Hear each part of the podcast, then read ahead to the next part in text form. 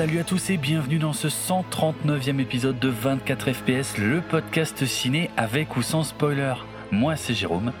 Et moi c'est Julien. Et on va traiter de Dune. Alors Dune. Euh, non, non, non. Comment ça Non? Ça y est. non, non, on va traiter de Spice World. De Spice World. Alors ça, je n'en reviens pas que déjà que tu l'aies vu au cinéma et en plus que tu, que tu le dises publiquement, donc sur Twitter, que tu as vu le film des Spice Girls au cinéma. Je comprends pas. Uh-huh. Mais en fait, je comprends pas que tu n'aies pas vu ce chef-d'œuvre Moi, de comédie musicale anglaise. ah, c'est une comédie musicale. Euh... C'est pour ça que je l'ai pas vu. qui suit euh, ce merveilleux groupe de notre enfance, euh, oui. les Spice Girls. Oui, oui. Alors, c'est vrai que les blagues sur les Spice Girls, il y en a beaucoup, hein, avec Dune, et ça marche bien en plus. Hein. ça marche bien, mais non, je, enfin oui, enfin je, je déteste pas les Spice non, Girls. Enfin oui, enfin. mais non, mais j'essaie. en fait, tout dépend de quoi on parle.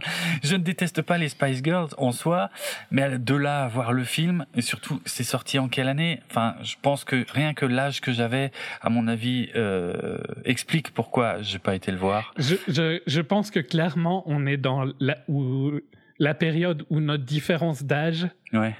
a le plus d'impact. Ah oui, il y a moyen, ouais.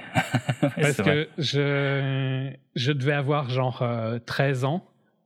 Ah ouais. Et tu devais avoir, euh, ben, je sais plus combien on a en fait de différence, mais tu devais avoir 17, 18. Ouais, voilà, je pense et aussi. Il y a une... C'est la pire différence possible. Ah quoi, bah oui, 13 ça, ans et 17. Ton monde est plus du tout le même, ouais, c'est sûr. Voilà. Ouais. Donc voilà. Euh, bon, après, c'était immonde. Hein, ah bon? Spice World, soyons d'accord.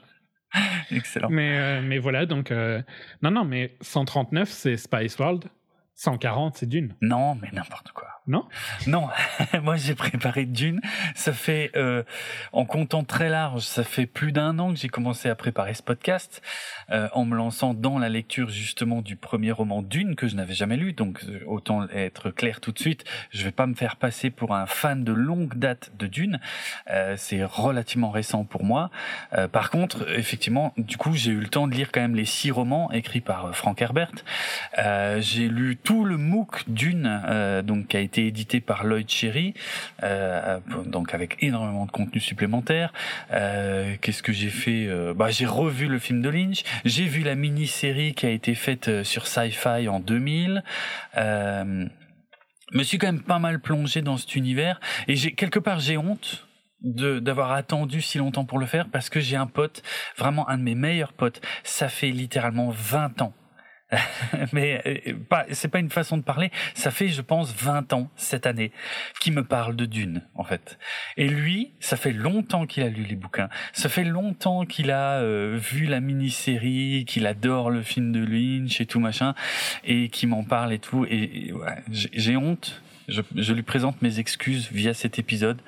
Euh, j'ai honte d'avoir attendu si longtemps pour le rejoindre dans cet univers, pour enfin comprendre de quoi il me parle de, depuis si longtemps. Bref, voilà, une On façon. avait déjà parlé de Dune. Euh, c'est vrai? a... Ah oui. Attention, il y a cinq ans. C'était il y a cinq ans, la vache. Oui, oui, c'est vrai. On a, ouais, on a fait tout un épisode sur Jodorowsky's Dune, ce qui va permettre aujourd'hui de passer plus vite dessus, euh, parce que j'ai plein d'autres choses à raconter. Et mais au moins Jodorowsky's Dune. On avait Dune, adoré. Hein, pour on avait adoré le docu. Ouais, ouais. Je l'ai revu aussi. Euh, maintenant que je maîtrise mieux euh, l'univers et l'histoire, euh, ça a pris un autre sens aussi. tout ce qu'il racontait dans dans le dans le docu, c'était très intéressant euh, de de le revoir comme ça. Ouais. Mm -hmm. On en reparlera quand même vite fait tout à l'heure, puisque donc dans cet épisode, je vais évidemment refaire tout l'historique de la franchise. On va parler de tout, des livres, des jeux vidéo, des, de toutes les adaptations filmées qu'il y a eu jusqu'ici. Euh, bon, je passerai rapidement sur le jeu de rôle auquel j'ai jamais joué, sur le jeu de cartes auquel j'ai jamais joué, sur le jeu de plateau auquel j'ai jamais joué. Je vais pas non plus essayer de me faire passer pour un spécialiste de Dune, mais en tout cas, je me documente depuis littéralement des mois, sans parler de tous les podcasts que j'ai aussi écoutés là-dessus. Donc je parlais de Lloyd Cherry à l'instant, hein, qui a son podcast C'est plus que de la SF, dans lequel il m'avait invité euh, pour parler de Battlestar Galactica, mais en tant que grand fan de Dune, lui, il en a profité là ces derniers temps pour euh, publier via son podcast toutes les tables rondes sur Dune qu'il a qu'il a lui-même organisées. Et j'ai tout écouté, vraiment. je suis à bloc sur Dune.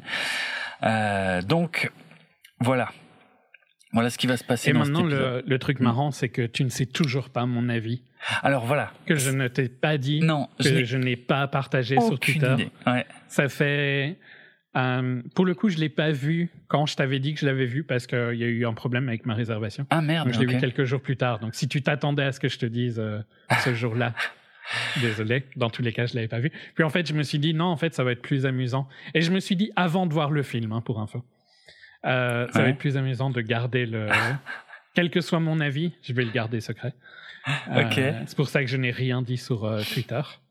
Eh oui, Euh, ouais, j'ai vu. Mais je m'en suis rendu compte hein, il y a euh, hier ou avant-hier. Je me suis dit, eh, putain, au fait, il m'a rien dit. C'est bizarre. Ah, c'est plus amusant. Oui, Et je t'ai bah. rien dit avant le podcast, alors que souvent on, Ouais. on en parle vite fait. Vite fait. Ouais, ouais. Euh, Je n'ai aucune idée. aucune idée. Et quelle est ton, quelle est ta supposition? Est-ce que tu veux faire une Bon, moi, je suis très, très, très positif sur le film, autant le dire franchement, parce que ça a déjà été diffusé, que ce soit sur Twitter ou sur Vosges Télévision, euh, d'ailleurs, euh, où j'ai été euh, d'ailleurs consulté en premier dans l'émission. donc, je m'attends pas forcément à ce que tu sois aussi positif que moi, mais j'espère que tu y as quand même vu quelques qualités et parce que je connais aussi des gens qui, qui- que j'ai incité à aller le voir et qui se sont un peu ennuyés. Donc euh, j'espère que c'est quand même pas à ce point-là. Voilà. J'espère que c'était un bon moment, on va dire, au moins. Euh, ok. Donc, euh, je vais, je vais te répondre de cette manière que Ouais. C'est, impressionnant que quand tu réunis des, des bons acteurs et un bon réalisateur, Ouais. ben, c'est étonnant, mais tu fais un bon film. Ah, ah bah ça, ça fait plaisir à entendre. Ok. Non, franchement, j'ai trouvé que c'était. euh, euh, j'ai gardé le secret parce que justement, je me suis dit que si je disais rien, tu t'allais stresser. Ah, que c'était sûr. aimé. Ah oui, non, moi, je pensais que. Euh, Ouais, ouais. Non, non, j'ai trouvé que c'était excellent. Ah, Euh, cool. Je suis content. J'ai trouvé que c'était excellent. Tu sais que j'ai trouvé que ce qu'a fait Warner à Denis Villeneuve est euh, inacceptable. Dégueulasse, oui. Euh, Alors donc, on- on- autant le dire tout de suite. Donc, le fait de diffuser Dune, de le sortir en même temps sur leur plateforme de SVOD, HBO Max, c'était avant. même. Oui, c'était avant. Un jour. Un avant. jour avant. Oui, mais c'est vrai que c'est con. Ça peut jouer un jour. Ouais. Un jour, c'est important. Des- rien que d'un point de vue spoiler. Quoi. C'est vrai aussi. En sachant qu'il était déjà sorti partout dans le monde avant, tu vois. Oui, sachant qu'il existe déjà un autre film, qu'il existe déjà une série, qu'il existe déjà un bouquin, je veux dire, c'est pas non plus le contenu inédit du siècle, tu vois. Ouais. Mais euh, oui, je vois quand même ce que tu veux dire, effectivement. Tout le monde n'a pas lu le, bouquin, tout le monde n'a pas vu le film de Lynch. euh, Oui, voilà. puis enfin même sur le principe, euh, Oui, oui, sur le principe. ouais. respecte un petit peu les gens avec qui tu travailles. Quoi. Ouais. Bon, pour compenser, moi j'ai j'ai acheté trois tickets euh, la même semaine. Ok. euh, J'ai pas été le voir trois fois, j'ai été le voir deux fois. Ah, quand Euh, même, pas mal. Mais Excellent. j'ai été ben, j'ai acheté le troisième ticket. J'ai juste pas été quoi. D'accord, ok. Pas encore. Non? Non Ou- non, la séance est passée. Ah, c'est cuit. Ah merde. ouais, mais c'est pas grave. C'était pour qu'il ait des bons chiffres. sur Ben, je comprends. Ah, je comprends. Euh, Bah, c'est, en fait, c'est, c'est ce que j'ai essayé de dire quand le film est sorti. Je disais à tout le monde, allez voir ça, en fait. Euh, montrer que le vrai bon cinéma a une chance d'exister en salle, en fait. Euh, c'est pas juste pour dire oui, il faut absolument le voir pour qu'il fasse le 2. Encore que si, ça va un peu dans le même sens parce que théoriquement le Bah, 2 oui. devrait être de qualité aussi, voilà. Mais, euh, mais c'était pas juste ça pour a été dire. confirmé pour le coup. hein, Je sais, ça vient d'être confirmé, euh, c'est assez frais, hein, parce que donc, oui, l'explication pour ceux qui n'auraient pas suivi, parce que tout le monde n'écoute peut-être pas tous nos épisodes, mais pourquoi on a attendu aussi longtemps pour faire Dune, c'est qu'il a fallu qu'on attende qu'il sorte aux États-Unis pour que toi, Julien, tu puisses le voir, en fait. Et, donc- il est sorti ben, euh, jeudi dernier. Ouais. Donc, pas il y a une semaine, mais il y a une semaine avant. Quoi. Ouais, ok, ouais, donc euh, ça fait, voilà. Globalement, ça fait une semaine qu'il est à l'affiche. Une semaine, une semaine et demie qu'il est à l'affiche environ, ouais, voilà. Une semaine et un une- Non, ça fait une semaine qu'il est à l'affiche. Ok, ouais. Aujourd'hui, officiellement, quand on enregistre, ça fait une semaine et un jour qu'il est à l'affiche. Mm, mm. Alors qu'en France, il est en train de sortir de l'affiche tout doucement. Euh, il a battu, euh, par contre, en termes de box-office, il a battu le film Camelot. Euh, ça y est, c'est officiellement dépassé. Euh, mais par contre, euh, comme il est en train de sortir de l'affiche, il est en train de se faire rattraper par le James Bond qui est, est-ce que je peux déjà le dire? Ouais, je vais quand même le dire. Vachement moins Pas bien. au même quoi. niveau. Oh putain, mais tellement pas quoi. Ça veut pas dire qu'il y a rien de bien dans ce James Bond. Hein. C'est parce que non, dis- mais c'est pas du tout le même. euh, ouais, Il y en a un, c'est, c'est, il sera dans notre top 10 de l'année à tous Oui, les deux, ah bah. j'en ai aucun doute. c'est clair. Euh, Bah, L'autre n'y sera pas, j'ai aucun doute non plus. hein, voilà, il, il sera. Je dis pas qu'il sera dans les pires films de l'année, mais il sera, il sera rien, quoi. Mais c'est ça, il sera pas grand chose en fait. Ouais. Mm, Et mm. c'est, juste une triste fin à un arc qui aurait dû être plus intéressant. Ouais. Alors que là, on est sur euh, quelque chose de, de grandiose, quoi, avec Ah. un réalisateur qui est au plus, probablement au mieux de ce qu'il a fait visuellement. Ouais, je trouve aussi. Euh, je dis pas que c'est que c'est mon film préféré de lui parce que j'adore en fait tous ses films pour des raisons différentes. Euh, à l'inverse de toi, moi, j'ai très peu à redire euh, Sur son sur, cinéma. euh, sur son cinéma. Ouais. Euh, je trouve que les acteurs sont très très bons tous. Ouais, ouais. Euh, et non seulement ils sont très bons, mais en plus euh, la manière dont ils euh, ils les dirigent est, Mm. est parfaite. Ils- je pense que même s'ils ont des faiblesses, ils ne les montrent pas. Genre, j'avais pas d'avis euh, sur euh, sur Zendaya, tu vois, en tant qu'actrice. Ouais.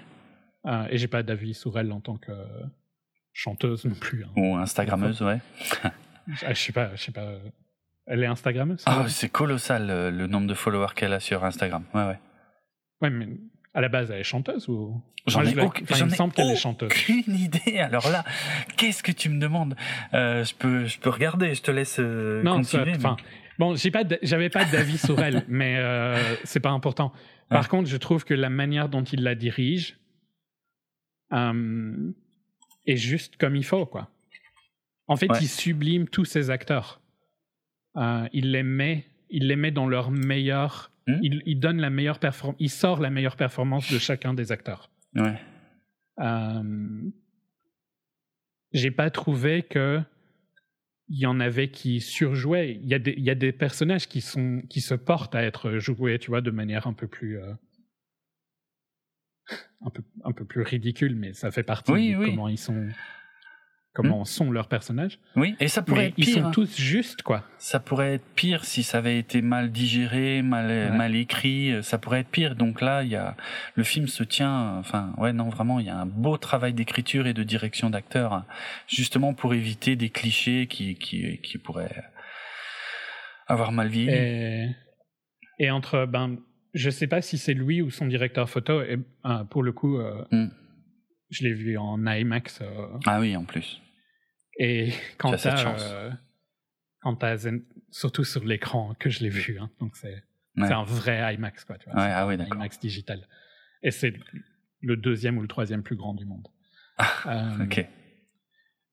Et quand t'as Timothée Chalamet ou euh, Zendaya qui fait genre, euh, je sais pas moi, 20 mètres de haut devant toi, tu vois. Ouais, ouais. C'est impressionnant. Ça peut être pas mal. Euh, Mm. Et je- la photo est superbe, euh, la réalisation est parfaite. Ouais. Euh, je trouve que les 2h40, 2h30, 2h35 2h35, je crois, ouais. euh, passent toutes seules. Il n'y a pas seul, de moment, il Ouais. n'y a pas de ralentissement dans l'histoire. Euh, Mm. Tout est juste visuellement. Est-ce que j'ai envie de plus? Oui, c'est peut-être le seul défaut que je pourrais lui dire, c'est que quand le film se finit, j'ai envie de plus. Euh, j'ai envie d'une suite, quoi. Mais bon, voilà. C'est aussi un film qui a été fait pour être filmé en deux parties. Donc, euh, Oui. une histoire qui a été faite pour être filmée en deux parties. Oui, donc je oui. ne peux pas le reprocher à Denis Villeneuve. Mm. Euh, mais non, en tant que non-fan de Dune, Mm. j'ai trouvé que c'était une excellente adaptation Ah, cool. et un, un excellent film de science- science-fiction. Ok. Voilà. Eh ben. Tu peux être, tu es rassuré Ah ouais, putain, ouais, j'en attendais pas tant. j'en attendais pas tant. Non, je pense que on va rarement être aussi d'accord euh, que sur euh, que sur ceci parce que c'est pas Ouais. de la hard SF. Non, Et- ça a une place un peu spéciale d'ailleurs. On va en parler. Ouais. Mm. Et euh, et en même temps c'est c'est sérieux. Enfin, tu vois, ça- je pense que ça nous parle à tous les deux pour des points différents. Ouais. Euh, Possible. Mais c'est, je pense que ça te parle à toi parce que c'est de la, c'est de la belle SF comme Mhm. ça doit l'être, tu vois. Oui, Mais oui. ça me parle aussi à moi parce que c'est un film avec qui respecte ses acteurs, qui respecte l'idée que un film a besoin d'une bonne histoire et de bons acteurs, Hmm. et pas juste d'une d'une euh, d'une propriété intellectuelle. Ouais, ouais, tout à fait. Euh, et mon troll du début, euh, c'est marrant quand t'engages euh, un, un réalisateur talentueux et des bons acteurs, t'as un bon film. c'est clairement dirigé à, à Marvel et à, et à DC. Ah. Ça fait plaisir à entendre aussi. euh, qui, qui, sont, qui en ont plus rien à foutre. hein. Qui en ont un peu plus rien à foutre, ouais, c'est clair. Même si je viserais plus Marvel que DC, mais oui, DC n'est pas exemplaire euh, partout non plus. Euh, Ok. Donc voilà pour ma critique. euh. Eh ben, déjà, tout de suite, je pensais spoiler. même pas. Je pensais que tu tiendrais le suspense euh, encore. euh, Non, parce que j'avais pas envie de te troller non Ok. plus euh, tout le long. Ok. Bon, c'est cool. Pour info, Zendaya a 110 millions d'abonnés sur Instagram. Ah ouais, presque comme nous, quoi. hein. Oui, Quelques zéros près. c'est ça. Mais on ne sait toujours pas ce qu'elle fait, donc on est d'accord. Ben pff, non, je sais pas sur euh, sur la Bible, donc Wikipédia, euh, je sais pas, c'est marqué qu'elle est actrice, productrice, mannequin, chanteuse et danseuse, mais lequel en premier, j'en sais rien du tout. Moi. J'ai pas. une question euh, importante, c'est est-ce qu'elle sait lever sa jambe comme Oh, la Jean-Claude. Van Damme? Qu'est-ce qu'on en a à foutre? Alors, oui, c'est une danseuse, donc à mon avis, elle le fait mieux que Jean-Claude, qui Non, Se fait mieux, doubler. c'est pas possible. il se fait Mieux, doubler. c'est pas possible. Mieux, c'est pas possible. Déjà, à, à- à l'âge que. Faut pas oublier qu'il il doit avoir 60 ans, hein, Jean-Claude, maintenant. Oui, oui, cherche-tu des excuses. Ouais. Vas-y, je t'écoute. À 25 Sinon- ans, euh, il l'aurait fait. À part ça, moi, je, je, là, j'ai à peu près une heure, une heure et demie de contenu à dérouler avant qu'on commence seulement à parler du film de Denis Villeneuve. Donc, Voilà. si tu veux, tu peux parler de Van Damme, non, non, c'est bon. mais euh, voilà. Euh, J'ai deux, trois trucs à évoquer. Tu préfères, donc tu préfères euh, Zendaya que Jean-Claude Van Damme, hein, on, vient, on est d'accord. Le pire, c'est que je saurais pas répondre à cette question. Plus compliqué que ça en a l'air. Non, non, je, je préfère quand même Jean-Claude Van Damme parce qu'en vrai, Zendaya, euh, voilà quoi. À part, euh, j'ai pas À regardé part sa série. d'une, tu l'as- Bah, tu n'as aucun avis sur. Ben si, on avait déjà un peu parlé d'elle dans les Spider-Man, mais bon, pff, c'était pas, c'était pas glorieux Ah quoi. oui, c'est vrai, elle était dans le Bah, dans le premier, dans, dans Homecoming, en fait, euh, je l'avais trouvée marrante. Euh, parce qu'elle était un peu à contre-emploi, mais dans le deuxième, c'était, ça marchait déjà vachement moins bien, quoi. Donc euh, voilà. Mais je la connais que de là, effectivement. Ok, Ah donc ouais, bah, moi aussi, le programme. Euh, au bout de, je sais pas, un quart d'heure 20 d'émission. Ouais. Euh, le programme, donc, une émission en deux parties. Première partie, là, maintenant, je vais vous parler de toute l'histoire de la franchise Dune, avec les principales étapes de la vie de Frank Herbert, mais et aussi de l'écriture du livre, et puis de, de la première adaptation ciné, faut qu'on en parle quand même. Euh, et puis, euh, vite fait, un mot sur les jeux vidéo, parce que euh, il y, a, il y, a, il y a- il y a un côté historique. Et puis ensuite seulement, on arrivera sur la production du film de Villeneuve, euh, qui, euh, pareil, qui a mis du temps à se faire. Il y a plein d'éléments intéressants qui expliquent aussi euh, ce qu'on ce qu'on voit à l'écran. Et puis on donnera notre avis, mais enfin ça on l'a déjà fait. et et puis là, il y aura un signal sonore et on passera à la deuxième partie de l'émission où là on reviendra sur toutes les scènes, les principales scènes en tout cas du film, pour dire ce qu'on en a pensé. Ok? Donc je On- peux aller dormir pendant une heure, à mon avis. Là, Une heure, une heure et demie, je dirais. ouais, c'est ça. C'est ça. Faudrait que tu prépares un espèce d'enregistrement, tu sais, à la Last Action Hero, où de temps en temps tu dis, ah, hein, Mhm. hmm, ok, Mhm. mhm. tu vois, et ça marche très Intéressant. bien. Ouais. c'est ça. Bon, allez, plus.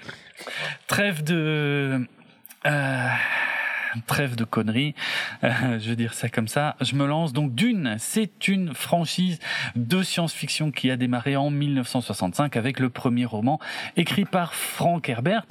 On considère, je sais pas si ces chiffres sont vrais, mais que Dune est euh, le roman de science-fiction le plus vendu. Euh, voilà, Bon, ça, je sais pas si c'est vrai, mais en tout cas c'est ce que c'est ce qu'on dit très souvent. Je sais pas, il y a la Bible, non? Ah, tu marques un point. mais on va pas partir sur ce terrain-là. Encore que on pourrait parler de ça un peu aussi, mais euh, non, pas trop. C'est des, aspects que j'ai pas trop préparés. Euh, Donc c'est un roman à la base qui avait gagné euh, le, le, prix Nebula du meilleur roman en 65 et le prix Hugo en 1966, qui sont les deux récompenses les plus prestigieuses dans ce domaine et donc qui a été adapté plusieurs fois euh, à l'écran, ainsi que, comme je l'ai déjà dit, en différents types de jeux de société et en jeux vidéo, ainsi qu'en comics dont je ne parlerai pas, parce que ça c'est euh, par contre très euh, très minoritaire et et assez oubliable. On va commencer par un peu dresser le portrait de Frank Herbert, en fait, euh, le mec qui est à l'origine de tout le bordel. Euh, donc Frank Herbert qui est né en 1920 à Tacoma dans l'État de Washington, très jeune. Euh, en fait, il était, c'était un grand lecteur en fait. C'est-à-dire qu'apparemment il lisait le journal avant l'âge de 5 ans. Et il avait une très bonne mémoire. Il mémorisait beaucoup de choses et il apprenait, il apprenait facilement. Euh, par contre, a priori, son environnement familial n'était pas ouf. Euh, et euh, parce qu'on est, je rappelle, donc il est né en, en 1900. 20. En 1938, donc, quand il a 18 ans, euh, il, il se barre euh, de chez ses parents et il va vivre avec son oncle et sa tante à Salem, dans l'Oregon. En 1939, l'année suivante, il ment sur son âge pour euh, avoir un, un, premier job dans un journal, justement, où il écrit, il écrit dans un journal, à l'âge de 19 ans. Ensuite, en 42, euh, lorsque les États-Unis entrent en guerre, donc la Seconde Guerre mondiale, eh ben lui, euh, il est euh, photographe euh, dans l'armée, a priori, si j'ai bien compris, sur une base de construction navale. Et puis, et puis il se blesse à la tête et, finalement, il est, je sais pas comment on dit, mais il est, relâché, quoi. Il revient dans le civil. Euh, ensuite, après la guerre seulement, il va à l'université de Washington. C'est là qu'il va faire la, connaissance de sa femme. Alors, il faut savoir qu'avant ça, il a déjà été marié euh, vite fait et il avait eu euh, une fille mais euh, voilà, il, euh, un mariage qui avait duré deux ans. Donc, mais après la guerre, euh, donc c'était juste avant la guerre. Mais après la guerre, euh, là, il va à l'université, il rencontre Beverly Ann Stewart euh, dans une, une, un cours d'écriture justement en 1946, et lui-même et Beverly Ann étaient les les deux seuls élèves de ce cours d'écriture qui avaient déjà été publiés. bon, c'était des petites histoires, hein, c'était comment euh, c'était euh, des petites histoires pour des magazines pulp comme on dit des euh, des histoires d'aventure que euh, Frank Herbert avait publiées. Et elle c'était euh, une une histoire qu'elle avait vendue au magazine Modern Romance donc a priori plutôt plutôt de la romance. Bon ils auront deux fils tout à l'heure enfin ils auront deux fils pas tout à l'heure. Ils auront deux fils Brian Patrick Herbert ainsi que Bruce Calvin Herbert dont un des deux dont on reparlera tout à l'heure c'est ça que je voulais dire Brian. Hein. Euh, par contre, Bruce euh, Herbert euh, est décédé en 1993. Et je ne connais pas grand-chose de lui, si ce n'est qu'il était photographe et activiste pour les droits euh, des homosexuels. Voilà, mais on parlera plus de Brian Herbert euh, tout à l'heure. Juste histoire de c'est ouais. démobiliser. Hein. Démobiliser, oui, exact. C'est ouais, c'est ça. Et, le et euh, tu sais qui a eu un, en parlant de la Bible, etc. Ouais un, un, un, autre excellent roman qui a eu euh, un Hugo Award. Euh... Bah, il y en a plein, mais. Euh... Oui, oui, mais. Non, non, c'est un troll hein, pour le coup. Mission Earth. Mission Earth. Oh là, ça, je suis à peu près sûr que c'est du. Comment il s'appelle? Ah putain, je sais de qui tu parles. C'est, c'est pas Renobard Si. Si, ah, bah, j'en étais sûr. C'est avec la, c'est pour ça que j'ai dit avec la Bible. Hein. Oui, voilà, bah, c'est ça qui m'a mis sur la piste, ouais, ouais. Ronebard, le créateur de la scientologie, hein, pour ceux qui l'ignoreraient, qui était à la base auteur de science-fiction et qui restait auteur de science-fiction parce que quand on se plonge dans, dans les grands principes de la scientologie, c'est complètement de la science-fiction, en fait. Le mec, il a, il a écrit un scénar de science-fiction, mais il a réussi à faire que des, des millions de gens qui y croient qu'il y a des extraterrestres. Je sais plus, je me souviens plus trop les fondements. C'est sublime. Ouais, ouais, c'est. T'avais vu le film avec John Travolta que j'ai vu Fantastique. Il est fantastique ce film. C'est l'un des plus grands nanars de toute l'histoire de, de, de, la science-fiction en fait. Euh, oui, oui, Travolta il est à fond. Mais l'histoire de, de, la production de ce film est passionnante parce que Travolta on a chié pour monter le film en fait. Euh, C'est-à-dire que je crois quand il a commencé à vouloir monter ce film, il était suffisamment jeune pour jouer le héros et quand il a réussi à le faire, finalement il était trop vieux et c'est pour ça qu'il joue le méchant. Euh, et, et personne voulait financer le film parce que tout le monde disait bah non on va pas filer de l'argent à la scientologie parce que globalement tout le monde disait non non c'est louche c'est forcément c'est forcément un truc pour recruter de la scientologie derrière a priori c'est pas le cas il y a un album hein. aussi euh, Mission Arf qui est particulièrement ouais. excellent ah bon d'un musicien relativement légendaire hein, Edgar Winter ah euh, oui oui oui ça c'est ouais ouais ça c'est connu ouais ok ok euh, ok qui a, Non, qui mais- a fait des, des hits euh, super connus. hein, donc, oui oui Edgar Winter bah je connais Frankenstein moi surtout ouais, mais oui c'est son plus gros, mais oui oui l'autre c'est Freeride. Mm. Euh, mais enfin, c'est un, très bon musicien. Et ok à un moment, il s'est retrouvé dans le dans l'église de la scientologie et il Ouais. a euh, je suis pas Et- surpris. euh, Ron Hubbard lui a dit euh, bon ben va falloir que tu écrives l'album là pour euh, Mission Arf ah putain. Excellent. Et on ne dit pas non à ton je sais pas comment il le voit Dieu ou Ben oui, un peu, ouais, c'est un peu le Messie en fait. On va en parler. euh, en tout cas, ce mot sera prononcé tout à l'heure, mais oui, c'était probablement un peu le voilà. Messie. juste histoire que j'apporte des trucs quand même à cette heure où Merci. je ne dirai rien tu vois qui n'ont rien à voir avec Dune hein. ça va être le mais tu vois de temps en temps je vais quand même essayer de dire des trucs tu vois Non, non, non, mais, mais en plus, c'est vrai que si je dis pas de conneries, Herbert a été publié dans le même magazine de science-fiction que euh, Hubbard.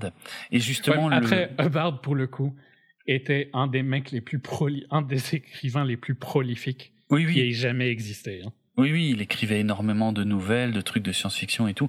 Mais du coup, le bon, pa- parce que pour ceux qui l'ignoreraient peut-être, euh, la science-fiction moderne est née justement avec des magazines à partir des années 20 aux États-Unis, des magazines qui euh, qui voulaient promouvoir la science par le par le biais d'histoires imaginaires, euh, d'où d'où le nom science-fiction d'ailleurs qui découle de là. hein.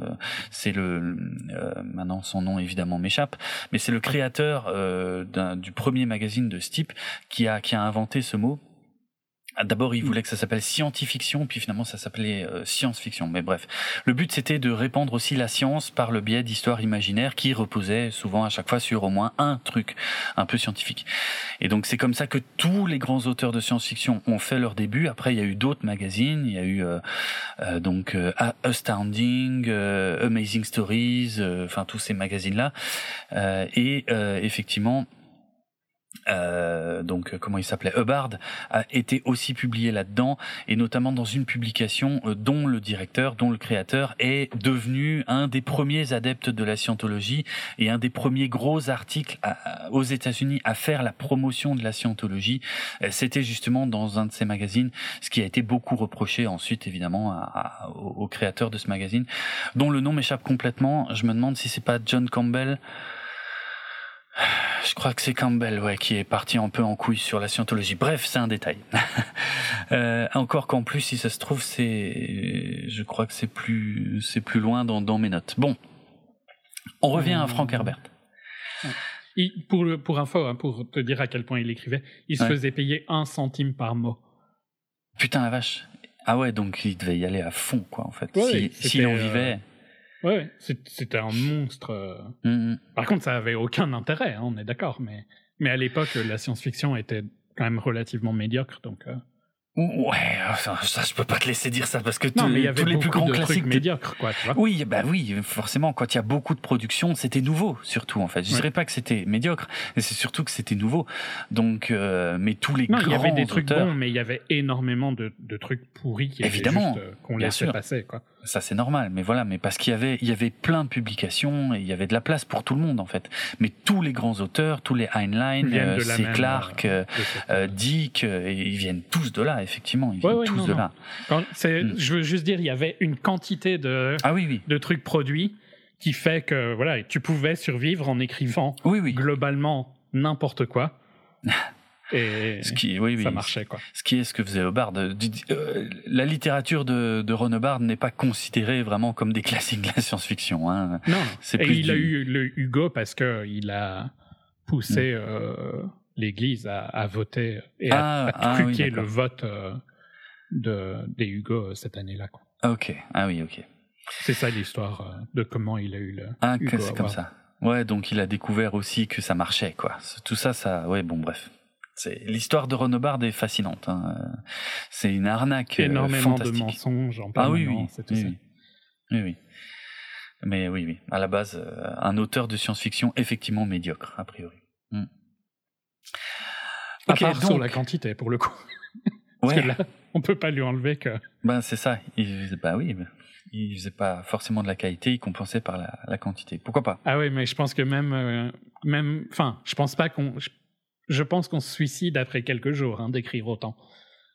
Ah c'est possible, ouais, ouais. Parce qu'il faut Mhm. quand même les sortir, quoi, tu vois, de quelque part. Ouais, ouais, je sais, je sais bien, mais mais du coup ça l'a entraîné pour écrire la Dianétique Ah et oui, toutes les merdes qu'il a écrit après. Hein. sûr.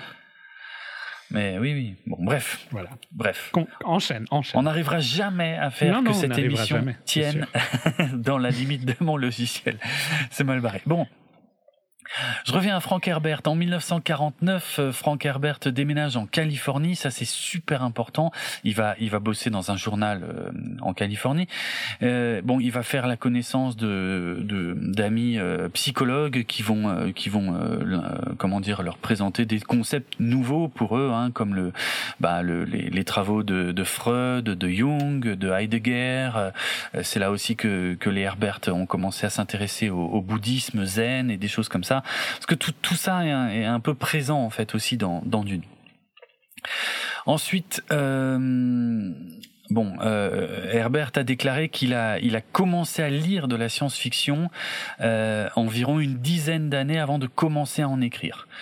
Euh, bon, son auteur, euh, ses auteurs favoris étaient H.G. Wells. Bon, là, on a un, grand précurseur de la science-fiction anglais. Euh, Heinlein, Poul Anderson et Jack Vance. Euh, donc là, par contre, c'est plutôt des contemporains euh, de Herbert et effectivement des gens qui qui qui écrivaient dans, dans dans ses publications. Même si j'ai un petit un petit doute pour Jack Vance, mais bon, bref. Si, je crois que si. C'est c'est c'est la même époque. Donc euh, la première histoire de science-fiction de Frank Herbert date de 1952. Elle est publiée euh, dans le, magazine Startling Stories, donc une des nombreuses euh, publications de, science-fiction de l'époque. Euh, puis il en publie encore euh, trois autres euh, en 1954 dans Astounding Science Fiction et dans Amazing Stories qui sont a priori les les deux plus connus. Donc Astounding dont je parlais dont je parlais tout à l'heure qui donc qui était la fameuse publication créée par John Campbell qui a fait la promotion de la scientologie. Et Amazing Stories par contre qui est beaucoup plus importante euh, historiquement parlant euh, même si sa qualité euh, s'est très vite dégradée puisque Amazing Stories c'était la première publication euh, 100% science-fiction en fait qui a été créée par Hugo Gernsback, donc qui a donné naissance à la science-fiction moderne. Avant ça, il existait déjà des récits de science-fiction, bien sûr, mais qui étaient dans des revues qui mélangeaient plusieurs styles, en fait. Amazing Stories était la première revue 100% science-fiction et considérée comme le point de départ de la science-fiction moderne. Bref, euh, donc euh, Herbert se fait publier là-dedans. Ensuite, il écrit son premier roman en 55. euh, euh, donc, euh, ouais, en fait, ah oui, il faut savoir que les romans, souvent à l'époque, étaient prépubliés justement dans les magazines dont je parlais à l'instant.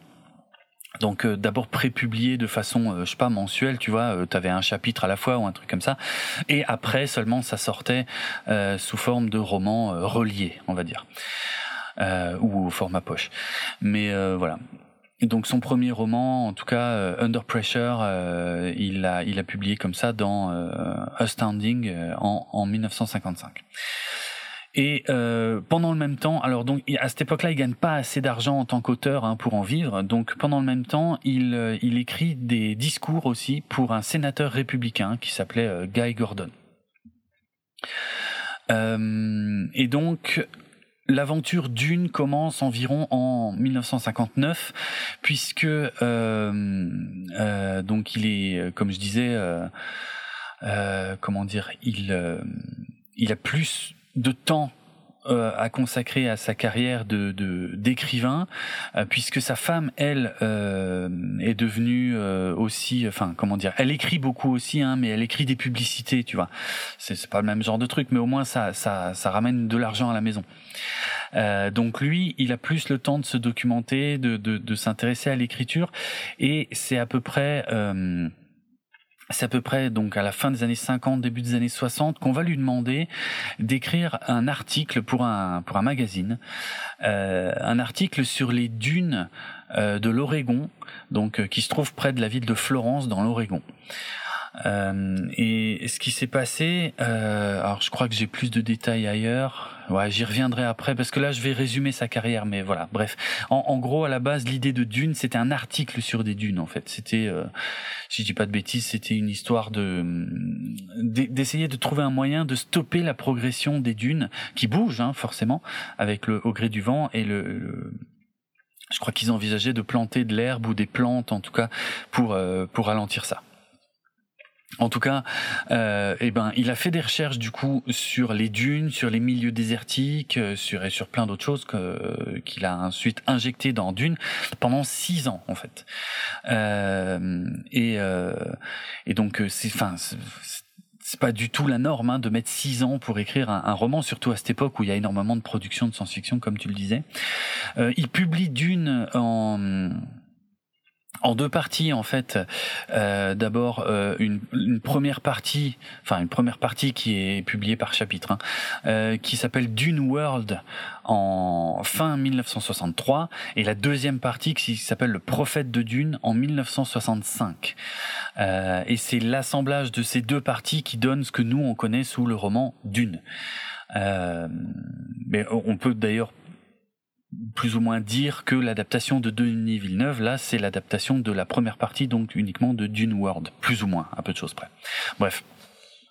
Après, euh, comment dire, après avoir donc déjà pré-publié ça dans euh, Astounding, qui a été euh, renommé entre temps Analogue, euh, eh ben il commence à chercher un éditeur et euh, et il, se fait ben ça marche pas en fait personne n'en veut il y a une vingtaine d'éditeurs euh, qui ont euh, rejeté euh, Dune qui, qui n'en ont pas voulu et euh, il y a un gars en fait un mec qui avait lu euh, la, version, on appelle ça la version sérialisée, euh, donc dans le magazine analogue de Dune.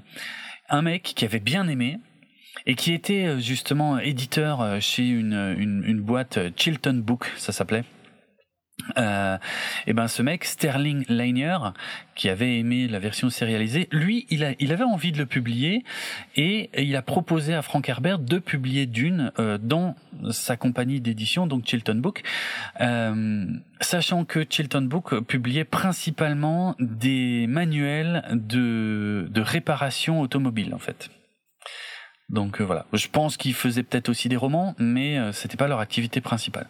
Donc voilà où Dune a été publié euh, en, au départ avec un beau contrat. Hein. Je crois qu'il a eu, euh, euh, à l'époque, Frank Herbert, il a eu 7500 dollars d'avance, plus des royalties euh, sur les, les, publications et tout. D'ailleurs, Herbert a repris hein, ces textes qui avaient été prépubliés dans, dans le magazine Analogue et il les a re, réécrits. Il a, il a refait des ponts, euh, des liens euh, et entre, entre tout, hein, parce que c'est un peu parfois le problème.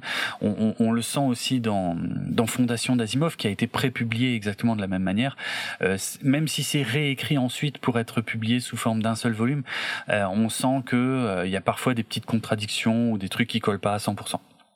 Voilà, ça vient de là en fait, ça vient de cette façon d'écrire épisodiquement. Bref, à la sortie du roman Dune, c'est un succès critique.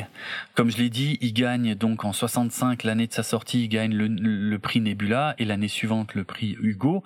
Euh, donc euh, voilà, niveau critique ça marche bien. Par contre, ça devient pas un best-seller tout de suite en fait. Ça va se faire, euh, ça va se faire sur quelques années.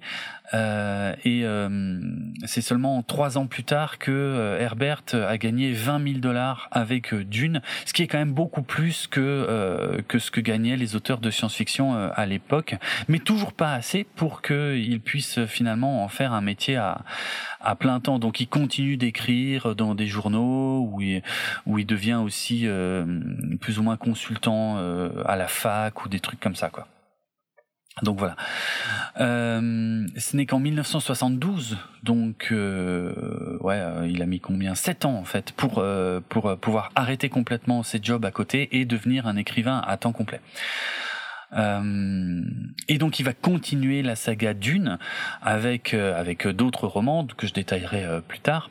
Et puis il n'a pas écrit que du Dune, hein, il a écrit aussi d'autres romans de science-fiction notamment. Voilà, certains qui sont connus aussi d'ailleurs, euh, notamment je crois euh, Destination Vide, qui euh, qui fait partie de ceux qui sont les plus connus, qui font pas partie du cycle Dune. Mais voilà, il a écrit il a écrit pas mal de choses et, pas que du Dune. tout à l'heure, je parlais de sa femme Beverly parce que c'était quand même une influence majeure pour lui. Il, comment dire, à la fin du dernier tome qu'il a écrit de Dune, d'ailleurs, il y a une postface entièrement dédiée à sa femme. Euh, justement parce qu'en 1974, en fait, sa femme euh, subit une opération pour un cancer. Euh, bon, elle a, elle a encore vécu après, mais mais sa santé, enfin, elle était très diminuée, quoi. Et, euh, et du coup, euh, ben euh, c'est c'est lui qui qui ramène de nouveau l'argent à la maison et elle a priori ne peut plus travailler ou en tout cas pas à plein temps. donc voilà, et il a perdu sa femme. Elle est elle est décédée en 1983, en février 1983, et ça l'a beaucoup touché parce qu'il s'inspirait beaucoup de sa femme et des idées de sa femme en fait pour les personnages féminins de, de de la saga Dune. Donc ça, je voulais le, je voulais le mentionner. Euh, en fait, sa femme décède en 1983. Euh, lui, il écrit, euh, je crois, euh, le dernier tome de Dune qu'il a écrit, c'était en 1985. Euh, et donc c'est là que qu'il y a une postface dédiée à sa femme. Juste pour l'anecdote, il y a en 1983, il a été contacté par le groupe Iron Maiden qui voulait, euh, bah, qui avait écrit un morceau inspiré par Dune pour son album Peace of Mind et euh, qui voulait justement que que, le morceau s'appelle Dune.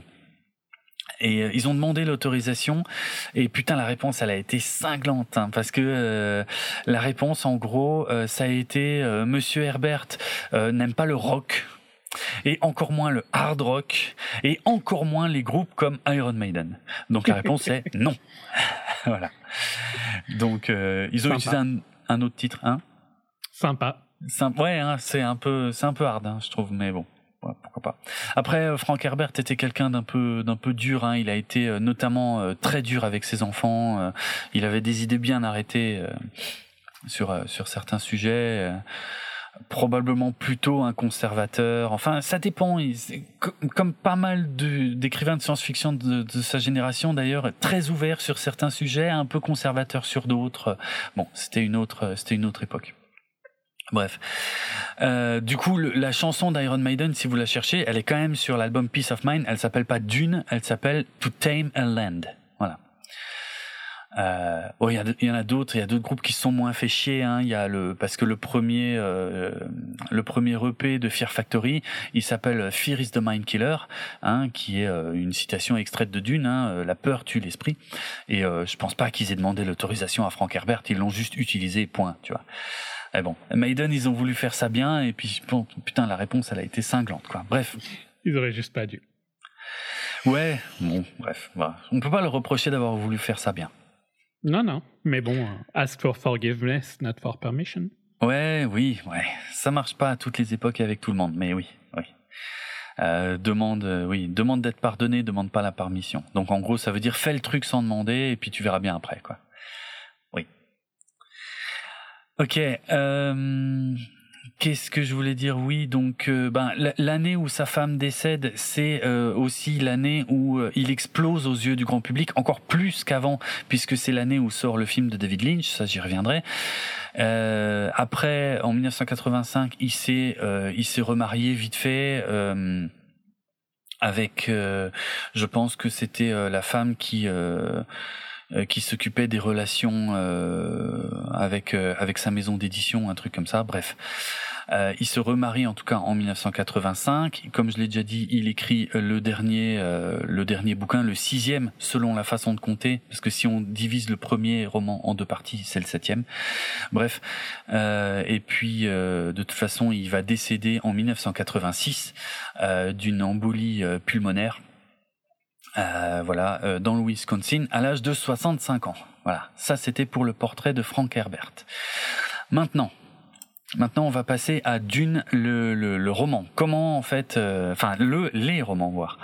Euh, mais, mais bon, je l'ai déjà dit. En tout cas, il s'est inspiré, il s'est inspiré d'un, d'un, d'un article qu'on lui avait commandé sur les dunes de l'Oregon, euh, et c'est là qu'il s'est, euh, qu'il s'est renseigné sur sur des tas de trucs, sur comment dire, oui, sur la façon de euh, enfin, qui, qui, qui, il a injecté en tout cas des tas d'idées euh, qu'il avait sur l'écologie, sur aussi euh, l'un des thèmes principaux hein, qu'il voulait transmettre, c'était qu'il faut se méfier des héros en fait, parce que les héros, la, la, figure du héros, même si ses écrits suivent un petit peu le, le, le, parcours classique, hein, le fameux, comment on appelle ça, le monomythe, mm-hmm. le, le fameux monomythe de putain, je sais plus le nom. C'est Campbell aussi, c'est pour ça, comme j'ai dit Campbell tout à l'heure. Hein. C'est pas le même, voilà, voilà c'est pas du tout le même. Le, euh, donc ouais, il s'est inspiré du monomythe de Campbell. Euh, il a étudié énormément de choses en fait, et puis justement lui, la figure du héros l'intéressait en termes de de politique parce qu'il avait envie aussi d'écrire une histoire pour dire oui mais le héros ok c'est quelqu'un à un moment donné qui va te donner envie de le suivre mais une fois qu'il est en place est-ce que tu dois continuer à le suivre aveuglément? On va, je vais dire ça comme ça. En tout cas, voilà, ça c'est un des messages, en tout cas, qu'il voulait faire passer dans, dans, dans, son bouquin, dans le premier, enfin dans le premier et, et un peu dans les suites euh, justement, et c'est peut-être même un peu plus flagrant dans les suites. En tout cas, euh, je veux dire d'un point de vue dans la réalité, ouais. en général, c'est le chemin que font tous les révolutionnaires. Hein, c'est euh, ben, héros, ben, dictateurs. Ben c'est ça. Monstre. Hein. C'est le chemin normal, quoi. Exact. Et, et, et c'était ça qui le, qui le travaillait, qui l'intéressait et qui l'a complètement injecté dans Dune aussi. Donc oui. Et c'est vrai que, comme tu le dis, dans la fiction, les héros deviennent pas toujours euh, des méchants. Mais dans la réalité, euh, dans la réalité, c'est vrai que c'est presque une règle, en fait. En général, si tu ne le deviens pas, c'est parce que tu t'es retiré par toi-même, quoi. Ouais, c'est vrai, c'est vrai. Parce que tu as tu as laissé ton pays. Euh... Ouais, continuer par lui-même. Euh... Ouais. Ouais. Parce qu'il y a toujours un moment où en fait le plus facile ce serait que ce soit toi qui continue à être euh, le leader, quoi. Oui, et eh oui. Euh, mm. C'est le cas d'Atatürk ou de Washington, tu vois, pour des exemples simples. Ouais. Et qui ont tous les deux laissé leur place pour que le pays puisse grandir, quoi. Mm. C'est vrai. Pour, et, puis bon, dans l'histoire plus passe, encore plus vieille, ben, il y en a plein. Quoi. Oui, oui, clairement. Euh, ouais, mais il a mélangé encore avec d'autres trucs. Alors là, je vais juste encore euh, vite fait passer sur sur les romans d'une en général et après je me je m'intéresserai plus précisément à tout ce qu'il a injecté dans le premier ok? Mais euh, juste pour dire donc le roman d'une le premier en tout cas il a été euh, enfin on estime qu'il a été vendu à environ 20 millions de copies dans le monde ce qui est énorme surtout pour de la science-fiction euh, donc la première suite, Le Messie de Dune, date de 1969, qui a été écrite euh, relativement rapidement après. Alors autant le dire tout de suite avant d'oublier, mais a priori, les spécialistes de Dune euh, considèrent que c'est la vraie fin de Dune, en fait. Euh, la vraie fin de l'histoire, en tout cas, oui, qui, démarre avec Dune. Euh, se finit dans le Messie de Dune. Et si tu lis Dune sans avoir lu le Messie, t'as pas tout à fait la conclusion de l'histoire, tu vois. Faut au moins lire celui-là. En plus, il est, il est très court. Euh, il est très court.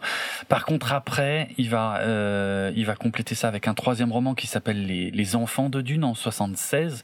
Donc là, il va mettre beaucoup plus de temps pour euh, pour le faire. Et là, il c'est pas qu'il part sur autre chose parce que c'est aussi la suite directe, mais euh, mais c'est là que son style, je vais dire, parce que je les ai tous lus maintenant, euh, c'est là que son style va commencer sérieusement à s'alourdir en fait. Parce qu'autant être franc, j'ai adoré le premier roman, j'ai mis beaucoup trop de temps à le lire et franchement, parce que justement j'avais cette image depuis longtemps, on me disait oui mais d'une c'est long, c'est dense, euh, c'est compliqué, c'est machin. Et eh ben le premier roman, il faut être franc, il passe mais comme une lettre à la poste en fait. Euh, pourtant, t'es dans un univers que tu comprends mal, avec plein d'entités que qui sont pas claires, claires au début, avec plein de vocabulaire. moi, j'adore ça, hein. le vocabulaire euh, à la Star Wars où tu comprends pas de quoi il parle au début, mais au plus plus ça va et plus tu finis par comprendre de quoi il est question.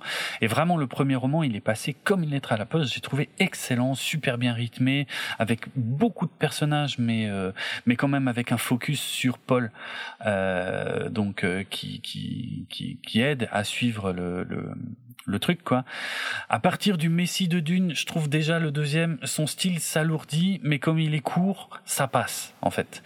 Euh, et c'est et il complexifie encore plus ses histoires, mais ça passe encore. Mais alors avec les enfants de Dune là, euh, je dirais que c'est le style qu'il va avoir euh, pour tout le reste. Et pouah, là c'était dur. Hein. C'est vraiment par complétisme que j'ai lu tous les autres, hein. mais franchement, waouh. Bon, faut savoir que les deux les deux suites là, le Messie de Dune et les enfants de Dune, il en avait déjà écrit des morceaux euh, en même temps qu'il écrivait le premier Dune. Donc euh, c'est vraiment c'est une trilogie, on pourrait dire c'est une trilogie qui formait quand même un tout pour lui quoi. Mais si on s'intéresse à l'histoire, on va dire vraiment de base, il faut peut-être quand même pas passer à côté du Messie de Dune qui est le deuxième. Donc voilà, faut lire le, le gros Dune et le petit Messie de Dune qui suivent pour avoir la vraie conclusion. Et après tout le reste, j'ai envie de dire, c'est du bonus. Si tu as envie de passer du temps avec les personnages, c'est du bonus. Après, je dis pas que c'est mal écrit, hein, c'est juste que moi c'est un style qui euh, parce que plus les bouquins avancent, plus c'est long, plus ils sont énormes et plus il y a de personnages. Et ça c'est pas forcément forcément ce que je kiffe le plus, moi. Mm. Bref. Mais donc voilà. C'est un euh, problème de. Je trouve que c'est un problème typique des. Mm. Et c'est pour ça que j'aime pas trop les romans de SF et de fantasy. Parce que je trouve qu'ils ils savent pas s'arrêter, quoi. C'est pas faux.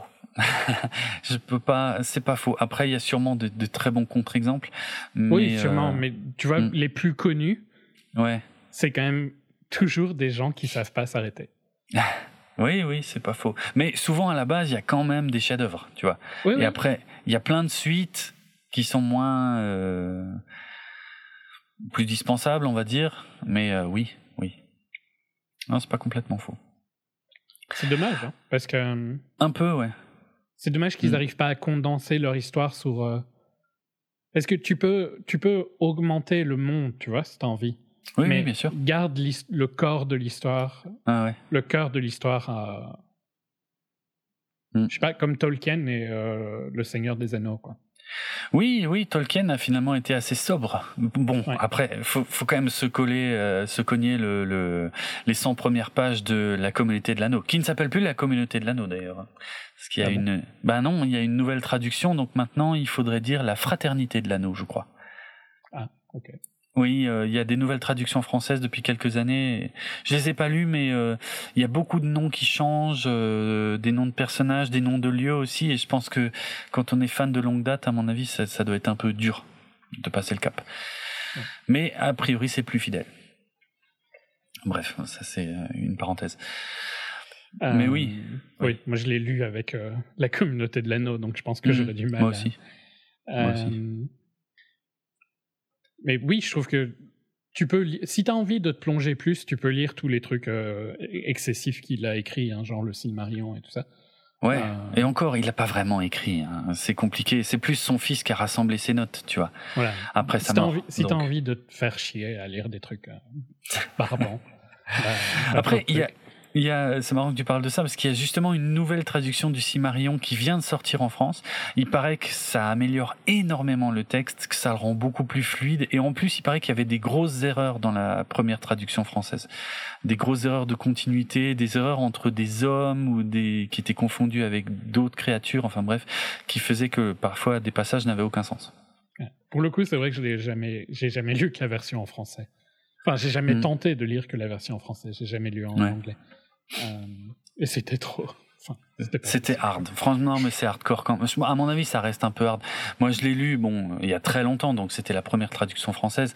Euh, c'est l'un des bouquins les plus difficiles que j'ai lu, si c'est pas le plus difficile que j'ai lu. C'était très très compliqué à lire. Je suis fier de l'avoir lu, mais je suis pas sûr d'avoir le, courage de le relire, même avec une nouvelle traduction. Euh, mais bon, voilà. Enfin, il y a trois, il y a trois livres. Bon, c'est déjà long, hein, mais au moins c'est fini, quoi. Ouais, bah, enfin il y a le Hobbit plus les trois bouquins du Seigneur des Anneaux plus le Silmarion et après le reste c'est plus des, des histoires courtes. Le Silmarion t'es pas obligé hein. Ah, pas du tout. Non non t'es pas du tout obligé. Et le Hobbit techniquement c'est pas lié vraiment quoi, c'est un préquel. Oui c'est un préquel. Que tu peux lire si t'as envie et d'ailleurs ça se lit tout seul. Hein, mais bon. Tu peux lire euh, juste le Hobbit oui bien sûr. Ouais, mais au moins enfin je sais pas c'est pas comme je sais pas euh, enfin le meilleur exemple c'est Game of Thrones quoi il va mourir avant de finir son histoire. Oui, oui, oui, ça, il est, oui, oui. Sur ça, il est, con. Franchement, c'est euh, vraiment typique du. Pour moi, c'est typique du de de l'écrivain de fantasy, quoi, tu vois. Hum, hum. C'est le cliché de l'écrivain de fantasy qui sait pas faire autre chose que la série qu'il a rendue connue. Ouais. oui, c'est vrai, ouais. C'est, enfin, je trouve ça triste. Et tiens, puisque tu parles de George R. Martin, comme ça, ça me permet de pas l'oublier. C'est un énorme fan de Dune et il a beaucoup puisé dans Dune pour faire Game of Thrones. Hein. Ça repose vraiment sur les mêmes principes, avec des grandes maisons, des grandes familles qui sont rivales et qui complotent les unes contre les autres pour contrôler euh, bah, les terres, on va dire. Enfin bon, dans Dune, c'est un peu plus compliqué puisqu'il y a une notion de de ressources aussi avec l'épice, mais euh, mais voilà quoi, les grands principes de Game of Thrones viennent de Dune. Et puis euh, Martin ne le cache pas, hein. donc euh, voilà, c'est complètement assumé. D'ailleurs, on a dit euh, Game of Thrones, mais hmm. c'est pas ça. Ah bon? De quoi tu parlais alors? Song of Ice and Fire. Ah oui, les bouquins, oui. Oui, c'est vrai que les bouquins s'appellent pas Game of Thrones. Oui, c'est vrai. C'est un volume, je crois, qui s'appelle Game of Thrones ou un truc comme ça. Et encore, ça dépend du découpage parce qu'il y a plusieurs découpages. c'est très compliqué. Après, il l'a aussi pompé à mort sur l'histoire. Euh, euh, oui, l'histoire féodale, euh, un petit peu, oui. Oui, oui. Ben... Quand, même, quand même très très fort. Mais hmm. oui, ok. Je savais pas qu'il s'était aussi inspiré de Dune. Mais ça ah si, complet. Ah si, si, ouais. Mais enfin, j'ai jamais lu. Hein. Je trouve que c'est. Enfin, moi, ça m'intéresse pas les histoires qui sont pas finies, parce que j'ai pas envie de, de, me retrouver avec un cliffhanger à la fin. Ouais, ouais, je comprends. Bah, j'ai lu les quatre premiers gros volumes de Game of Thrones. Et, euh, et j'ai arrêté, je crois, au bout du quatrième, parce que j'en pouvais plus, parce que justement, on, tombait exactement dans, comme dans les suites de Dune, c'est-à-dire ça devient hyper long et il se passe pas grand-chose et il y a des tonnes de personnages. Et en fait, c'est bien si t'aimes passer du temps avec les personnages, mais putain, c'est c'est incroyable de faire des bouquins aussi gros où il se passe aussi peu de choses en fait.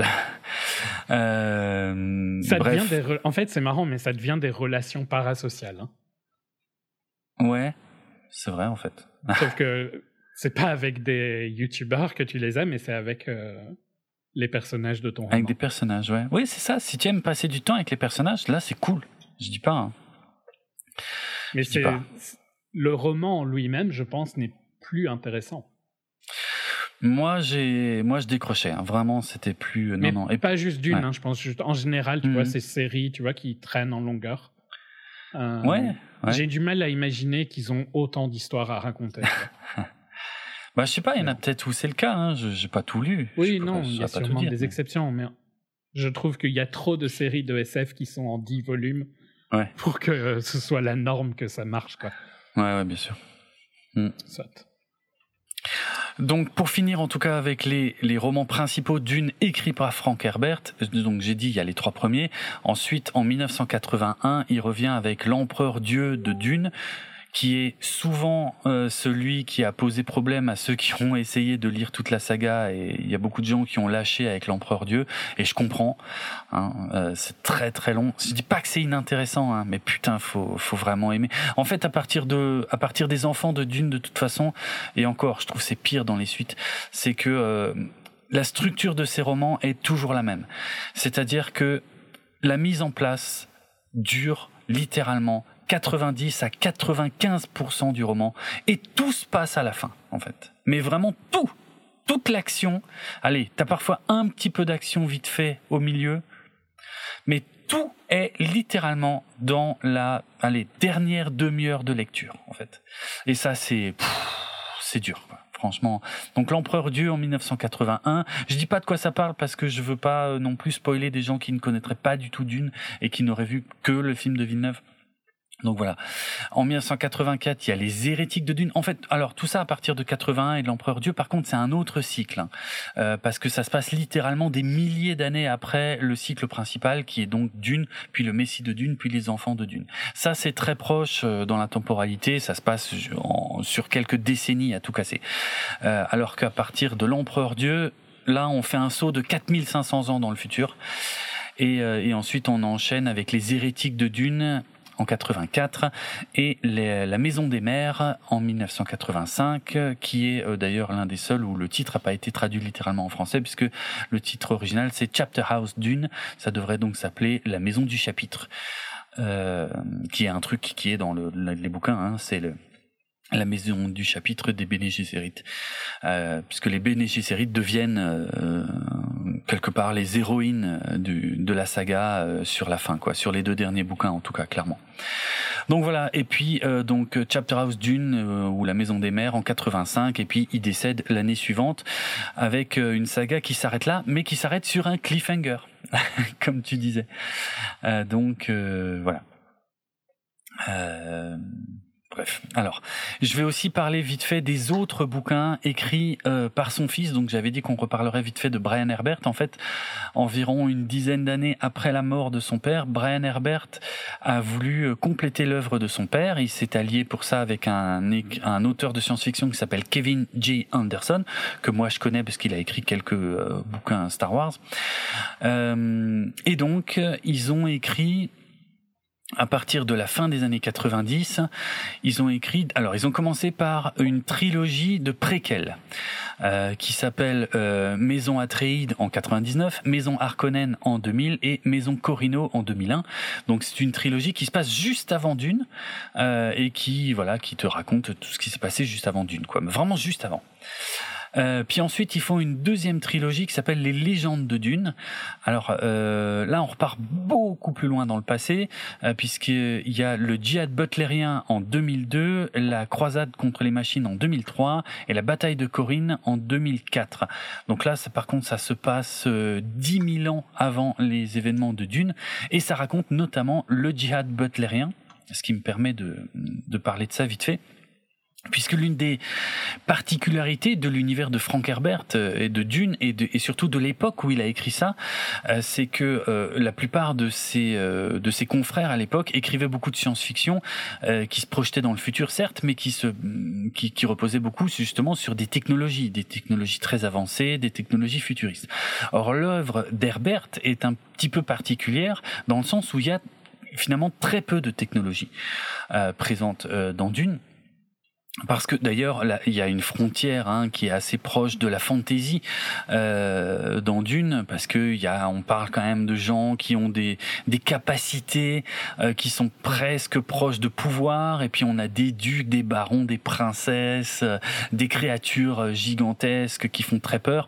On, euh, Herbert puise quand même beaucoup dans les codes de la fantaisie et en plus utilise assez peu de technologie, euh, ce qui ce qui va pas tout à fait dans le même sens que la plupart de ses confrères qui, eux, écrivaient de la, de la science-fiction euh, avec beaucoup de techno. Et l'explication en fait d'Herbert à ça, c'est ce qu'il appelait le djihad butlérien. Euh, donc, euh, alors déjà le terme djihad, qui est un terme qui est pas mal présent dans les romans, est évidemment complètement effacé euh, des nouveaux films aujourd'hui, puisque c'est un terme qui a aujourd'hui une connotation différente. Ça veut, si je dis pas de conneries, djihad, ça veut juste dire guerre sainte, mais euh, effectivement, euh, bon bah depuis, je sais pas, 10, 20, 30 voire plus en euh, ben euh, c'est oui c'est une ça a une connotation différente plutôt négative dans notre culture. Donc on n'utilise plus ces termes qui sont pourtant bien présents euh, dans les bouquins de de Herbert. Alors le djihad butlérien c'est quoi pas dire guerre sainte hein, pour informer. Hein? On peut oui c'est une erreur hein. ça veut pas dire guerre sainte. Ça veut pas dire guerre sainte? Ah bon? Ça veut non dire ça veut dire effort ou résistance mais euh... par contre ah. c'est quand même très fort lié à à l'islam hein, dans tous les cas. Ben c'est ça, c'est parce qu'aujourd'hui c'est lié à l'islam. Mais et... même, av même avant. Hein. Ah même avant? Ouais, ah, ok. Mais par contre, oui, je pense que ça avait sûrement pas le même. euh, genre maintenant, ça a une. Ça a encore une vision différente de, je pense, euh, quand il l'a écrit, quoi. Ouais, probablement, ouais. Hmm. Bon, voilà, c'est pour ça que le terme n'est pas utilisé. Euh, ouais, on peut Parce comprendre que c'est- pas. euh, Il y a un côté très guerre maintenant à dire djihad, Oui, alors que c'est plus. euh, ça pourrait, tu pourrais le plus le, de- le voir comme un devoir religieux, quoi. ah oui, oui, oui, effectivement. Donc du coup, c'est un peu autre chose. Ouais, ok. Ok, ok. Euh, ok. Mais c'est pour Alors, ça le- que guerre sainte, c'est une mauvaise interprétation, parce que ça Bah, sous-entend que Du coup, euh, ça veut dire que c'est violent, tu vois. Enfin, guerre ouais. égale violent, quoi. D'accord, Euh, voilà, juste pour. D'accord, d'accord. Alors, le djihad butlérien, c'est jamais expliqué, euh, en tout cas pas dans les films, ça c'est sûr. Donc, je vais juste un petit peu expliquer ce que c'est. Euh, le djihad butlérien, donc, c'est justement une guerre qui a eu lieu 10 000 ans avant Dune, euh, des hommes contre les machines, en fait. Et c'est pour ça que, enfin, contre les machines, il faut comprendre dans le sens ordinateur, en tout cas, les, les machines pensantes euh, ou, ou les robots ou les choses comme ça, qui, qui sont des choses qui sont totalement absentes du coup hein, de- du cycle de Dune. Euh, donc voilà, c'est comme ça que Frank Herbert l'imaginait. C'est parce qu'il y a eu un djihad butlérien, donc cette guerre contre les machines 10 000 ans avant. On ne sait pas pourquoi on en est arrivé là. Peut-être, je sais pas, peut-être le métaverse de, de Mark Zuckerberg s'est mis à délirer et puis euh, il a fallu à un moment régler le problème en faisant la guerre. Donc euh, voilà.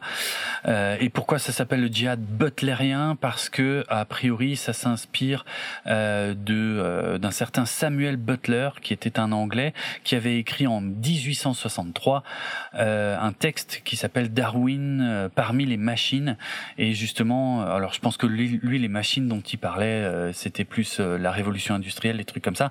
Mais voilà lui en tout cas Samuel Butler était un fan de justement il voulait qu'on détruise les machines en fait euh, donc euh, voilà, bref, c'est un, mec qui s'était, euh, c'est un des premiers probablement à s'être opposé au, concept des machines qui étaient censées améliorer la condition humaine et voilà. Donc Herbert a aussi puisé là-dedans donc pour construire son djihad butlérien. Donc ouais, Brian Herbert et Kevin G Anderson ont écrit donc voilà cette ce- cette trilogie de préquels. Euh, qui raconte le djihad butlérien en fait euh, donc euh, voilà ils sont pas arrêtés là, euh, puisqu'ensuite Brian Herbert a mis la main sur euh, une trentaine de pages de, de notes de son père euh, pour le septième roman qui devait suivre La Maison des Mers. Euh, donc, euh, donc, euh, et ben avec Kevin J Anderson, du coup, ils ont pris ces notes et ils en ont, ils ont fait la suite. Et, donc la suite directe de La Maison des Mers qui s'appelle Les Chasseurs de Dunes, qui est sorti en 2006, qui a été suivi en 2007 par un bouquin qui s'appelle en VO Sandworms of Dune, donc les euh, bah, les, les vers des sables de Dune, mais qui en français porte absolument pas le même titre, qui s'appelle, je crois, Le Triomphe de Dune, qui euh, conclut euh, la saga en fait, mais vraiment qui apporte une vraie fin a priori. Voilà, que son père n'a jamais pu faire. Ils ont pas terminé, ils ont pas terminé puisqu'ensuite ils ont écrit une autre saga qui s'appelle Les Héros de Dune. Alors les Héros de Dune, ce sont des romans qui se passent pendant la saga qui en fait qui s'intercale entre les bouquins originaux de Frank Herbert avec euh, le premier bouquin qui s'appelle Paul. Euh, alors je sais plus quel est le titre français, mais enfin c'est Paul quelque chose, euh, je sais plus. En VO c'est Paul of Dune, euh, qui est suivi par les euh, The Winds of Dune. Pareil, je crois que ça s'appelait Le Souffle de Dune en français. C'est pas tout à fait le même titre. Euh, donc en 2008 et 2009. Euh, il avait prévu de faire encore d'autres euh, bouquins qui devaient s'appeler Le Trône de Dune et L'étau de Dune, euh, mais qui ont été euh, finalement euh, retardés euh, pour faire une autre trilogie sur les Bene Gesserit, les Mentat et, les docteurs, enfin les docteurs Souk, la, la guilde de l'espace, les navigateurs. Bon, tout ça, si vous connaissez pas bien l'univers, ça vous parle pas, mais en gros. Brian Herbert et Kevin G. Anderson ont essayé de combler tous les trous et d'expliquer tout, en fait. De donner une origine à tout et une fin à tout. Euh, et j'y viens dans un instant, je finis juste sur tout ce qu'ils ont écrit. Donc ils ont écrit Sisterhood of Dune en 2012, les Mentat de Dune en 2014. Euh, et puis qu'est-ce qu'il y a eu d'autre Il y a apparemment les navigateurs de Dune en 2016. Il y a encore une nouvelle trilogie euh, qui doit sortir, qui doit s'appeler la trilogie Caladan, qui a commencé avec le Duc de Caladan, qui est sorti en octobre 2020. Je ne sais même pas s'il existe une version française. Euh, et il y a encore, euh, ils ont écrit plein d'histoires courtes depuis les années 2000, et euh, trois de ces histoires courtes doivent être rassemblées au, dans un volume qui s'appelle Les Sables de Dune en VO, et qui sortira à l'été 2022. Donc en gros, Brian Herbert, ça fait 20 ans qu'il est à bloc, qu'il écrit, qu'il écrit, qu'il écrit. J'ai pas lu les bouquins d'Herbert, euh, je n'en ai entendu comment je vais dire ça? Non, je vais plutôt dire je n'en ai jamais entendu du bien en fait. euh, même de la part des fans de Dune, euh, beaucoup pensent que c'est une trahison euh, des écrits de son père il a clairement pas le talent de son père, ça c'est ce que j'ai aussi beaucoup lu à son sujet. Euh, il y a, les romans de son père avaient des vraies qualités littéraires. A priori, euh, Brian Herbert en est plus du côté du roman de gare en fait. Alors, moi, je vais pas critiquer ça parce que j'en ai lu beaucoup en science-fiction. Bon, du côté de Star Wars, euh, et il y a du bon comme du mauvais. Euh, ça me gêne pas, honnêtement. Je suis très curieux de la trilogie sur le djihad butlérien que peut-être si j'ai l'occasion, je lirai un jour. Mais voilà, je m'attends pas à un chef-d'œuvre, mais je m'en fous. Franchement, je, je, je m'empêche de rire à chaque fois que tu dis ça parce que. Pourquoi? Tu sais que ça, tu sais à quoi ça me fait penser un djihad butlérien Non, je pas. Je pense à tous les butlers. Tu vois ce que c'est un butler? Ouais, c'est les majordomes. Ouais. Qui se rebellent et qui font un djihad contre leur, euh, contre leur maître. ouais, ah, c'est pas vraiment excellent. Non, mais depuis que tu le dis tout à l'heure, c'est l'image qui me vient en tête, c'est genre, euh, euh, c'est comment encore le majordome de Bruce Wayne? Euh, Alfred. C'est Alfred qui se rebelle contre Bruce Wayne. Tu vois. Excellent, ok. D'accord. Le... À chaque fois que tu le dis, franchement, je ne peux pas m'empêcher de, ah ouais. de penser à ça. Excellent. Je ne sais pas si je suis le seul ou si dans les auditeurs, il y en a d'autres qui vont penser à ça. Je ne sais pas. voilà, désolé. Ok. C'est pas grave, c'est pas grave. Donc voilà, bref, peut-être que je lirai en tout cas cette trilogie-là qui m'intéresse parce que c'est un peu un des thèmes que je préfère en science-fiction, hein, c'est les, hommes contre les machines. Mais euh, mais je sais, à mon avis, à quoi je m'attaque aussi et ça me dérange pas de lire des bouquins comme ça de temps en temps aussi, quoi. Euh, mais voilà, mais en tout cas, j'ai déjà entendu des choses extrêmement violentes envers les bouquins de Brian Herbert et Kevin G. Anderson. Bon, bah, c'est pas du niveau de Frank Herbert. Ok, après, euh, ils en ont écrit tellement, par contre, ça me fait un peu halluciner qu'il y en ait autant, euh, c'est qu'il y a quand même un public, quoi. Si ça se vendait pas, ils continueraient pas, ils en feraient pas, voilà quoi. Après, c'est un public, à mon avis, très très de niche, hein, mais, euh, mais je pense qu'il y a un public quand même. Pourquoi pas, ils ont le droit, quoi. Après, effectivement, quand ils changent ta vision, moi j'ai lu des trucs, effectivement, euh, genre j'ai appris les origines d'un personnage euh, parce que par exemple il y a, y a, un personnage euh, on sait qui est son père et on sait jamais qui est sa mère et Brian Herbert a écrit qui était sa mère et j'ai été choqué en fait. Je me suis dit ah ouais non ce serait elle sa mère. Waouh c'est trop bizarre parce que du coup ça change quand même ta perception des bouquins de Frank Herbert. Et je pense que c'est ça que, que que que les fans reprochent à Brian Herbert. Mais bon en tout cas, et, lui reproche de vouloir absolument boucher absolument tous les trous et de expliquer tout, tout, tout et de raconter tout, tout, tout, et à un point où c'est plus intéressant en fait, tu vois. Bref, bon, ben voilà, je, je le mentionne. Il n'a pas le talent de son père et il veut gagner de l'argent et il utilise euh, ce qu'il a pour gagner de l'argent. Oui, pourquoi pas. Moi, je dis encore une fois, s'il n'y avait pas autant de, enfin, s'il n'avait pas un minimum de public, il n'y aurait pas autant de bouquins. Donc euh, voilà, je pense que ça doit intéresser quelqu'un. Pourquoi pas. Euh, allez, je reviens au premier roman. Euh, encore juste quelques mots sur le premier roman.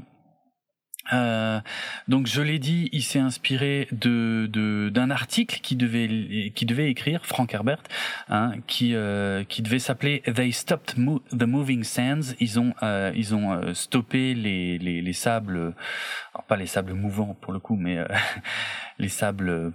Comment je pourrais traduire ça? J'en sais rien en fait. Bon bref, Ouais, il a jamais. Ouais, c'est pas évident. Les sables avançants, mais ça se dit pas en français, c'est- moche. Bref, en tout cas, il a jamais fini son article et puis à la place il a écrit d'une. Mais par contre, l'article, euh, enfin non, c'est pas, enfin si, il a, il a pas tout à fait fini. Par contre, l'article a fini par être publié, mais plusieurs décennies plus tard, justement dans un bouquin euh, euh, sur Dune, évidemment. Euh, donc j'ai déjà dit hein, qu'il il s'intéressait aussi à, à la figure des héros et des messies. Euh, et le et le, le problème que, que, que peut devenir euh, comment dire lorsqu'on lorsqu'on confie notre futur, notre destin à, à des gens qu'on considère comme des héros et des messies, ça c'est un thème très important. Évidemment, les, les, les environnements désertiques hein, sont quelque chose qui l'ont beaucoup inspiré, Euh, et, et, le fait que les environnements euh, désertiques aient donné naissance à des religions et à des mouvements euh, religieux, évidemment ça aussi euh, c'est quelque chose qu'il a injecté dans, dans, dans son histoire. Euh, L'une des grosses influences, c'est évidemment l'histoire d'un certain T.E. Lawrence, euh, qui a été euh, impliqué dans les révoltes arabes euh, pendant la Première Guerre mondiale. Alors c'est un mec qui est beaucoup plus connu sous le nom de Lawrence Darby qui est probablement un petit peu la base de toutes les histoires euh, du type euh, Le Dernier Samouraï, Danse avec les loups, Avatar, c'est-à-dire le mec qui va dans une culture qui n'est pas la sienne et qui finit par prendre la défense de cette culture qui n'est pas la sienne en fait euh, et qui, et qui l'aide à se battre. Voilà. Euh, donc là, clairement, euh, il y avait, il y avait, y avait vraiment un lien très fort entre Laurence d'Arabie et ce qu'il a fait en Arabie et euh, et euh, l'histoire de Paul et des Fremen. Euh, ça, c'est clair, net et précis. Même à un point que les premières versions de Dune, c'était un peu trop euh, simpliste en fait, tu vois. C'était vraiment la, c'était vraiment l'histoire de Laurence d'Arabie et, et Herbert a continué à écrire et à développer un peu son histoire pour la rendre euh, un peu plus complexe quand même. Euh, une autre source d'inspiration pour euh, Frank Herbert, c'est évidemment euh, le, alors ça s'appelle la psilocybine, donc qui est une, un, un- un- comment on peut appeler ça, un, ah, merde évidemment quand j'ai pas les termes français c'est pas évident. Euh, je crois qu'on on parle d'un un un champignon. un- oui oui ça vient des champignons en fait c'est c'est un c'est une substance en fait psychoactive. Ouais voilà psychédélique psychoactive qu'on trouve dans les champignons. hallucinogène, euh, Ouais, hallucinogène. cherches, quoi. Mm, Ah, c'est ça. Exactement. Donc ça, évidemment, c'est c'est sa source d'inspiration pour l'épice. hein. Alors, on a dit, je crois, à tort, que euh, Frank Herbert était un gros consommateur de LSD et tout, et que c'est pour ça qu'il parlait, euh, qu'il a créé l'épice, euh, l'épice qui permet d'avoir aussi des petites visions, des choses comme ça. Euh, a priori, c'était pas un gros consommateur, mais par contre, c'était dans la culture de son époque, euh, les années 60 et tout. Donc voilà. Il semblerait qu'il cultivait par contre des champignons qui qui développaient de la, la psilocybine, mais bon, ça je je je sais pas si c'est prouvé. Bref, en tout cas, il s'est beaucoup documenté évidemment euh, dessus. Euh, faut aussi Voilà. euh, replacer que tous les gens qu'on admire euh, prenaient euh, des trucs comme ça. hein. Ah oui oui oui oui bah oui oui oui je, ce- c'est pas pas spécialement choquant quand on le sait Non, oui non, oui bien sûr Et, et on est, on est, je pense qu'on est con de pas explorer notre euh, mental avec euh, avec tous ces trucs-là. Oui, c'est intéressant. Après, c'est un, c'est des concepts très new age, hein, euh, effectivement, qui, qui étaient beaucoup, euh, très à la mode dans les années 60, d'explorer justement d'autres. euh, Ouais. Et puis ça a D'autres, été, euh, ça a été, merde. Il y a eu une psychose à cause de Reagan et de sa poufiasse de femme. hein. Ah, Euh, tiens. Ça, je ne suis pas au courant. Bah, enfin, le- l'antidrogue vient de Reagan, hein, globalement. Ah oui, oui, mais enfin, oui, oui, ça Ah. d'accord. Mais il y avait des vrais problèmes aussi. Pas vraiment. Enfin, Bah, dans la guerre contre la 80. drogue, c'est euh, Ouais. pas vraiment. Enfin, y a Vaste des- sujet, mais oui. Oui, la guerre contre la drogue, euh, non, ça marche pas dans tous les cas. Donc, euh, mais, Oui, ça marche pas, mais ça c'est un autre, euh, oui, euh, un autre sujet. mais c'est, enfin, il y a plein de trucs intéressants qu'on a perdus à cause de ça. Plein de trucs qu'on qu'on pourrait sûrement guérir si on Ah, peut-être. si on Mm. cherchait euh, Mm. tous ces gens-là qui prenaient des trucs intéressants. Il plein de de physiciens et tout ça euh, prenaient de- de- des psychédéliques. euh, Ouais. genre euh, Feynman, tous ces gens, tous les gens des années 60, quoi, Mhm. qui étaient adultes dans les années 60. Ok. Ouais. ouais. Oui, donc clairement, Frank Herbert était aussi dans cette euh, dans cette mouvance, dans cette génération-là. D'ailleurs, je me rends compte, j'ai dit une bêtise. C'est Philippe Cadic où on dit euh, qu'il a pris énormément de LSD parce que je, je crois que c'est encore plus présent dans sa littérature, les mondes, euh, enfin les, les, les, réalités alternatives, machin. Et en fait, Cadic, non, il faut pas dire Cadic. Dick ne, en fait, ne prenait pas de LSD, mais par contre, il prenait des médicaments. Enfin bref. Je sais pas si euh, Herbert en a pris hein, pour le coup.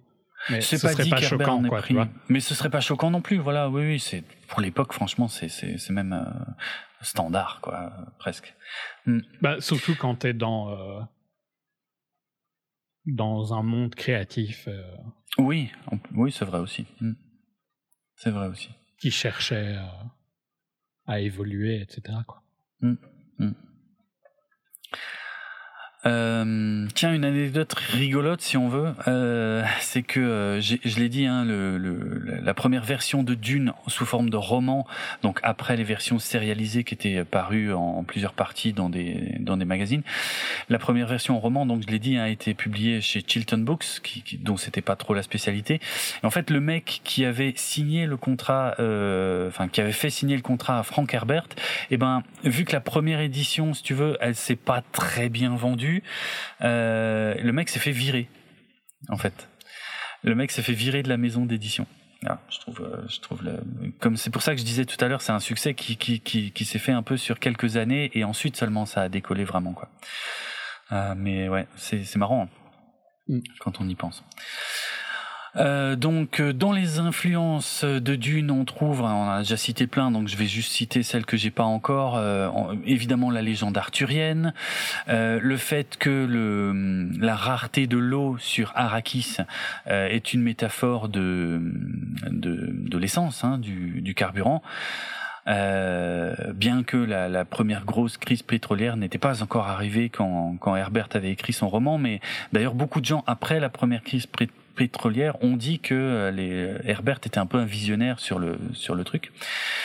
Euh, les comment les l'épuisement des ressources à cause de la surpopulation aussi c'est des choses qui qui l'ont inspiré alors évidemment euh, tout ce qui est culture moyen-orientale est euh, lié à l'islam hein, donc euh, notamment rien que par le vocabulaire Shaihulud, Muad'Dib, Uzul, Shaitan tous ces trucs là Bon, il a puisé dans d'autres trucs aussi. Hein. Il a, il a vraiment piqué dans plein de trucs. Par exemple, le, le Landsrad, j'en parlerai, j'en reparlerai peut-être. Le Landsrad, en gros, c'est, c'est les grandes maisons, c'est les grandes familles, c'est l'association des grandes familles, des grandes maisons. Et eh ben, c'est un, c'est un mot euh, néerlandais, Landsrad, par exemple. Tu vois. Donc, il a vraiment piqué dans plein de trucs. L'écologie, on a déjà parlé. Euh, les, les, les, parallèles avec euh, la chute des grands empires, hein, notamment l'empire romain, l'empire ottoman, euh, qui était aussi une quelques années plus tôt, qui était une grande influence pour Asimov, pour Fondation parce que finalement les fondations et, et Dune sont, sont c'est marrant que qu'il y ait beaucoup de parallèles entre les deux parce qu'aujourd'hui les deux sont adaptés et sortent à peu près à la même époque aussi euh, et en fait les deux ont pour point de départ la chute d'un empire en fait la chute inéluctable d'un empire.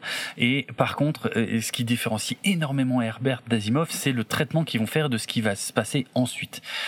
Euh, mais voilà, où euh, chez Asimov est plutôt un euh, il essaie de voir le bien en fait partout, alors que, que Herbert était quelqu'un d'un peu plus pessimiste.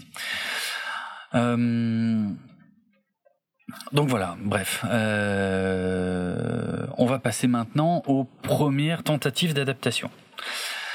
Et la première tentative date de 1971 euh, donc euh, c'est un certain Arthur P. Jacobs euh, qui a qui a connu un beau succès quelques années auparavant, trois ans auparavant, avec l'adaptation de La planète des singes. Je suis contractuellement obligé par le docteur Zayus de le mentionner. donc voilà. Et donc Arthur P. Jacobs, en, en, en bon producteur logique, il se dit bon ben quelles autres œuvres de science-fiction je pourrais adapter pour en faire des films et tout quoi. Et donc en 1971, il achète les droits euh, sur Dune.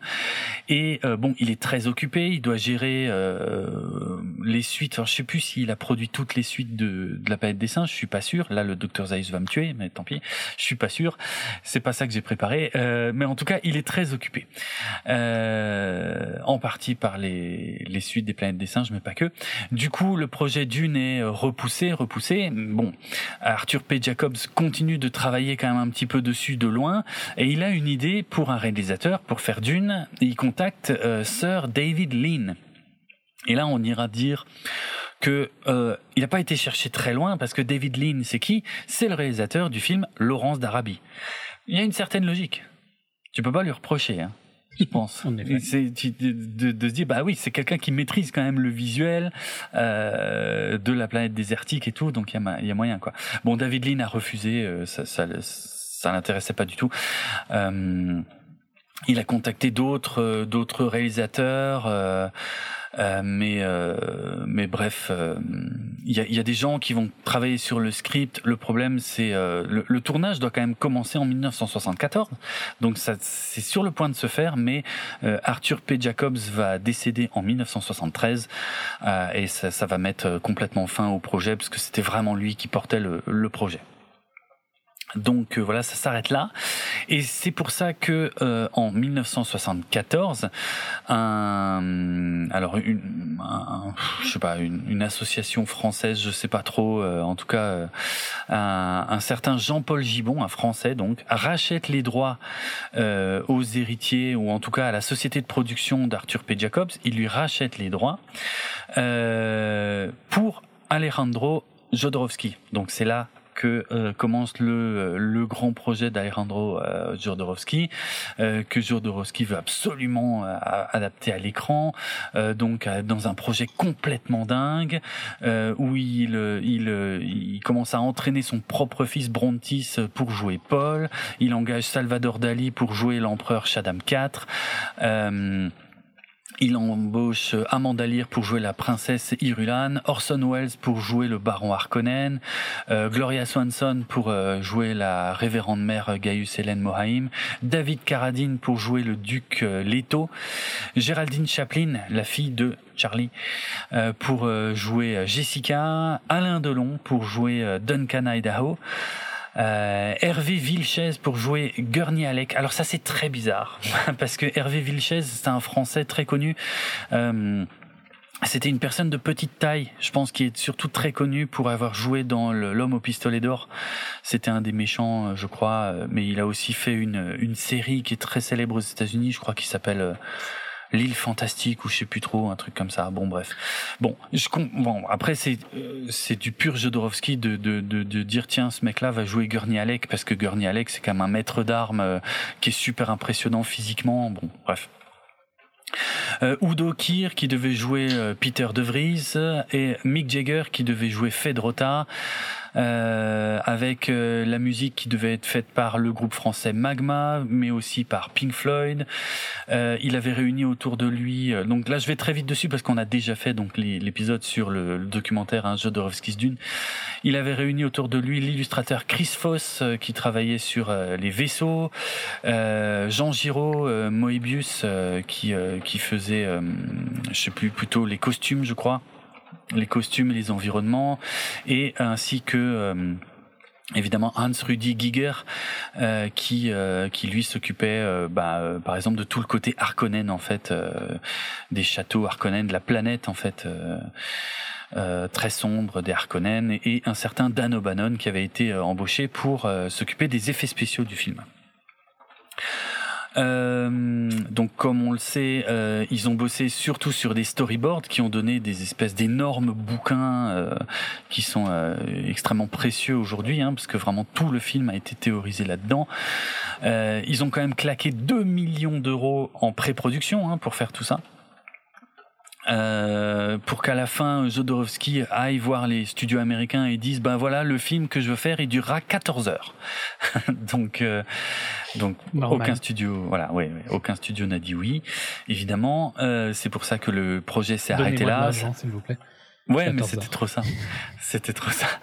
Bon après, euh, voilà, ça a été une énorme blessure pour Jodorowsky, euh, qui en a beaucoup souffert et qui reste très très amer encore aujourd'hui, hein, euh, qu'on lui ait refusé son projet, parce que lui, il, il savait qu'il voulait faire quelque chose de grandiose, mais euh, personne l'a compris.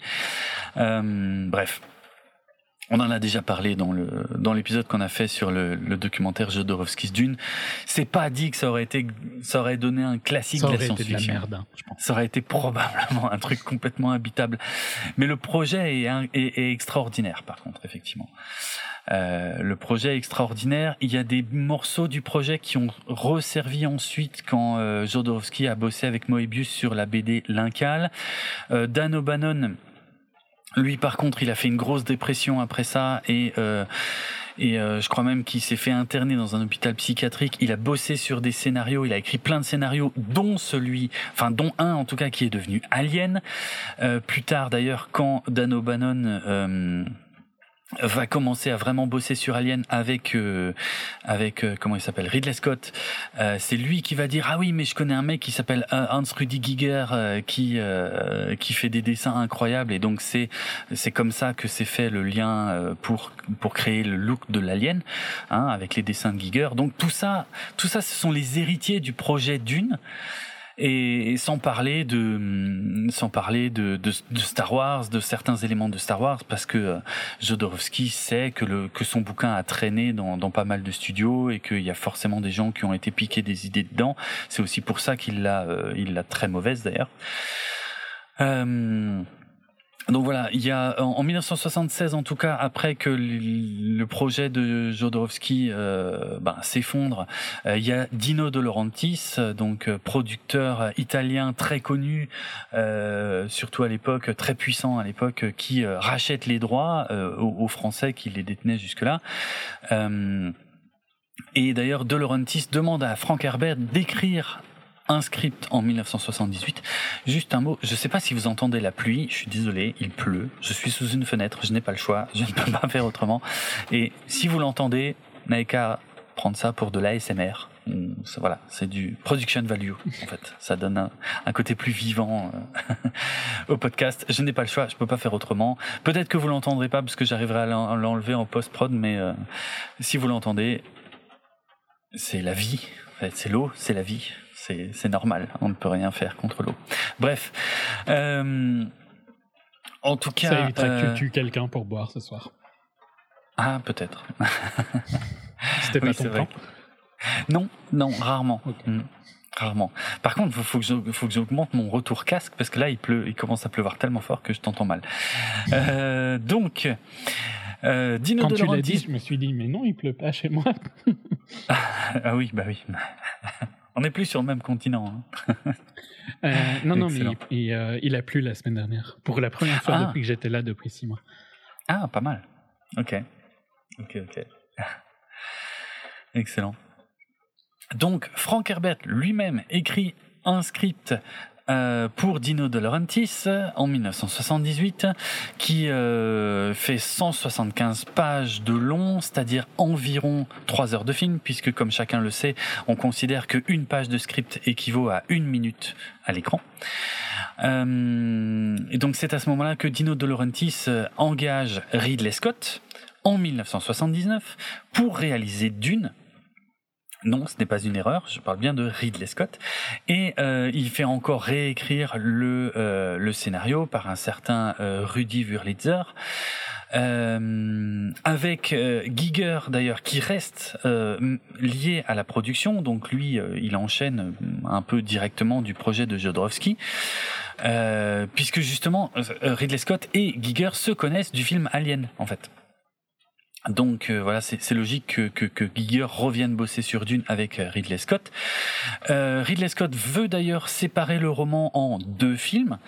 Euh, il travaille sur plusieurs versions euh, du script, et puis finalement, euh, les délais de production en fait sont tellement longs et, et le le désespère quelque part, qui finit par abandonner le projet et à se barrer pour aller bosser sur Blade Runner à plein temps, Euh, donc toujours avec euh, Moebius. Donc Blade Runner fait aussi partie des héritiers euh, clairement du projet de, de Jodorowsky. Euh, alors pourquoi euh, Ridley Scott a foutu le camp? C'est parce que euh, en fait il y, en avait pour deux ans et demi de production et il avait vraiment, il avait plus envie de s'occuper de ça, surtout qu'il a perdu son grand frère en fait, Frank Frank Scott, qui est décédé d'un cancer pendant qu'il bossait sur le Dune pour Dino De Laurentiis et, et, et donc Ridley Scott il l'a dit hein, plus tard, il a dit franchement ça ça m'a foutu les jetons parce que je me suis rendu compte que le temps passait et je voulais pas euh, je voulais pas euh, voilà je, je, voulais faire quelque chose. Il fallait que ça aille vite. Je voulais sortir quelque chose. Et il a un peu refait dans les années qui ont suivi hein, quand Tony Scott est mort Ridley Scott euh, s'est remis à faire euh, des films beaucoup plus rapidement encore aujourd'hui. Il vient de sortir le dernier duel et il y a House of Gucci qui sort dans à peine quelques mois. Enfin il arrête pas en fait. Bref. Mais donc déjà à l'époque. pour enfants. De quoi? House of Gucci. C'est vrai? Ouais. Ah, pas, ah ouais. Ils ont jamais vu euh, d'italien de leur vie, euh, tous les acteurs. Ah bon Parce que les attentes quand tu fais un film sur Gucci. Oui, c'est un peu con. Ouais.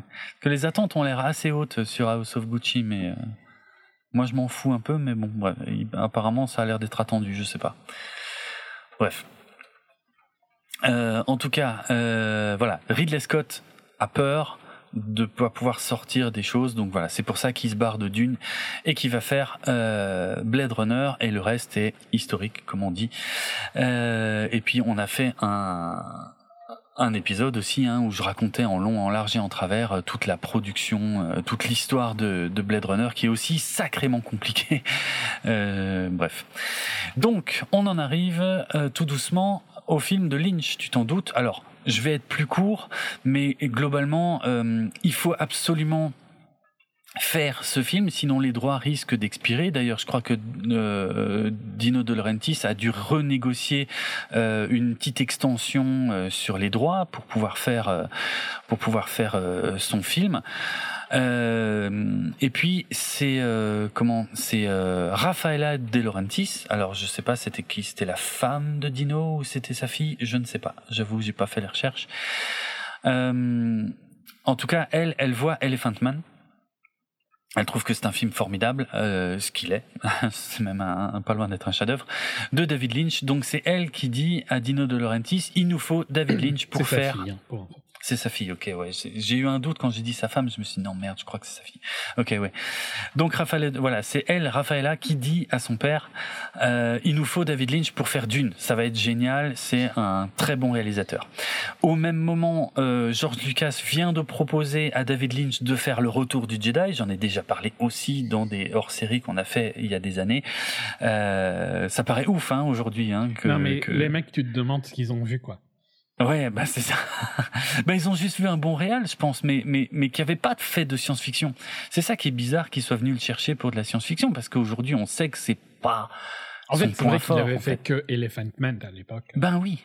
C'est ça. Qui, qui était euh, relativement incroyable hein, pour l'époque. Qui est un film hallucinant, bien sûr, bien sûr, mais je veux dire, euh, entre ça et Eraserhead, euh, Peut-être qu'ils se sont dit ouais c'est un visionnaire, c'est un mec qui a une façon différente. C'est un visionnaire. c'est oui, oui. Qui est, juste qu'il n'était pas fait pour ça. Non, il était vraiment pas fait pour ça. Non, non, bien sûr, bien sûr. Donc, en tout cas, euh, David Lynch refuse le retour du Jedi pour accepter Dune à la place. Qui, dans un sens, euh, Dune, au moins, ça allait mieux avec Lynch, hein, quand même. Un peu, oui, oui, oui. Ça, à choisir entre les deux, tu vois, Lynch avait plus de chance avec Dune. Ouais, c'est pas faux. Là, par contre, je suis, je suis assez d'accord. Ouais, c'est vrai. Euh, Lynch, par contre, n'avait pas lu le, le roman. Euh, il connaissait pas, donc il l'a, il l'a lu, il a adoré, et c'est là seulement qu'il a accepté de, de faire le film. Et c'est lui-même qui a écrit, qui a énormément travaillé sur le script. Il a travaillé, au, je crois, il a fait au moins sept versions du script. Euh, et euh, ouais, je crois que c'est ça, cette version euh, du script quoi. Et euh, Virginia Madsen qui jouait donc qui, qui a joué dans ce dans cette version là, la princesse Irulan, euh, elle dit qu'à l'époque elle, elle elle avait signé pour trois films et que les producteurs étaient persuadés qu'ils allaient faire un Star Wars pour adultes. Ce qui est très rigolo parce qu'on va retrouver exactement la même déclaration beaucoup plus récemment dans la bouche de Denis Villeneuve qui a dit exactement la même chose, sachant que Star Wars à l'époque et le Star Wars d'aujourd'hui, c'est pas le même. mais que pourtant on en reste à cette envie de faire du Star Wars pour adultes. Moi, je trouve ça très très rigolo. Mm. Bref, euh, on y reviendra. Euh, donc, euh, en tout cas, Dune est, est tournée en 1983 au Mexique entièrement, avec un budget de 40 millions, euh, ce qui était beaucoup, avec euh, 80 décors qui ont été écrits, euh, qui ont été construits sur 16, euh, alors des soundstage, vas-y pour traduire ça, je sais jamais comment traduire ça, des, je sais pas, dans 16 bâtiments différents.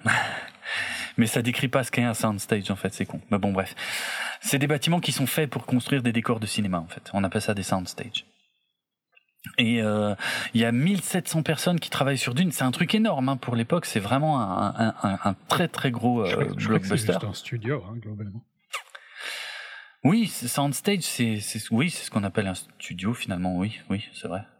Mais studio peut vouloir dire plusieurs choses différentes. C'est pour ça aussi que je préfère l'anglais est plus précis que le français. Ouais, c'est mais, plus ouais. précis, mais. Mm, mm. Mais oui, tu as raison, c'est juste des studios en fait, ouais. C'est ça. Donc 80 décors sur 16 studios différents.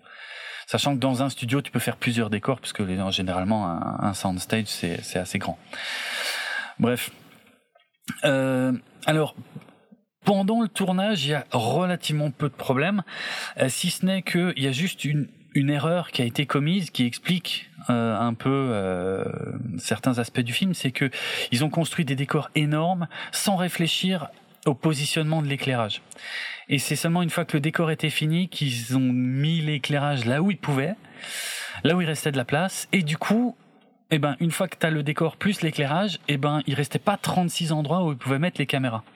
Et en plus, ils pouvaient pas trop les déplacer à cause de l'éclairage.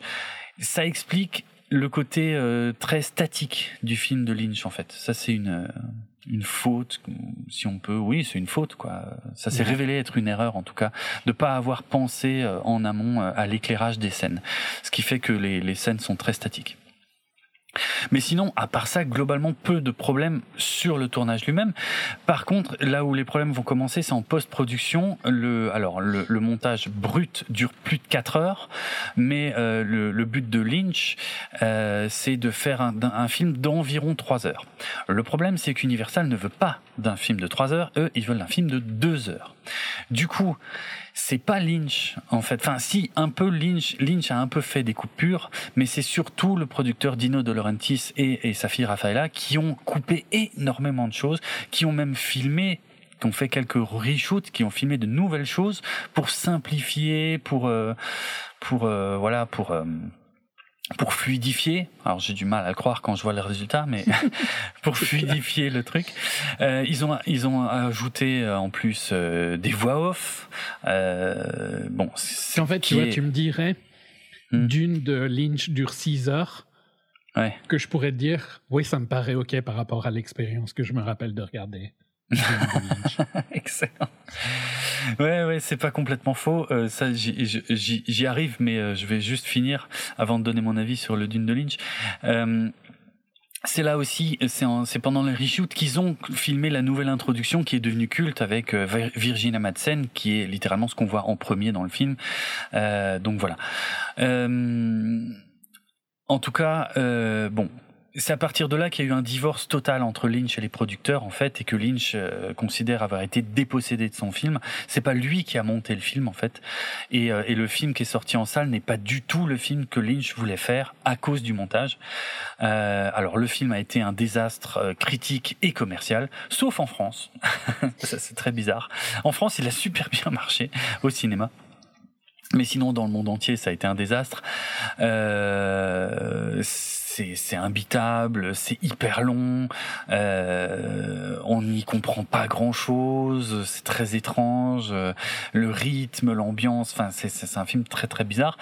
Il existe un autre montage euh, qui par contre euh, se rapproche plus, plus des trois heures qui fait euh, qui est en deux parties en fait qui dure 186 minutes et euh, qui a été euh, fait pour la télévision alors qui n'a pas été fait par Lynch hein, parce que Lynch ne veut plus rien savoir de Dune. Il veut même encore à l'heure actuelle il veut plus en entendre parler. On lui a demandé son avis sur le Dune de, Villeneuve.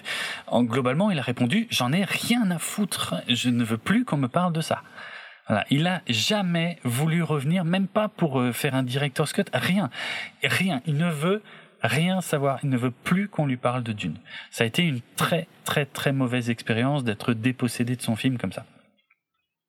Donc en tout cas oui. D'ailleurs, en fait, quand il pense, ouais. il n'a plus jamais fait de gros films. Hein. Bah non. Non, il est parti sur totalement autre chose après, effectivement. Ouais, ouais, euh, ça l'a complètement dégoûté de l'expérience de studio. Le euh. plus de tous les réalisateurs qui ont été dégoûtés par un studio, quoi. Ouais, ouais, c'est vrai, c'est vrai. Ouais, en final, le seul truc qui est resté hmm. de Dune pour lui, ça doit, ça doit être euh, Kyle MacLachlan. Ah oui, oui, par contre, il a fait connaissance avec Kyle MacLachlan, dont, dont c'était le premier rôle au cinéma. Et effectivement, après, ils ont fait plein de trucs ensemble, notamment Twin Peaks, euh, mais pas que. Et euh, oui, oui, bien sûr, bien sûr. Mais c'est vrai, mais c'est l'un des trucs principaux qu'il en a retiré. Et quelques autres acteurs, hein, qui, euh, bah, notamment l'acteur d'Eraserhead, qui était aussi dans Dune et qui était aussi ensuite dans Twin Peaks. Mais, Parce que toute sa filmo, après, ça a été que des trucs... C'était pas la même ambition. Ouais, ouais. Mm. Mm, c'est vrai. Parce que son plus gros budget après ça, je pense que ça doit être 10, 15 millions, à mon avis. Ouais, il y a moyen. Que là, c'était 40 pour un film qui en a gagné 30. Hein, donc, euh. Et 40, euh, il y a longtemps, quoi, tu vois. Et 40 il y a longtemps, donc c'était énorme, en fait. c'était vraiment colossal. C'est vrai. Donc, euh, ouais. Mm. Il a été dégoûté ah. d'Hollywood. Complètement, mais ouais, non, mais totalement. Il a, il a même refusé que son nom apparaisse sur le montage euh, télévision, donc euh, que je que je crois pas avoir vu. Du coup, je pense que je l'ai jamais vu. Euh, il paraît qu'il est un peu mieux. Hein, les, les, les fans l'aiment un peu plus. Alors, je crois qu'il est ressorti plus récemment en, sous le titre, je sais pas, Extended Edition, tu sais, un truc comme ça. Mm. Mais bon, bref. bon, je viens d'avoir un flash qu'en fait il a plus jamais, il, a plus rien fait depuis, euh, depuis 15 ans, David Leitch.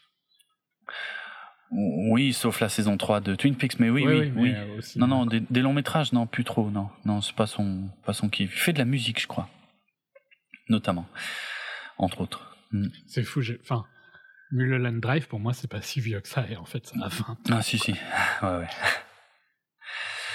Euh, donc Lynch, ouais, était, le coup de vieux que je viens de prendre en voyant la date euh, 2020. Ah Excellent. Le Lynch, oui, était tellement en colère contre la version télé qu'il a refusé que son nom apparaisse et donc le nom du réalisateur de la version télé, c'est Alan Smithy, qui est le fameux pseudonyme utilisé par les réalisateurs qui refusent que leur nom euh, apparaisse au générique. Donc euh, voilà. Euh, ben le Dune de Lynch, qu'est-ce que je peux en dire euh, vite fait euh, Moi, je l'ai vu la première fois quand j'étais adolescent. Je me suis ennuyé à mourir. En fait, c'est surtout, je comprenais pas quoi.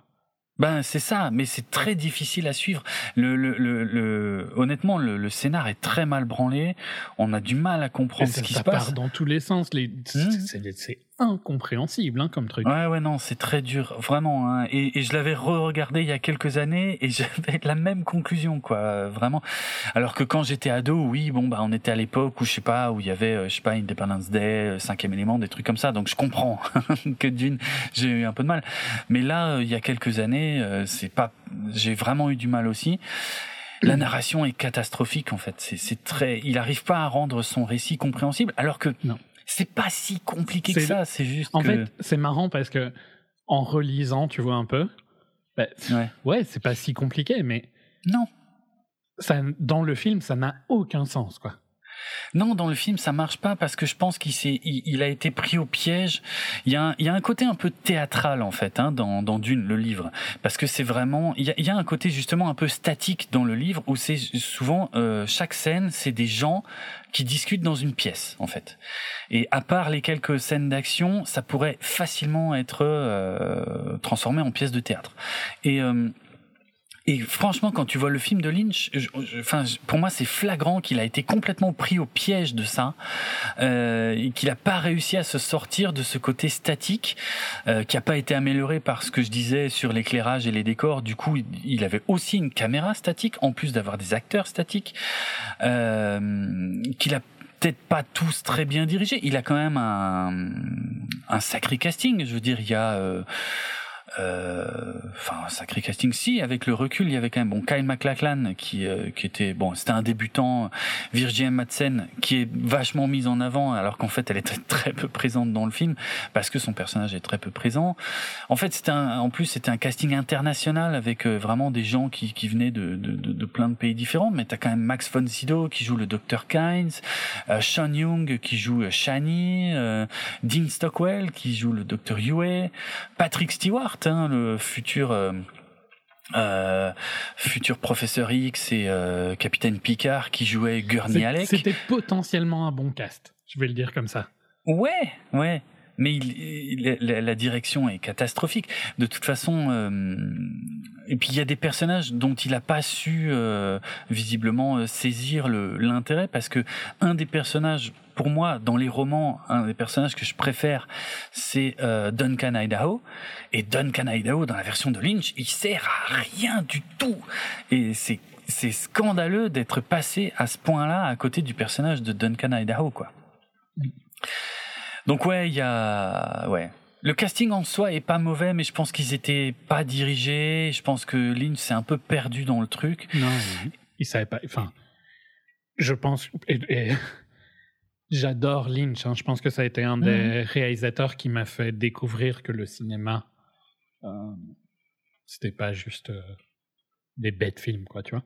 Ouais, ouais. Euh, ça fait partie des réalisateurs euh, où j'ai acheté des livres qui parlaient de, de son mhm. style de cinéma et tout ça. Ah ouais, okay, c'est un réalisateur vraiment important pour dans mon éducation cinématographique. Ouais. mais j'ai toujours trouvé que Dune, c'était une erreur de parcours. Ouais, il s'est euh, perdu. C'est vraiment perdu, je trouve, avec ce film. Euh...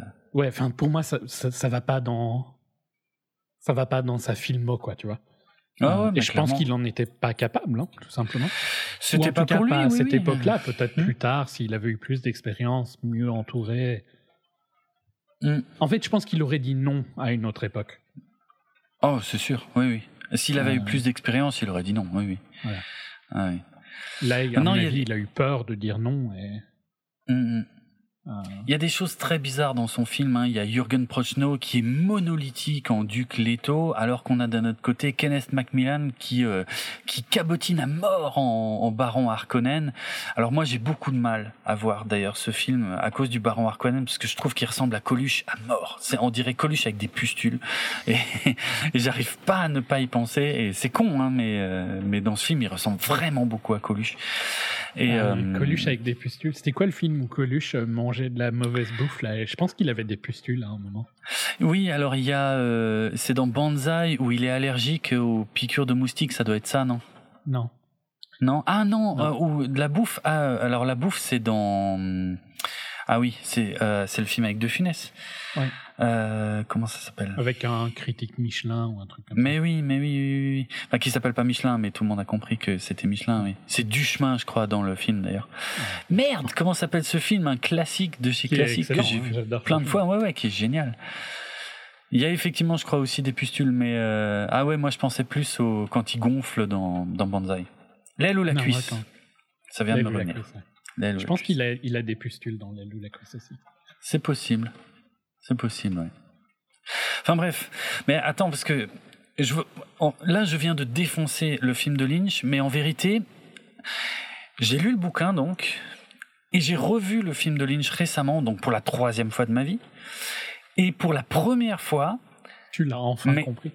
Ben voilà, j'ai compris, j'ai réussi à suivre, et je l'ai bien aimé du coup, parce que euh, je trouve que, alors, c'est un film, pour moi, c'est la même chose que Blade Runner, dans le sens où c'est un accident industriel dont il est sorti quelque chose d'unique et de pas forcément maîtrisé mais qui a trouvé son public en fait. Parce qu'il y a plein de fans hein, du film de Lynch à l'heure mhm. actuelle. Et je trouve qu'il a quand même, il y a, je reviens pas sur tout ce que j'ai dit que je trouve raté, notamment la narration et les voix off. Hein, je ne supporte pas les voix off. Il y a beaucoup de, effectivement, les gens, les, les personnages pensent dans leur tête, dans le livre, mais le faire littéralement comme ça à l'écran, ça me sort du film à chaque fois. Et je trouve que c'est d'une des plus grosses fautes de la narration du film de Lynch. Mais par contre, il y a tellement d'autres trucs qui sont excellents. Il y a quand même des décors qui sont sublimes film. Il y a une ambiance, il y a une vraie ambiance euh, assez unique dans ce film. Il y a un design aussi. Euh, ah, il y a, le design est... Il est ouf. Franchement, il est incroyable. Euh, il y a un travail de folie dessus. Il a, il a, c'est un film vraiment que je trouve quand même attachant euh, parce qu'il est unique en son genre et euh, il est foiré du point de vue de la narration, et alors je parle pas de la fin qui est complètement rushée, qui est ah, qui est scandaleuse en fait. J'avais oublié que le que la fin était rushée à ce point, euh, alors que plein d'autres trucs on se fait chier et ça met des plombs à en arriver là où ça doit aller. Euh, mais euh, mais par contre sur le côté visuel, même les effets spéciaux, oui, ils ont un peu vieilli, les boucliers, tout ça. Mais moi je trouve que ça fait partie du charme du film, quoi. J'ai pas de problème avec ça. Encore que, en fait, c'est bizarre parce que les boucliers, la scène où ils se battent avec les boucliers, avec ces boucliers très cubiques, euh, j'aime beaucoup et je trouve que ça fait partie du charme du film. Autant il y a certaines incrustations sur fond vert ou fond bleu qui piquent, qui sont moches, qui sont vraiment infâmes, euh, et qui marchent pas du tout, quoi. Donc euh, voilà. Et le film, effectivement, donc il sort un an après le retour du Jedi. Putain, en termes de visuel, même si j'aime le visuel du Dune, du Dune de Lynch, c'est quand même euh, très en retard sur euh, ce qu'on a vu euh, dans le Retour du Jedi. Quoi. Techniquement, c'est très très très en retard. Quoi. C'est même assez catastrophique. Moi, je me rappelle que c'était kitsch quand je l'ai vu. Oui, mais c'était déjà un peu kitsch quand il est sorti. Effectivement, il était déjà en retard. C'est exactement ça que, voilà, oui, tu le dis mieux que moi. C'est un peu ça que je voulais dire. Il est très, en... il est déjà kitsch quand il sort presque, en fait. Ouais, ouais, ouais tout à fait. Après, je l'ai pas vu quand il est sorti. Hein. je suis né quand il est sorti. Oui, oui, mais oui, c'est vrai. Euh, mais... quand je l'ai vu, ce que je me suis dit, c'est, waouh, c'est super kitsch et ça devait être ah bien kitsch à l'époque, quoi. Bien sûr, bien sûr, mais ça l'était déjà un peu parce que Star Wars avait quand même euh, avait quand même un peu fait le ménage de ce côté-là. Et, même s'il y a eu beaucoup de films de science-fiction qui sont sortis dans le sillage de Star Wars, euh, Star Wars gardait toujours un peu... Euh, euh, bon, il y a eu des exceptions, hein, comme Alien, des choses comme ça, mais en fait, euh, globalement, beaucoup de films étaient déjà dépassés parce qu'ils n'avaient pas le talent qu'ont eu euh, Lucas sur Star Wars ou euh, Scott sur sur Alien ou des choses comme ça, quoi. C'était ceux qui étaient vraiment, euh, ceux qui n'avaient pas l'air bidon étaient euh, étaient plus des exceptions qu'autre chose. Mais je peux comprendre euh, que quand on quand on connaît, mais par contre ça reste une, ça montre quand même que le film ne ah marche bah pas, tu vois. Ah bah oui, ça révèle un défaut énorme, hein, on est d'accord. Mais quand tu comprends l'histoire, c'est un plaisir à regarder. Honnêtement, alors que j'avais toujours eu énormément de mal à comprendre les enjeux. Hein. Mais son script est vraiment foireux. Il ne marche pas. C'est dommage qu'il n'y ait jamais eu un bon director's cut. Vrai ou faux director's cut, hein, au final. Ouais, celui de Blade Runner n'est pas le vrai. Oui, oui, c'est compliqué, oui, oui. Mais euh, bah, je sais pas, peut-être que la version télé, euh, donc euh, version longue, télé de Dune passe mieux. Je, je crois pas l'avoir déjà vu, mais faut, faut, faudrait voir ça à la limite, ouais. Mm. En plus, à l'époque, ça a été, ça avait été un échec d'autant plus retentissant que justement pour suivre la mode de Star Wars, il y avait des bouquins, des jouets, des jeux, il y avait plein de trucs, tu vois, et ça avait été un, échec total, vraiment euh, catastrophique. Des comics Marvel, enfin bref. Donc voilà. Euh, D'ailleurs, je voulais juste euh, faire un petit clin d'œil très rapide aux jeux vidéo, notamment aux deux premiers parce qu'ils sont très intéressants, euh, Dune et Dune 2 qui sont tous les deux sortis en 1992. Alors il y a une raison à ça, c'est parce qu'en fait euh, c'était à la base euh, Cryo euh, Interactive, une boîte française qui avait été commissionnée pour faire un jeu et puis on leur a enlevé le projet en cours de route, mais ils ont continué à le développer quand même euh, sans en avoir les droits et ils sont revenus ensuite voir le distributeur et dire voilà on a fait un jeu parce qu'on est des passionnés de Dune. Donc c'était au début des années 90 et euh, est-ce qu'on a quand même une chance de le sortir? En plus, c'était des passionnés du film de Lynch et tout machin. Et en fait, l'éditeur a dit ah, "Vous me faites chier, mais si vous êtes capable de me le sortir en pas trop longtemps, ok, on le sort." Donc c'est pour ça qu'il y a eu Dune en 1992, qui est un jeu français de Cryo Interactive qui mélange euh, euh, du point and click, un peu de stratégie et plein de choses en fait, et qui est qui a très très bonne réputation, qui est un vrai euh, jeu de passionnés, euh, qui permettait de vivre euh, une, toute une aventure. Et voilà. Et, et, si je dis pas de bêtises, je suis pas totalement sûr de cette info, mais si je dis pas de bêtises, c'est le premier jeu vidéo qui a été édité en CD-ROM. Euh, parce qu'il prenait énormément de place sur disquette, il fallait je sais pas combien de disquettes. Donc voilà, ça je suis pas totalement sûr. Mais le deuxième jeu vidéo, donc qui lui euh, était développé par un studio américain, Westwood Studio, euh, donc qui eux ne savaient pas que les Français avaient continué à bosser dessus. C'est pour ça qu'au lieu qu'il s'appelle Dune, il s'appelle Dune 2, leur euh, leur euh, truc qui sort quelques mois après l'autre.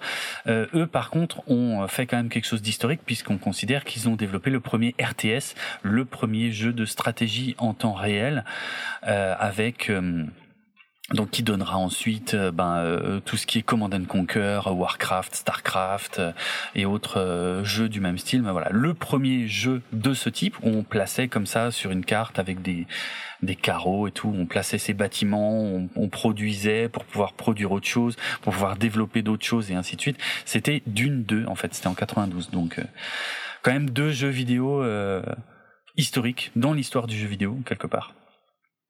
Euh, qui viennent de Dune. Après, il y a eu d'autres jeux, il y a eu des remakes en fait de Dune 2 euh, avec de meilleurs graphismes euh, qui s'appelait Dune 2000 en 98 et une suite Empereur Battle for Dune en 2001 et un jeu vidéo de d'action infiltration en 2001 aussi qui s'appelait Frank Herbert's Dune dont mon pote passionné de Dune m'a toujours dit le plus grand bien. Même si c'était un, un, espèce de sous MGS un sous Metal Gear Solid mais mais qui était sympa pour les fans, je pense. Voilà. Euh, pour le studio qui a fait euh, Dune 2, donc le, ouais. Westwood. le STR en, ouais. en FR. oui, oui c'est vrai. C'est oui, le studio qui a fait Command and Conquer hein, après. Qui est principalement ah oui, donc c'est pas... connu pour Command and Conquer. Ah oui, donc c'est par hasard. Tu vois, j'avais pas fait le lien que c'était eux qui avaient fait Command and Conquer. Ouais, donc ok. C'est eux qui avaient posé les bases dans Dune 2, quoi. Ok. Ok, ok. Donc voilà, euh, je vais aussi passer rapidement sur les téléfilms, mais quand même il faut en parler vite fait, euh, puisqu'en 2000, euh, un téléfilm en trois parties a été publié pour la chaîne, euh, enfin a été produit pour la chaîne Sci-Fi aux États-Unis. Ça s'appelle Frank Herbert's Dune. Euh, alors. Si on met à part, bon bah le budget qui est forcément pas très élevé, les costumes un peu kitsch, euh, surtout de tout ce qui concerne l'empereur euh, et les effets spéciaux qui ont assez mal vieilli parce qu'on était dans les premières années des effets spéciaux en images de synthèse et bon faut être franc euh, ils sont un peu dégueulasses ces effets spéciaux. Euh, aujourd'hui hein tu vois mais mais bon à l'époque c'était révolutionnaire mais aujourd'hui ça a très mal vieilli. Et eh ben franchement c'est pas mal du tout hein, ces téléfilms. Euh, c'est vraiment pas mal. Euh, on n'a pas grand monde de connus là-dedans euh, en dehors de William Hurt euh, qui joue le, le, le duc Leto mais euh, c'est pas mal, c'est vachement proche, c'est vachement plus proche du bouquin, c'est beaucoup mieux rythmé que le film de Lynch, euh, même si ça prend le temps, hein, c'est quand même trois films d'une heure et demie, c'est une mini-série, mais euh, mais franchement c'est bien en fait. Euh, je comprends que les fans euh, apprécient parce que euh, oui, c'est fidèle, c'est relativement fidèle à l'histoire. Et si on passe sur le côté un peu cheap des visuels, euh, de certains visuels, pas tous, et, et les acteurs qui sont pas tous non plus des acteurs de premier ordre, euh, ben c'est plutôt pas mal quoi. Et je comprends que ça puisse se regarder presque plus facilement que le film de Lynch, en tout cas. Donc euh, voilà, je voulais le mentionner. Et puis euh, il y a eu une suite, hein, puisqu'on était à l'époque où euh, justement la chaîne Sci-Fi voulait comme ça produire des mini-séries avec un peu des, des grands noms ou des classiques de la science-fiction. donc en 2000, en 2003, ils ont fait la suite qui s'appelle Les Enfants de Dune, qui est aussi en trois parties, donc trois films d'une heure vingt environ donc euh, qui raconte la suite directe en fait la première partie c'est pas c'est pas les enfants de Dune même si ça porte ce titre. En fait la première partie euh, résume le Messie de Dune qui était le deuxième roman et les deux parties suivantes résument les enfants de Dune qui sont effectivement le, roman suivant où on peut retrouver certains acteurs euh, de la première mini-série, mais pas tous, et ainsi que euh, quand même quelques grands noms, euh, puisqu'on on y retrouve aussi Suzanne Sarandon et James McAvoy, dont c'était l'un des premiers rôles. Euh, voilà. Et ça, j'ai pas eu le temps de le regarder, mais euh, il paraît que c'est beaucoup plus sympa à regarder encore que la première mini-série, parce que euh, les, les, trucs sont moins, les costumes sont moins kitsch, par exemple, et les effets spéciaux sont peut-être un peu meilleurs. Voilà. Et c'était l'époque où Sci-Fi lançait comme ça euh, des Ouais, mini-séries. Vraiment, le début des années 2000, c'était. euh, Mm. Sci-fi tentait tout. euh.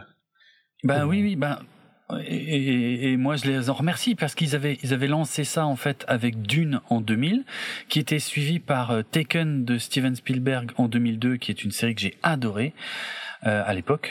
Et puis ensuite, eh ben en 2003, ils ont fait donc Les Enfants de Dune et la mini-série Battlestar Galactica qui s'inscrivait aussi dans, ça. Et voilà.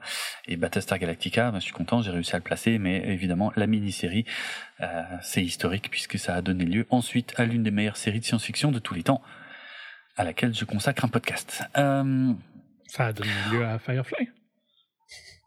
Euh non, euh, pas vraiment. C'était juste Bah, un troll facile. Ah, ok. Non, mais parce que le pire, c'est que j'en ai parlé dans le podcast. Hein. Firefly, c'est compliqué parce que c'était. euh, En fait, avant que euh, Battlestar Galactica se fasse sur Sci-Fi, il y avait eu un projet en 2001 euh, qui devait être réalisé par euh, l'autre sac à merde là, euh, qui a fait les premiers X-Men. comment il s'appelle déjà? Oh, Putain, les noms, les noms, les noms. Ah, en plus, c'est ce qu'on confond tout le temps, non? Mais oui, en plus, je crois que j'ai toujours du mal avec son nom. Singer, Ryan. Brian Singer. Ouais. C'est ça? Oui. Voilà. Oui, je crois que c'est ça. Et je pense tout le temps à Ryan quelque chose à la place de Brian. Oui.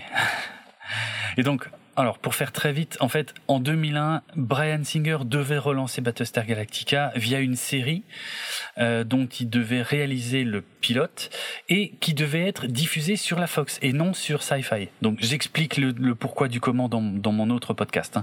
Mais pour faire la version très courte, euh, le projet a été annulé à cause des attentats du 11 septembre 2001 qui a qui a ben, qui a rendu euh, très compliqué le fait de pouvoir aller au Canada pour les tournages et donc ça a tout décalé et à un moment euh, euh, comment dire, euh, Brian Singer a dû faire un choix entre continuer d'attendre pour faire Battlestar Galactica ou faire X-Men 2 euh, parce que la Fox lui a donné un, un espèce d'ultimatum. En gros, il fallait qu'il choisisse un des deux, tu vois. Mais la Fox pouvait plus attendre pour commencer la production du film X-Men 2.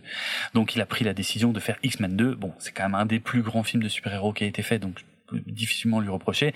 Et niveau télé, donc la Fox qui devait diffuser au moins le pilote de ce Battlestar Galactica s'est rabattu à la place sur Firefly qu'ils ont complètement massacré ou avec lequel ils ont fait n'importe quoi puisqu'ils ont diffusé la série notamment dans le désordre euh, et qu'ils ont euh, coupé les vannes avant même euh, enfin au bout d'un certain nombre d'épisodes quoi D'ailleurs, ils ont même pas diffusé les derniers épisodes. Il a fallu attendre les DVD pour les voir. Enfin, ils ont massacré Firefly. Donc voilà.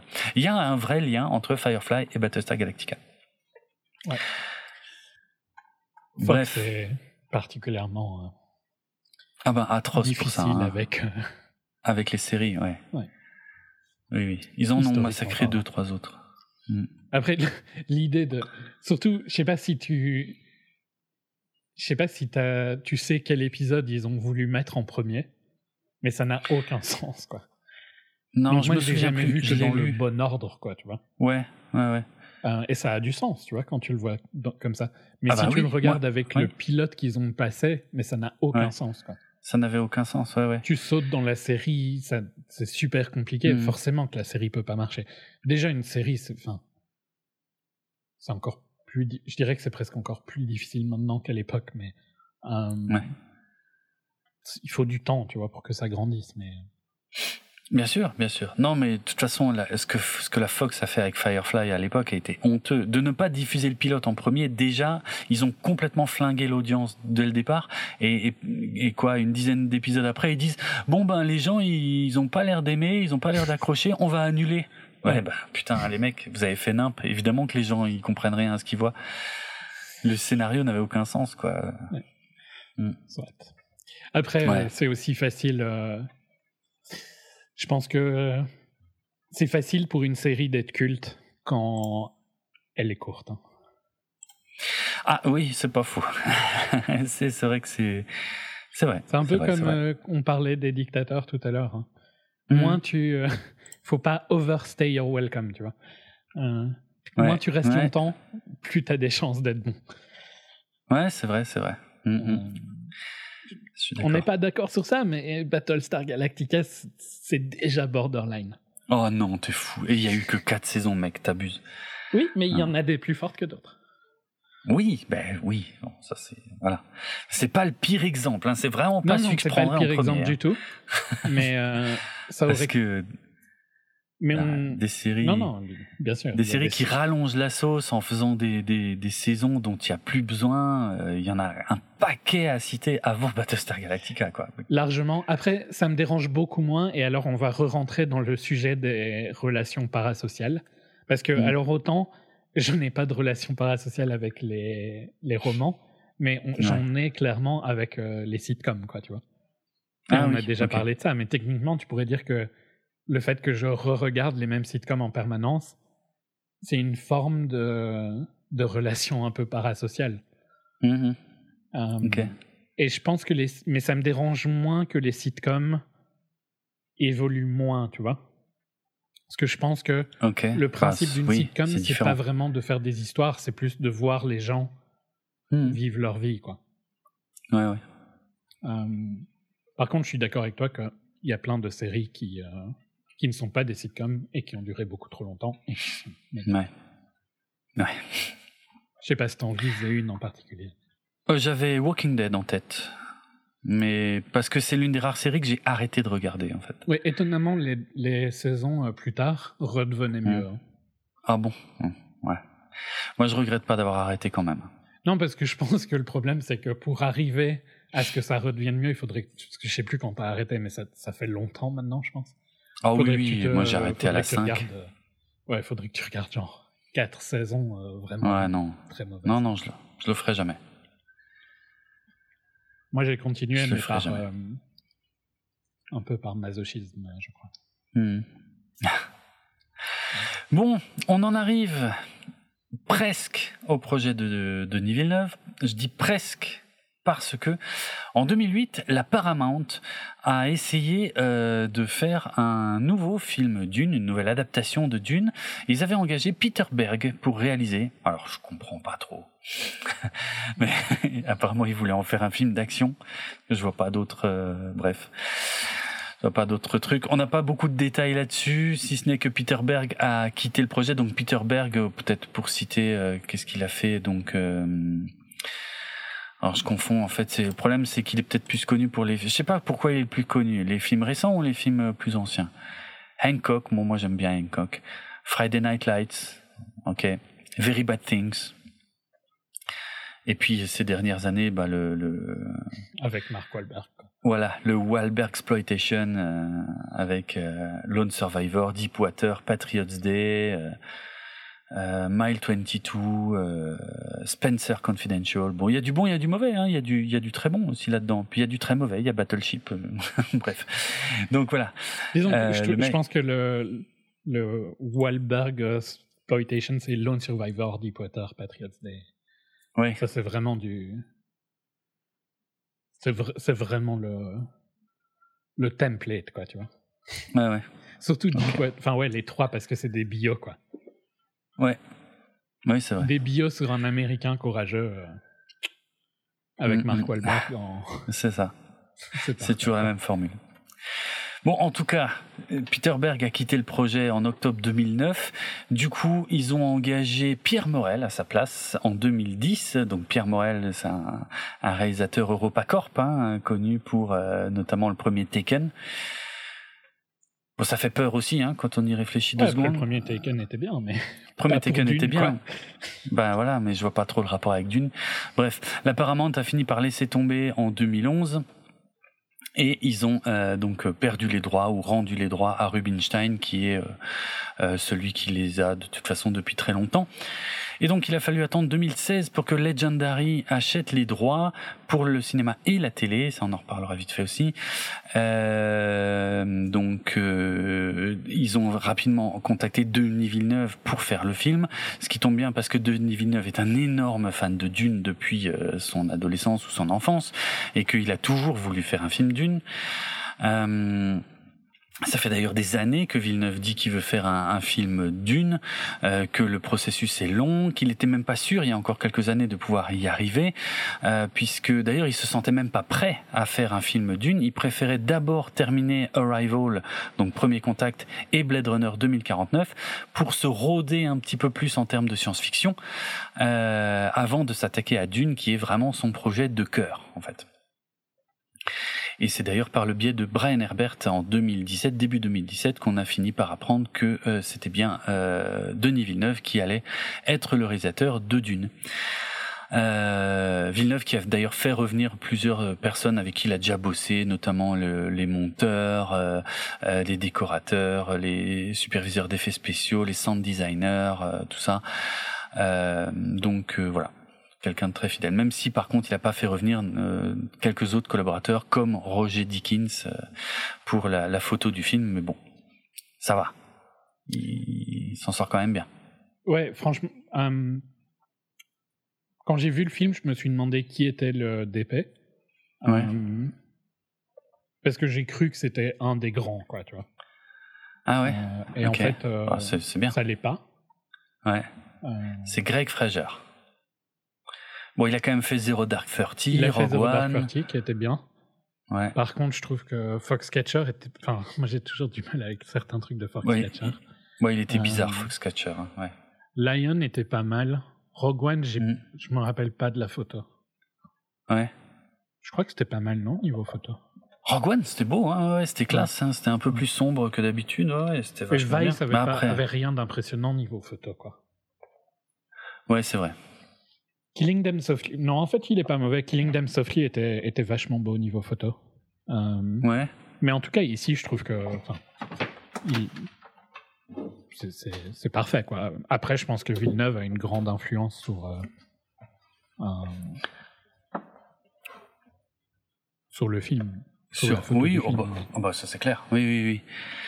Ça c'est clair. Euh, oui, de toute façon, de, oui, Villeneuve s'est clairement investi énormément dans beaucoup d'aspects du projet, notamment l'écriture. Hein. Euh, alors, je voulais juste dire un truc rigolo, c'est que parmi les producteurs de, là, de, ce nouveau Dune, on retrouve euh, Brian Herbert, donc le fils euh, de Frank Herbert, mais aussi un certain euh, John Harrison. Et John Harrison, c'était le réalisateur du, de la première mini-série Dune, et c'est lui aussi qui avait, euh, qui avait scénarisé la première mini-série et la deuxième mini-série. Donc, tu vois, il y a ce nouveau film Dune porte aussi un petit peu l'héritage quand même des, des, des anciens quelque part, quoi. En tout cas, en mars 2018, Villeneuve s'est rapidement exprimé pour dire qu'il voulait faire deux films. Euh, je pense que c'est clair. De toute façon, quand tu lis le bouquin, tu vois bien qu'il y a deux parties assez distinctes. Ça se prête très bien à faire deux films. Si tu veux faire un film, putain, va falloir rusher tellement de trucs, c'est dommage, quoi. Euh, donc il a, ils ont réussi à faire un deal avec Warner en fait dans le même style que le deal pour l'adaptation de ça de Stephen King, c'est-à-dire d'abord on fait un premier et on regarde comment il marche et ensuite on regarde et, on, et ensuite seulement on fait le deuxième. Euh, Ce qui est dur hein, quand même, je trouve. C'est c'est hard, hein. ouais franchement c'est c'est ouais c'est hard et en même temps ouais quand tu regardes même Matrix, bah après Matrix c'était pas une une, une Matrix marchait en standalone, non ben ça marchait en standalone, je suis d'accord. Que celui-là, on a eu le suspense. Si tu l'as pas, enfin, tu, tu, tu l'avais dit toi-même euh, quand, on, quand on faisait le HS. Hein, euh, T'attendais quand même impatiemment la sortie US pour savoir si ça allait passer ou pas. Quoi. Oui, oui. Non, vraiment, il y avait quand même un suspense. J'avoue, euh, il y avait quand même un suspense parce que c'est quand même une histoire que là, si, elle, si ça s'était arrêté là, c'était vraiment problématique. très, très dommage. Vu que c'est à quel point c'est bon, quoi. Oui, alors ça c'est encore pire. Oui, tout à fait, tout à fait. Mm, mm, ouais. Donc, euh, je trouve qu'ils auraient, ils auraient quand même pu signer pour les deux directement. Pour ça. Ouais, je sais pas, ils ont peur. Euh, il n'y a pas beaucoup de. Ils ont peur de quoi? Enfin, ils veulent garder un peu des, des auteurs euh, ou ils veulent tous les envoyer dans des meilleurs studios? Mais ouais, mais le problème, regarde, Blade Runner 2049 a pas été un gros succès commercial. Hein. En tant que film Ouais. Tu... Ben oui, mais justement, du coup, ça donne pas trop trop confiance, quoi. Tu vois? Non, non, je sais, mais euh, pourquoi il était pas fou, euh, ça, je sais pas, mais. Je sais pas trop non plus. Bon, je l'ai déjà dit. Enfin, si, oui, moi, je l'histoire en fait. C'est-à-dire Ouais, sur les Le visuels, scénario était pas bien, quoi. le scénario était pas bon. Voilà, les visuels étaient cool, Ouais, ouais, mais le scénario n'avait aucun au- intérêt. Ouais. Mm. Donc du coup, c'est pas rassurant pour Warner au moment de dire on va te filer euh, combien ils lui ont filé euh, plus de 200 millions pour faire d'une quoi. Je sais, mais en même temps, euh, 165, mais euh, en même temps, si tu... alors le fais pas, quoi, tu vois. Soit tu donnes les 300, soit tu le fais pas. Ah ouais, c'est compliqué. Parce que au final, aujourd'hui, vu la façon dont ça se passe, ils ont peut-être pas eu tort de faire comme ça, tu vois. Enfin, oui et non. Oui, ils auraient peut-être quand même pu lui filer tout pour faire tout, mais si ça devait être tout ou rien, ben ça aurait été dommage que ce soit rien. Je sais pas, parce que qu'il si lui- t'avais eu le film et que ça avait été un, une- un échec, est-ce que c'est mieux d'avoir un produit pas fini ou rien? C'est compliqué, hein, là. Ouais, c'est euh, vraiment du, c'est vraiment du what if, quoi. Ouais. Mais.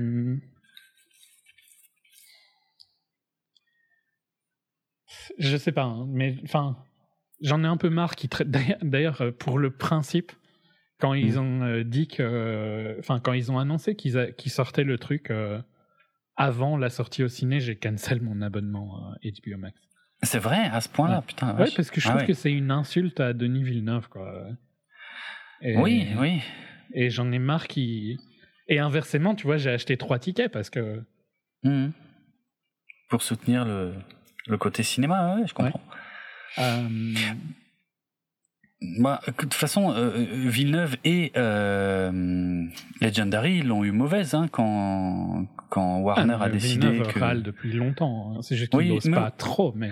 Ben non, parce qu'il pouvait pas râler trop Ben non. fort non plus, sinon c'était pas lui qui faisait le deuxième, quoi. Ouais. Clairement. Mais c'est super Compliqué. frustrant. Enfin. Ils, ils ont déjà perdu Nolan, quoi. Ouais, je sais. Genre, mais- euh, ils ouais. apprennent rien. Et je dis pas, hein, Nolan, il a fait vrai. de la merde avec. euh, je sais Tenet. même plus comment ça s'appelle. Ouais, Tenet, Tenet. hein. Euh, Mais c'est pas pour ça que tu dois perdre euh, un des meilleurs Ah bah, sûr. réalisateurs des temps modernes, quoi. Bien sûr, bien sûr. Ah non, mais c'est un- c'est une très mauvaise décision de la part de Warner. En plus, Warner, ça fait des années qu'on le dit qu'ils sont à la recherche de nouvelles franchises, d'auteurs, de trucs, qu'ils ont du mal depuis qu'ils ont plus Harry Potter, depuis que, enfin, ils ont mis toutes leurs billes sur les films d'ici, mais ça marche pas, ça prend pas. Euh, aussi si à cause de très un mauvaises jour décisions. que Nolan te refasse un Batman, euh, Hmm. c'est en le traitant euh, comme il faut, hein, pas en... Ouais. En lui donnant tous les petits projets qu'il a envie pour qu'il te fasse ton, ton Ben oui, dollar movie euh, derrière, quoi. Ouais. Mais, euh, Mais bon. soit. Ouais. Et, et je reprendrai sûrement HBO Max à un moment, hein, mais sur le moment, Ouais, ouais. ça m'a énervé Ah ouais. et je me suis dit, euh, allez vous faire foutre, euh, et j'ai cancel. Mhm, D'accord. De base, en plus, j'ai déjà dit à quel point je trouve que c'est une insulte pour le, pour le réalisateur. Mm. Euh, et je trouve que c'est déjà une insulte le même jour. Mais le Ouais. jour avant, c'était vraiment, euh, C'est dégueulasse. Oui, oui. c'est vraiment dégueulasse, quoi. Ouais, ouais. Parce que je trouve Je que, je sais pas, genre, je repense à quand j'étais plus jeune et que j'étais super impatient et que un jour ça aurait changé quelque chose pour moi, tu vois. Ouais, ouais, ouais. Maintenant, c'est plus le cas, et toi non plus, je pense, tu vois, mais Non, non. Il y a un moment ça, dans non. ma vie où je voulais vraiment le voir quand c'était euh, Mm. la séance de minuit, des trucs comme ça. On a fait ça tous les deux, je pense. Ouais, ouais. Euh, Ah oui, oui. Pas qu'un peu. Et ben, ça m'aurait, ça m'aurait quand même vraiment ennuyé de me dire, je peux le voir avant, mais pas de la bonne manière, ou le voir plus tard, quoi. Ouais. C'est, c'est, je devrais pas avoir euh, ce choix-là à faire. Mm. Et, et je trouve pas que c'est normal que, ouais, je trouve, ouais, pour moi c'est pas, c'est pas acceptable, tout simplement. Et je, je trouve pas que c'est acceptable déjà qu'ils le sortent en même temps, mais encore moins qu'ils le sortent avant. Et je trouve Mm. que je, je le, en fait, je reprendrai pas tant que parce qu'ils vont le refaire avec Matrix et ça va me réénerver. Oui, oui. Donc je le prendrai, je re- me réabonnerai pas tant qu'ils continuent ça. Donc ce sera l'année prochaine. Pas, pas d'ici la fin de l'année. Ok, ouais. D'accord. Euh, Je sais pas s'ils vont faire un jour avant avec Matrix, mais bon, Matrix, je t'ai déjà dit que j'avais annulé un voyage que je pensais faire juste parce que je veux être dans la Ah oui. ville euh, Ah oui, c'est ouf. quand il sort. Donc, oui, oui. Ok, parce que lui, ok, ok. pour le coup, Hmm. je pense que je veux le voir le jour ou le jour après, mais j'ai pas envie Première d'attendre séance, une ouais. semaine. Quoi. Ouais, ouais, je comprends. Oui, je pense que je risque d'avoir cette attente-là aussi. Hmm. Ça va être, Ça a ça va plus d'importance dans mon, dans mon enfance. Matrix, a eu beaucoup plus d'importance, toi aussi, pour le coup. mais- Ouf, c'est pas qu'un peu. Euh, nos auditeurs le découvriront bientôt. Dans Matrix, une, pour euh, euh, tous les deux, c'est euh, Ouais. ouais, c'est le film de notre. euh, bah, moi, Ah de oui, mon oui. adolescence et toi, de ta. Bah, j'avais 20 ans. Ouais. J'avais pile 20 ans quand il est sorti. Donc, ouais. C'est un film charnière, complet, en fait, entre, euh, entre le, le- le cinéma où j'aime bien voir des pampans bing bing et machin, et puis euh, d'un coup, je me dis, oh, il y a des gens qui me racontent des histoires de fous derrière. Ce qui est pas tout à fait vrai, hein, parce qu'il y avait déjà Terminator 2 qui m'avait mis cette claque-là, mais bon, c'est, c'est, c'est passé à un autre niveau. Bref, on en Ouais, reparlera. enfin, il y a de la philosophie et tout ça qui avait pas. Mais exactement. dans- Ouais, qui avait non, qui avait moins, beaucoup moins dans Terminator, c'est sûr. Mais je dirais pas qu'il n'y en a pas du tout. Bref, C'est comme dit, Et on, oh non, on fera 2h30. une, on fera une centaine d'épisodes hors série euh, pour raconter tout ce qui est génial dans Matrix. Euh, Est-ce que en Matrix va avoir droit à un, Hmm. à un Star Wars euh, On n'en a jamais parlé. hein. figure-toi. Non, je- oui, c'est vrai qu'on en a jamais parlé, mais euh, figure-toi que j'y songe parce que j'ai j'ai commencé à m'acheter Et des pour le coup, ce serait probablement le, le seul où je pourrais Ah oui, au moins euh, parler un peu avec toi. c'est vrai. C'est vrai, c'est vrai. Non, mais j'y songe et je pense que nos auditeurs diront pas le contraire, donc euh, je- on va peut-être faire Est-ce ça. que les trois Oui, méritent euh, On pourrait faire Il y a- trois épisodes. hein. Il y a des trucs à dire quand même. Il y a énormément de choses à dire rien que sur le premier, donc je pense que rien que celui-là mériterait un épisode à part Ah, entière. Le premier, c'est sûr. Mais Voilà. Les deux autres. Les deux autres, on verra parce que peut-être qu'avec la vision que j'en ai aujourd'hui, euh, En fait, c'est surtout le troisième. Que, que je l'étais à l'époque. oui, oui. Bon, moi, j'ai jamais été euh, négatif sur le deuxième. Par contre, c'est avec le troisième que j'ai un rapport euh, plus conflictuel. Et il faudra voir. Mais ok. Allez, le rendez-vous est pris. On de toute façon, de je te dis. un potentiel spoil. hein. Enfin, pas un spoil, Euh, mais une annonce. quoi. Ah oui, bah oui, oui, c'est ça. On vient de faire une annonce. Ça, ça s'appelle euh, créer la les hype, annonces. C'est l'opposé de ce qu'on devrait faire. C'est les annonces non clickbait à l'avant. Oui, c'est vrai. C'est vrai qu'on fait les annonces dans les épisodes. Alors, quelqu'un qui n'en a rien à foutre de Dune n'aurait pas cette info, en fait. Voilà. c'est faut c'est être un drôle. compléti- complé- Complétiste. complétiste. euh, Mm. Tout à fait. Avec nos épisodes de 5 heures, c'est très méchant. Ouais. C'est, oui, je trouve aussi, parce que moi, ça me saoulerait. Bref. Allez, laisse-moi finir la prod, parce qu'on n'a toujours pas lancé, euh, La critique du film. euh, la, ouais, facile, la critique, on l'a déjà faite, mais bon. Ouais, moi, je l'ai fait. hein. Toi, Ouais, c'est vrai, c'est vrai pour le coup. Euh, non, mais on en, on en refera quand on fera le casting de toute façon. Bref, mais là j'en suis à l'écriture. Donc l'écriture. Denis Villeneuve se lance sur l'écriture. Il décide très tôt qu'il faut de toute façon séparer le truc en deux films. Il engage pour euh, coécrire avec lui un certain Eric Roth. Alors c'est juste un mec qui a été nommé aux, aux Oscars pour Forrest Gump, euh, Munich, Benjamin Button, des trucs comme ça. Euh, et puis un certain John Spates aussi. Alors là, ça pique un peu plus parce que John Spates, j'ai été voir ce qu'il a écrit. Il a écrit des films que. Que, alors il y en a un que j'aime bien. que des chefs-d'œuvre. Ben, il y en a un que j'aime bien, c'est Doctor Strange. Mais effectivement, Darkest Tower, c'était pas fou. Prometheus, c'est une honte absolue. Euh, Passenger, c'était une honte absolue aussi. Euh, et c'est tout. Et en fait, bon, voilà. Et puis c'est lui qui avait écrit l'histoire à la base de La Momie, euh, la version avec Tom Cruise, qui était qui était vraiment minable aussi. Donc là, il y, a- il y a de quoi avoir peur. Mais bon, ça veut rien dire. Il faut jamais oublier le cas d'école. Comment il s'appelle ce mec? Tu sais, le mec qui avait fait les Dark Knight et qui a fait euh, aussi euh, les Blade, Euh, enfin Ouais. notamment qui a, qui a fait Blade Trinity et The Dark Knight. Tu vois, genre ce mec, c'est pour moi le- l'exemple vivant de la dualité Évidemment, je n'ai pas du tout son nom en tête. Et c'est lui qui a adapté justement Fondation en série là tout récemment.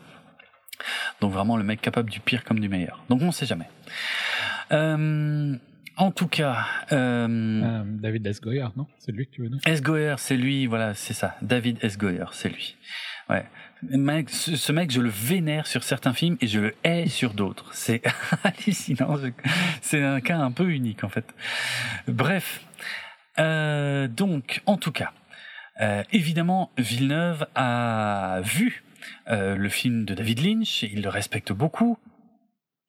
Et mais il a il a déclaré dans des interviews qu'évidemment il n'allait pas qu'il n'allait pas s'en inspirer, qu'il allait revenir au livre. Euh, et, plutôt revenir aux images qu'il qu'il avait en lisant le livre, plutôt que les images qu'il a connues dans le film de Lynch. Dans de toute façon, euh, lui-même a, dit que la première fois qu'il a vu le film de Lynch, il était même demi satisfait. Euh, en fait, il y avait des choses qu'il adore dans le film de Lynch et des choses euh, qu'il aime moins.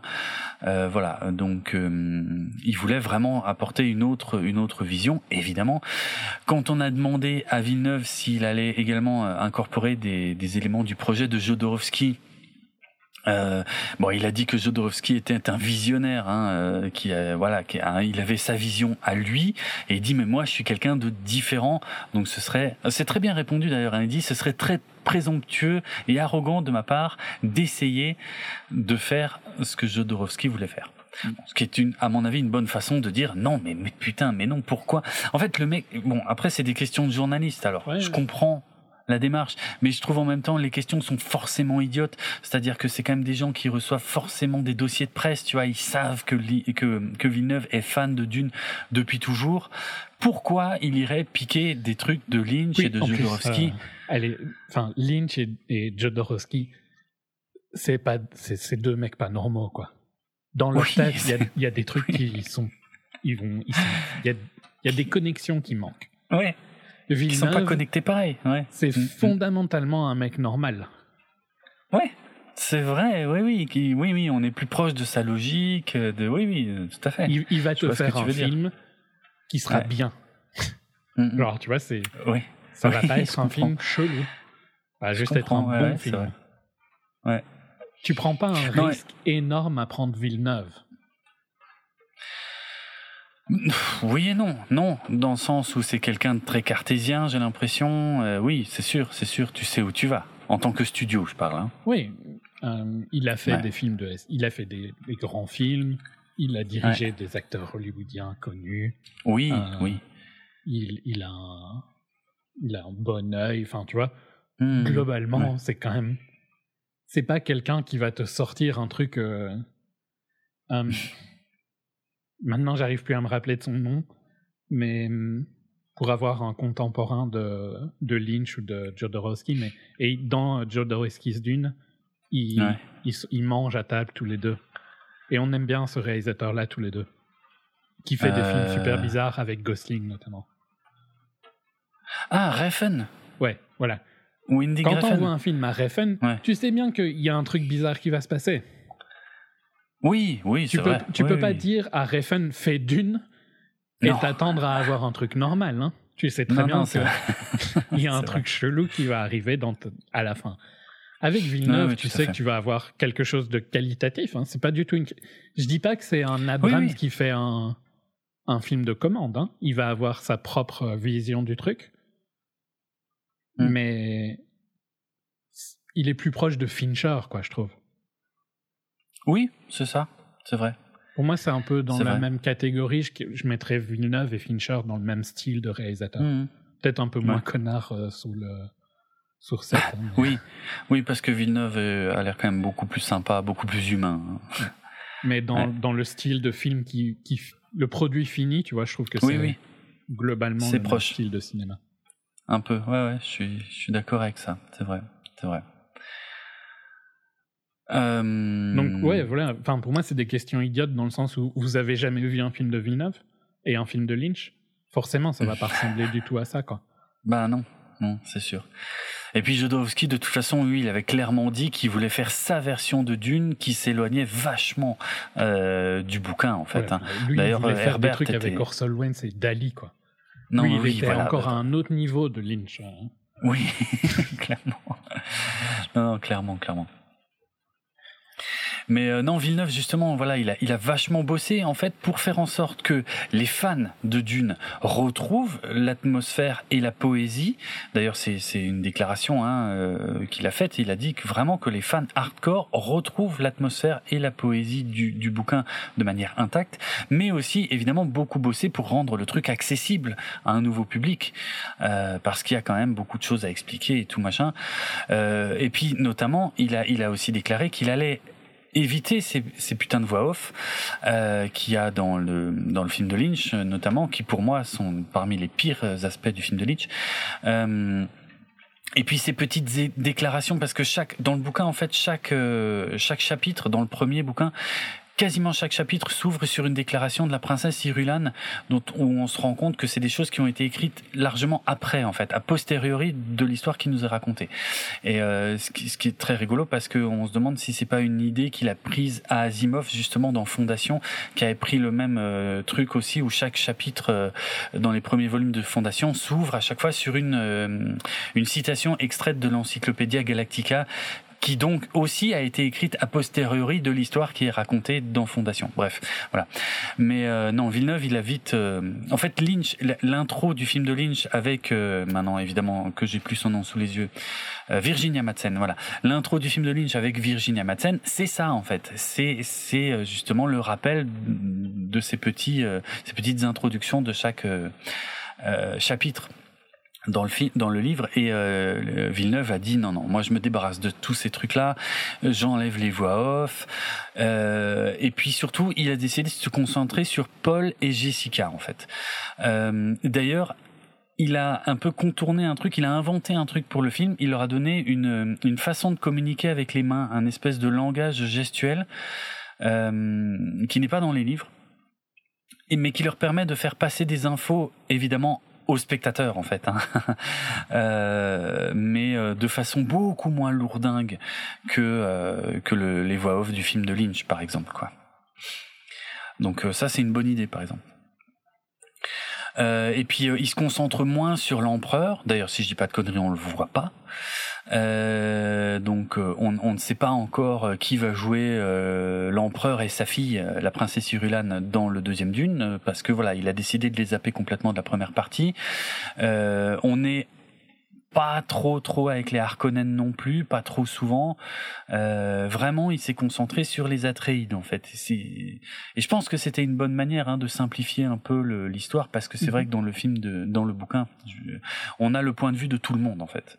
Ouais. Euh, ça rajoute des choses, mais ça fait partie de ce qui pose problème dans les bouquins suivants de Herbert où ça alourdit énormément l'expérience en fait de d'avoir le point de vue de tout le monde en fait. Ça rend les, les bouquins très très longs et très denses parfois pour rien. Dans le premier Dune, c'est pas pour rien, mais dans les suites, je trouve un peu. Non, ici, on, se concentre sur le héros et c'est très bien. Quoi. Ouais, c'est ça, c'est ça. Euh, et notamment, bon, des personnages importants comme Tufi Rawat ou Peter De Vries, les Mentat, en fait, on en reparlera vite fait, mais les Mentat, voilà, ils, on les voit un peu, mais pas plus que ça, quoi. Euh, parce qu'ils se les gardent aussi, euh, éventuellement. Certains des personnages, en tout cas, hein, qu'il a un peu mis de côté pour le premier, ben, ils se les gardent pour le deuxième. Euh, évidemment. Et puis il voulait aussi éviter que le baron Harkonnen soit une caricature, comme il était un peu, euh, comme il est un peu dans le roman, hein, et, comme il est euh, un peu aussi dans le film de Lynch. D'ailleurs, il a, il a, un peu lissé le truc parce que faut dire que Herbert, bon, faut remettre les trucs dans le contexte de l'époque, mais il y a quand même des trucs un peu qui piquent un peu à l'heure actuelle euh, dans la vision d'Herbert des gentils et des méchants. Les gentils, c'est les Atreides, les méchants, c'est les Harkonnen. Mais les Harkonnen, ils sont gros, roux et homosexuels. Il y a, y a que les, il y a que les méchants qui sont gros et roux et homosexuels, si tu veux. Donc voilà, c'est un peu bon tu vois. Euh, du coup, là, dans la version Villeneuve, il a gardé le côté massif des Harkonnen, bien qu'on n'en voit pas 36. On en voit hmm. moins que dans le bouquin. Mais il a, gardé ce côté massif, en tout cas pour le baron. Par contre, ils sont, ils sont pas roux, ils ont pas de cheveux. Voilà, ça règle le problème. du coup, ça contredit pas le bouquin. et, euh, par contre, l'homosexualité du baron, elle, elle est complètement zappée, euh, alors que Lynch, lui, euh, l'avait, pas zappé. Hein. il l'avait, bien laissé. Mais c'est vrai que c'est très maladroit, en fait. je dirais, le problème, c'est pas qu'il y ait des personnages homosexuels dans Dune. Le problème, c'est que les seuls homosexuels soient les méchants. Donc là, non, c'est, c'est vrai que c'est pas cool. Donc à la limite, je peux comprendre cette cette décision là. Euh, Qu'est-ce que qu'est-ce qu'il y avait d'autre? Ah oui, et, euh, euh, Villeneuve a aussi un petit peu réécrit les personnages féminins euh, pour se concentrer un peu plus, notamment sur Jessica, hein, qui est le personnage féminin principal. Euh, alors je trouve déjà que c'est une bonne chose parce que c'est un des persos les plus intéressants, je trouve, dans le roman. Euh, et c'est c'est vraiment une bonne chose de la mettre en avant comme ça, parce que de toute façon, Villeneuve dans son cinéma a toujours beaucoup mis les femmes en avant. Mm tu regardes dans Sicario, dans Premier Contact, euh, bah c'était euh, dans dans Ennemi un peu aussi, ouais. Hmm. Quand même, hein, c'est vrai, c'est fort. Euh, oui, oui. C'était la lumière du truc et tout ça. Beaucoup présente, ouais, c'est vrai, exact, exact. Donc voilà, il y a que Blade Runner qui est un peu l'exception de ce côté-là. Euh, sur les personnages principaux, hein, je parle, ça veut pas dire qu'il y en a pas. Mais bref, donc voilà. Euh, vraiment, ouais, ouais, faire écrire des beaux personnages féminins en fait, parce qu'on parle aussi quand même de bouquins qui ont été écrits dans les années 60. Donc les, en plus, bon, Jessica, elle en prend plein la gueule dans le bouquin, euh, beaucoup moins dans le film, et c'est surprenant et en même temps, c'est pas plus mal en fait. C'est une critique que j'ai déjà lue du bouquin. Après, voilà, je vis aussi dans une ville euh, hmm. plus progressiste que ouais, la majorité du reste du monde. Euh, mm-hmm. Mais qu'il était quand même assez euh, pas très progressiste avec les, les femmes dans ses romans. Quoi. Ouais, non, mais bon, après, je. Bon. enfin, oui et non, ça dépend lesquels en fait, parce que vraiment le Bene Gesserit, c'est quand même un ordre exclusivement féminin qui est très très présent dans ses bouquins, qui, qui prend même euh, vraiment le premier rôle dans les dans les derniers bouquins. Euh, qui se passe des milliers d'années après. Donc voilà, tu peux pas non plus lui reprocher ça. C'est pas comme Asimov ou dans le premier Fondation, dans le premier volume de Fondation, il y a littéralement zéro personnage féminin, zéro en fait. C'est hallucinant. Donc on n'est pas du tout à ce point-là, quoi. Mais euh, oui. Euh, euh, non, Herbert pour le coup était pas le pire parce que comme je l'ai dit, il était beaucoup inspiré par sa propre femme. Donc il a quand même donné des, beaucoup de beaux rôles importants à des femmes dans ses livres. C'est vraiment pas, vraiment pas le pire. Après, dans voilà, je te dis juste euh, des trucs que j'ai lus en passant, ouais, sans, ouais, ouais. sans chercher, quoi, tu vois. Ouais, ouais, je comprends. Bon, Villeneuve a quand même trouvé que ça manquait un tout petit peu de femmes euh, dans Dune, ce qui n'est pas faux non plus, parce qu'en dehors de Jessica et du Bene Gesserit, bah, il y a quand même beaucoup d'hommes en fait. Donc, il a décidé de changer le sexe d'un des personnages euh, majeurs de l'histoire, qui est le docteur Lietkines. Euh, donc, il a décidé d'en faire une femme. Ça a scandalisé plein de gens que je n'hésiterai pas à traiter de con parce que franchement ça ne change rien du tout. Euh, c'est enfin vraiment je vois pas où est le problème. En plus en fait tu sais ce qui m'a énervé c'est avant la sortie du film j'ai vu un youtubeur français qui a fait une alors je me souviens pas de son nom donc de toute façon je l'aurais pas donné mais qui avait fait une vidéo justement pour expliquer à quel point il était scandalisé parce qu'il est fan de Dune depuis super longtemps et que ça allait complètement changer le truc et que de toute façon le film était ruiné ah parce que le docteur Liet Kynes ouais euh, et, et, mais dans la même dans sa vidéo, si tu veux, qui n'était pas très longue, à un moment, il disait, de toute façon, chez les Fremen, euh, les, les, les, hommes et les femmes sont égaux. Eh ben, mec, tu viens de te démonter toi-même ton argument, en fait. Si chez les Fremen, les hommes et les femmes sont égaux, ça ne change rien du tout que le docteur Lietkan soit une femme. Voilà. Ta gueule. Euh, reste dans ton monde à la con. Et puis bah, parce qu'en plus le pire c'est que j'ai vu passer ça sur Facebook et dans les commentaires, mais j'avais honte. Il y avait des gens qui écrivaient oui ben j'en ai marre de Hollywood, ils font chier. Ben rien que pour ça j'irai pas voir le film. Et ben, ben tant mieux que les cons que les cons comme ça aient pas voir le film. Franchement, mais n'importe quoi, n'importe quoi. Débile. Tous ces gens-là restent chez eux. Ouais ouais. Et qu'ils aillent se faire Tant mieux. Moi, je voudrais bien tous les envoyer en Floride et mettre un mur. Mais arrête avec la Floride. N'importe quoi. Le tournage de Dune, je ne te suis pas du tout dans ces trucs-là. Le tournage de Dune euh, a démarré en mars 2019 euh, dans des studios en Hongrie, à Budapest, et aussi euh, en Jordanie, évidemment, pour le désert. La planète Caladan qu'on voit au début du film, elle a été filmée en Norvège. Euh, Il y a aussi eu des euh, des scènes de désert ou d'extérieur, en tout cas, qui ont été filmées aux Émirats Arabes Unis. Euh, Il y a eu des reshoots à Budapest en août 2020. Euh, parce que le, le tournage principal s'était terminé en juillet 2019 et donc un an après il y a eu quelques reshoots. Le film a été tourné en IMAX, en vrai IMAX, donc ça tu peux nous le confirmer. Ouais. Voilà. Quasi, euh, y a- tout le film. Quasi tout le film est en IMAX. Ok, ouais, donc c'est pas rien. Euh, et puis encore un mot sur la musique. Donc euh, Hans Zimmer euh, a choisi Dune au lieu de Tenet parce que il est fan de Dune. Euh, donc euh, voilà, c'est pour ça qu'il s'est pas qu'il a pas fait Tenet et il est tellement fan de Dune qu'il voulait absolument faire Dune. Donc de toute façon, il avait déjà bossé avec Villeneuve sur Blade Runner 2049. Euh, donc euh, voilà, il a Zimmer a essayé de faire quelque chose de différent. Euh, alors par différent, apparemment, il faut entendre euh, en termes d'instruments qu'il a utilisés, parce que sinon, je trouve qu'on reconnaît quand même bien que c'est du Zimmer. Oui, mais c'est Euh, pas non plus du pur Zimmer. Non, c'est pas, non, voilà, c'est pas le, non, C'est pas, le, plus Zimmer cliché, possible de Zimmer. Ouais, exactement. Moi, j'aime, j'aime plutôt bien son score. Hein, je le réécoute Franchement, je trouve que pas ça mal. rend, ça rend Mm. bien. hein. J'ai rien à. Ouais, ouais, moi, il reste quand même très bon à- dans ce qu'il fait. hein. Ben c'est ça, c'est ça, exactement. Non, non, j'aime vraiment le score qu'il a fait pour Dune. Euh, ok, il y a que un ou deux thèmes, et, et en fait, euh, ce ne sont que des variations. Mais comme toujours chez Zimmer, hein, ce ne sont que des variations autour de un ou deux thèmes. Mais putain, ça donne une ambiance au film qui je trouve vraiment, vraiment, vraiment géniale. Donc euh, vraiment, j'aime bien, j'aime bien ce qu'il a fait. Et puis euh, il avait aussi, euh, il a fait fait un petit clin d'œil à hum, à Jodorowsky quelque part euh, sur la première bande-annonce de Dune, puisque dans la première bande-annonce de Dune, Zimmer en fait avait euh, supervisé une chorale de 32 personnes via FaceTime parce que c'était pendant euh, pendant des comment des confinements des trucs comme ça pour enregistrer comme ça une une reprise de la chanson Eclipse de Pink Floyd. Et donc, euh, bah, c'était Pink Floyd qui devait faire la BO du Dune de Jodorowsky. Donc voilà, c'était un clin d'œil. C'est un clin d'œil à ça. Mais sinon, euh, cette reprise d'Eclipse n'est pas du tout dans le film. C'est que du que du de l'original. Et alors Zimmer, il est tellement motivé qu'il a sorti trois BO hein, de Dune. hein. Je sais pas si t'as vu, mais euh, il y a il y a trois BO. C'est assez ouf. En fait, il y a le Dune Sketchbook qui est un peu le euh, comment dire, euh, où il y a que des morceaux très longs qui euh, font minimum euh, 7, 8 minutes et qui montent jusqu'à euh, pas loin de 20 minutes. Ensuite, il y a le deuxième album qui lui est sorti en même temps que le film en Europe, qui est donc la BO du film avec des morceaux très courts qui dépassent rarement 5 minutes. Et là, tout récemment, pour la sortie américaine du film, il a sorti une troisième BO qui s'appelle The Heart and Soul of Dune, qui est en fait la bande originale du bouquin de making of de Dune en fait.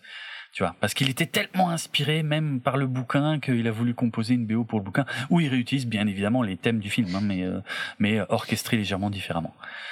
Euh, voilà. Voilà, il est à fond. J'ai écouté les deux premiers, j'ai pas écouté le troisième, mais de toute façon on retrouve les mêmes ambiances et les mêmes trucs dedans. Il adore Dune, il est fan. Il en fait, il nous en refait encore et encore quoi.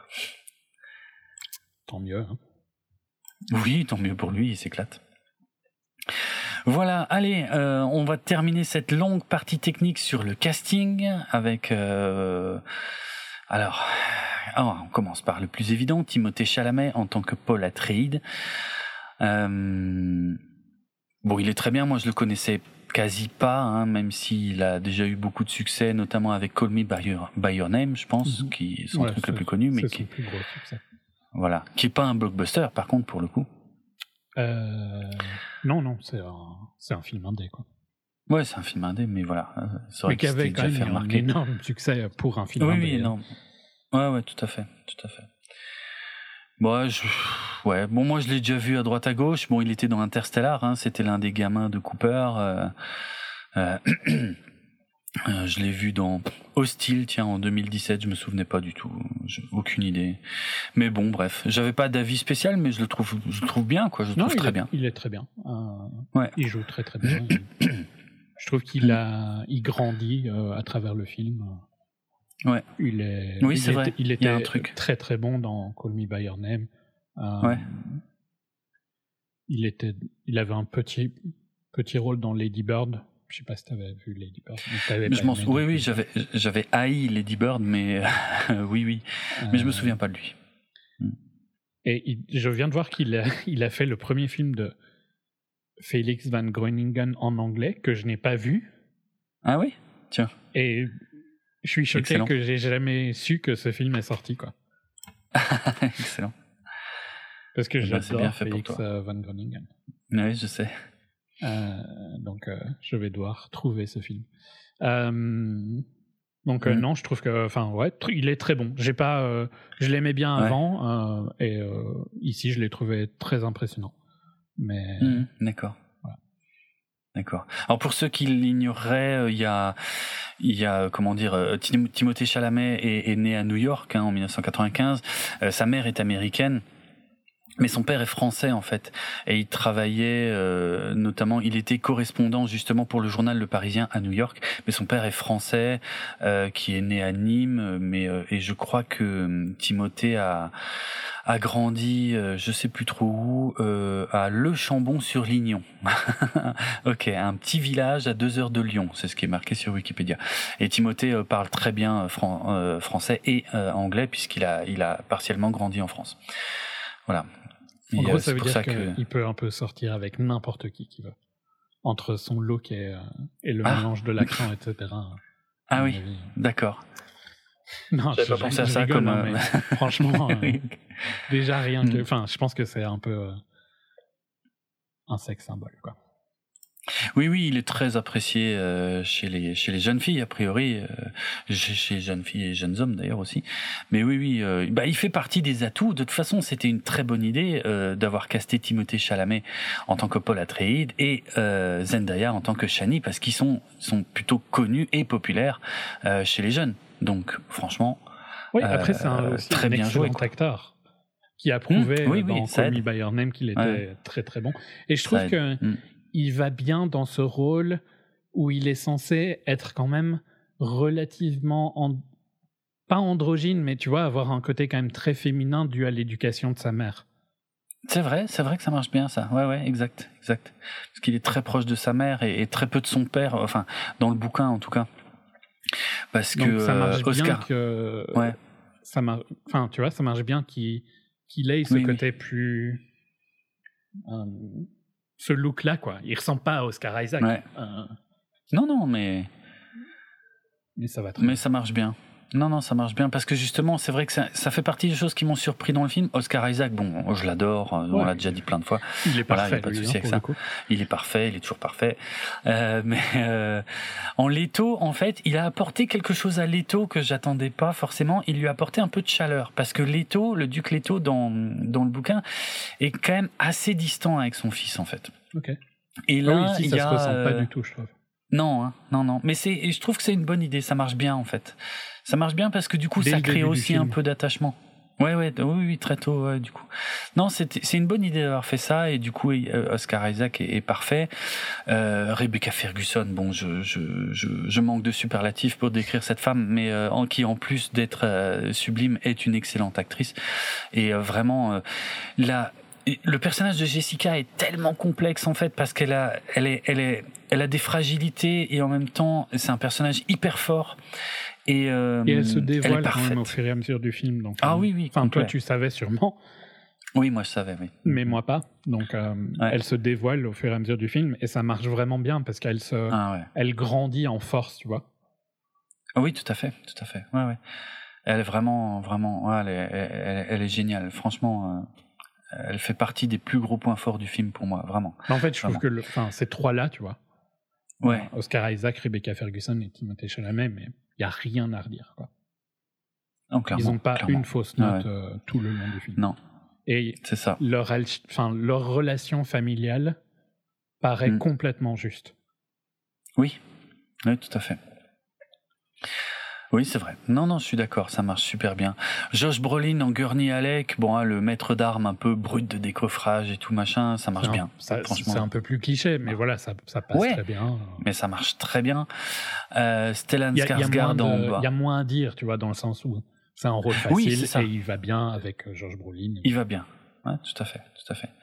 Stellan Skarsgård dans Baron Harkonnen, ben ça m'a pas mal surpris parce qu'il y a beaucoup de sobriété dans son Harkonnen à lui euh, par rapport à, aux visions qu'on a pu voir euh, avant, hein, surtout. Et c'est déjà quand même un petit peu, euh, tu vois, il y a de la sobriété par rapport à avant, quoi. Oui.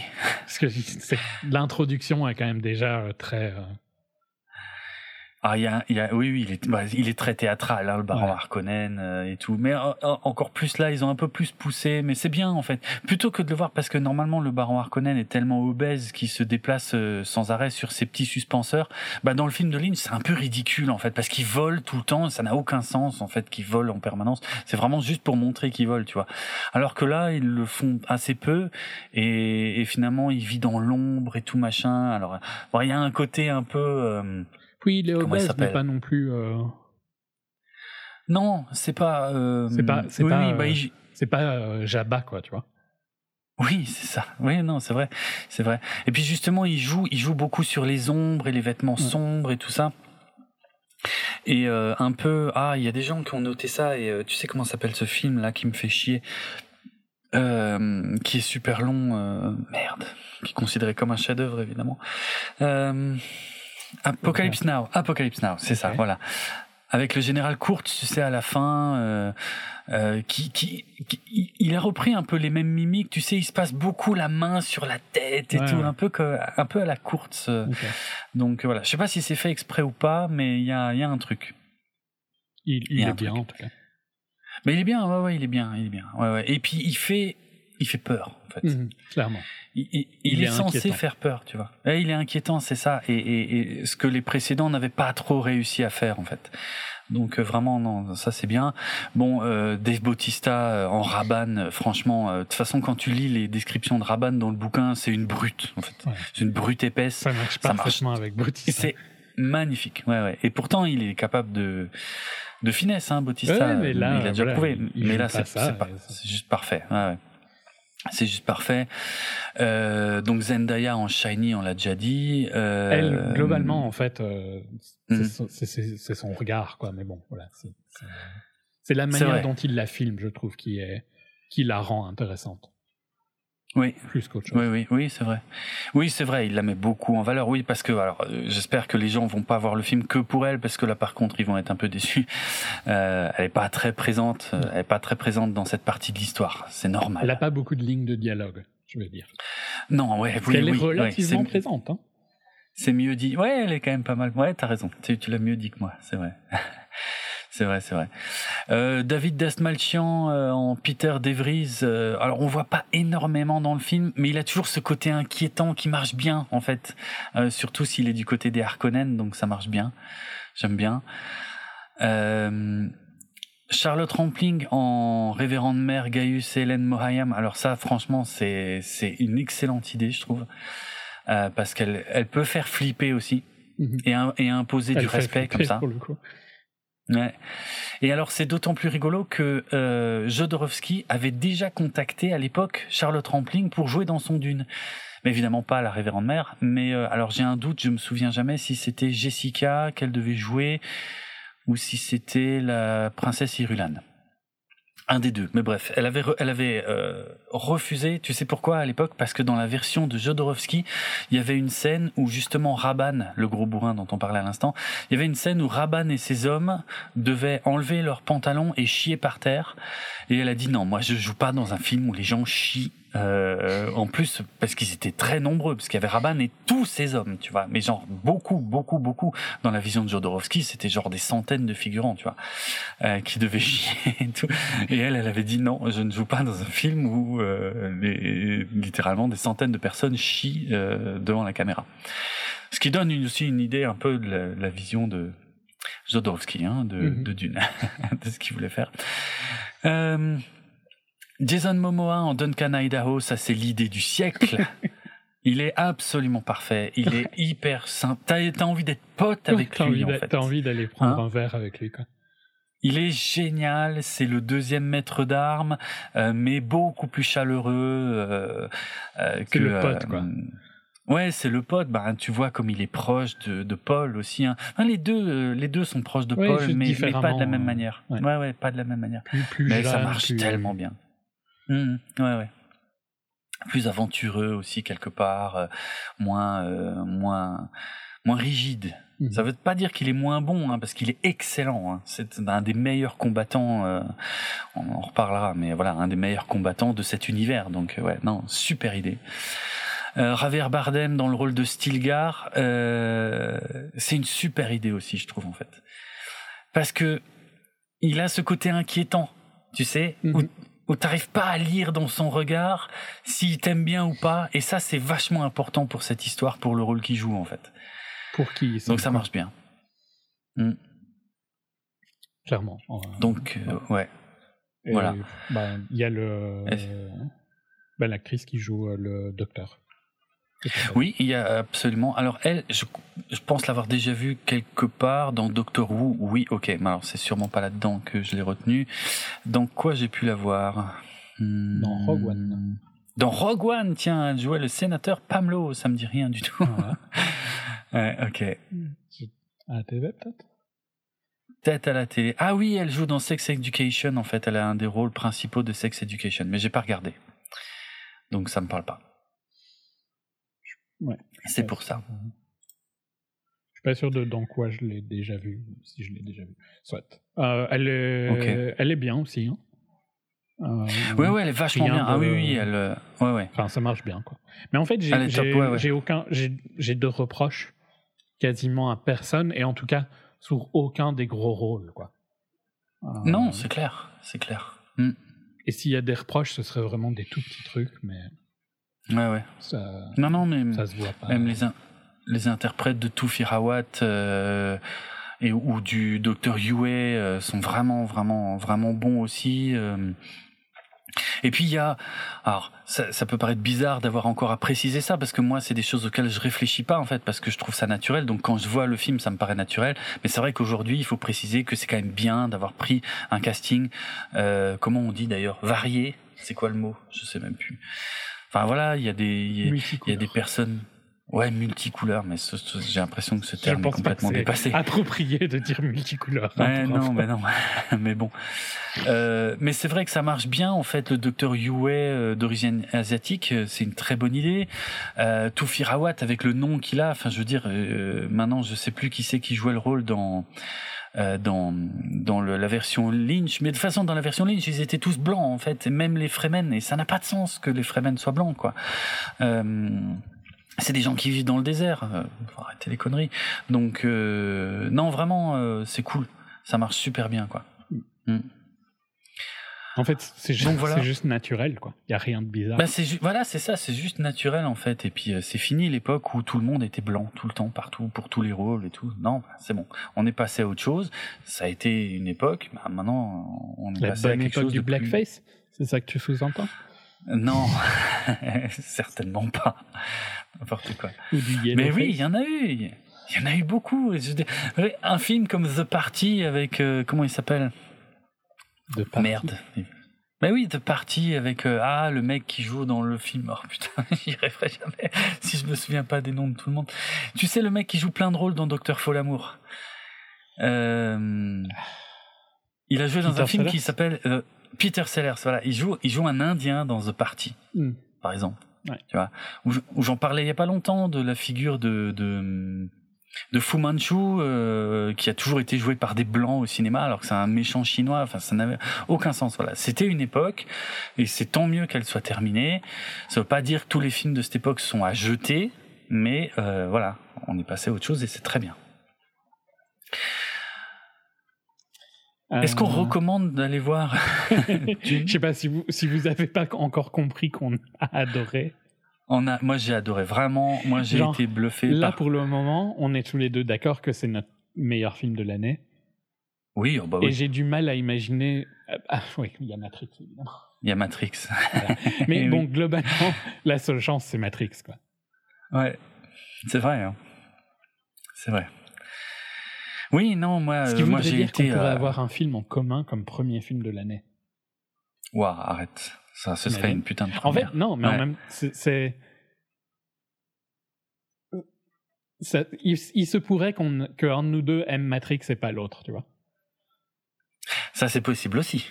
Parce que vrai. sinon, Ouais, c'est que si on aime tous les deux Matrix et qu'il est incroyable, ben, ce sera Matrix tous les deux. Hmm. Ou sinon, ce sera Dune. c'est vrai aussi. Ah ouais, c'est l'année no suspense. voilà. C'est rigolo. hein. Désolé. hein. Bah, le suspense sera sur les autres. On est vraiment les, les Oui. anti-clickbait. hein, nous. On fait tout euh, le Oui. pire qu'il faut. c'est vrai, on devrait pas faire ça. Mais bon. Moi, je Mais suis très ça, faire ça, ça montre à quel point le. C'est juste pour dire à quel point le film est quand même incroyable et que ouais. Je pense Non. que j'ai pas eu une expérience comme ça où je me suis dit c'était un grand film de ciné de- depuis longtemps quoi. Hmm. Euh, Ah oui, oui, aussi. Alors oui, il y a ça qui joue. C'est vrai qu'on n'en a pas vu 36 hein, depuis deux ans. Non mais même Euh, avant ça, hein. Ouais. dans le sens où c'est un film de cinéma aussi, tu vois. Oui, bien C'est sûr. un bon ouais. film, parce Ouais. que globalement le, scénario hein, est vraiment très bon. Ça, ça- ça joue hein, énormément. Le scénario est bien écrit, la mise en scène est vraiment classe. Il y a une gestion du rythme, de et de l'ambiance qui prouve le sérieux en fait. Moi, c'est ça qui m'a bluffé. Je crois dès les premières minutes du film, c'est le sérieux du truc en Ouais. fait.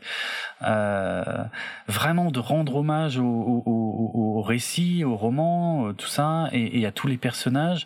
Euh, et, et- et tu sais que moi je suis encore plus attentif à la science-fiction, tu vois, et j'aime que la science-fiction soit traitée avec respect. Et je pense que euh, Villeneuve, il m'a, il m'a gagné dès le début du film avec ça en fait. Parce que moi Villeneuve, j'avais aimé la plupart de ses films, mais j'avais toujours un truc qui ne me plaisait pas ou toujours un truc qui merdait un peu, qui faisait que c'était jamais une satisfaction complète, tu vois. J'avais toujours des réserves et là c'est la première fois que je vois un film de, de Villeneuve où je n'ai aucune réserve, où j'ai tout adoré en fait.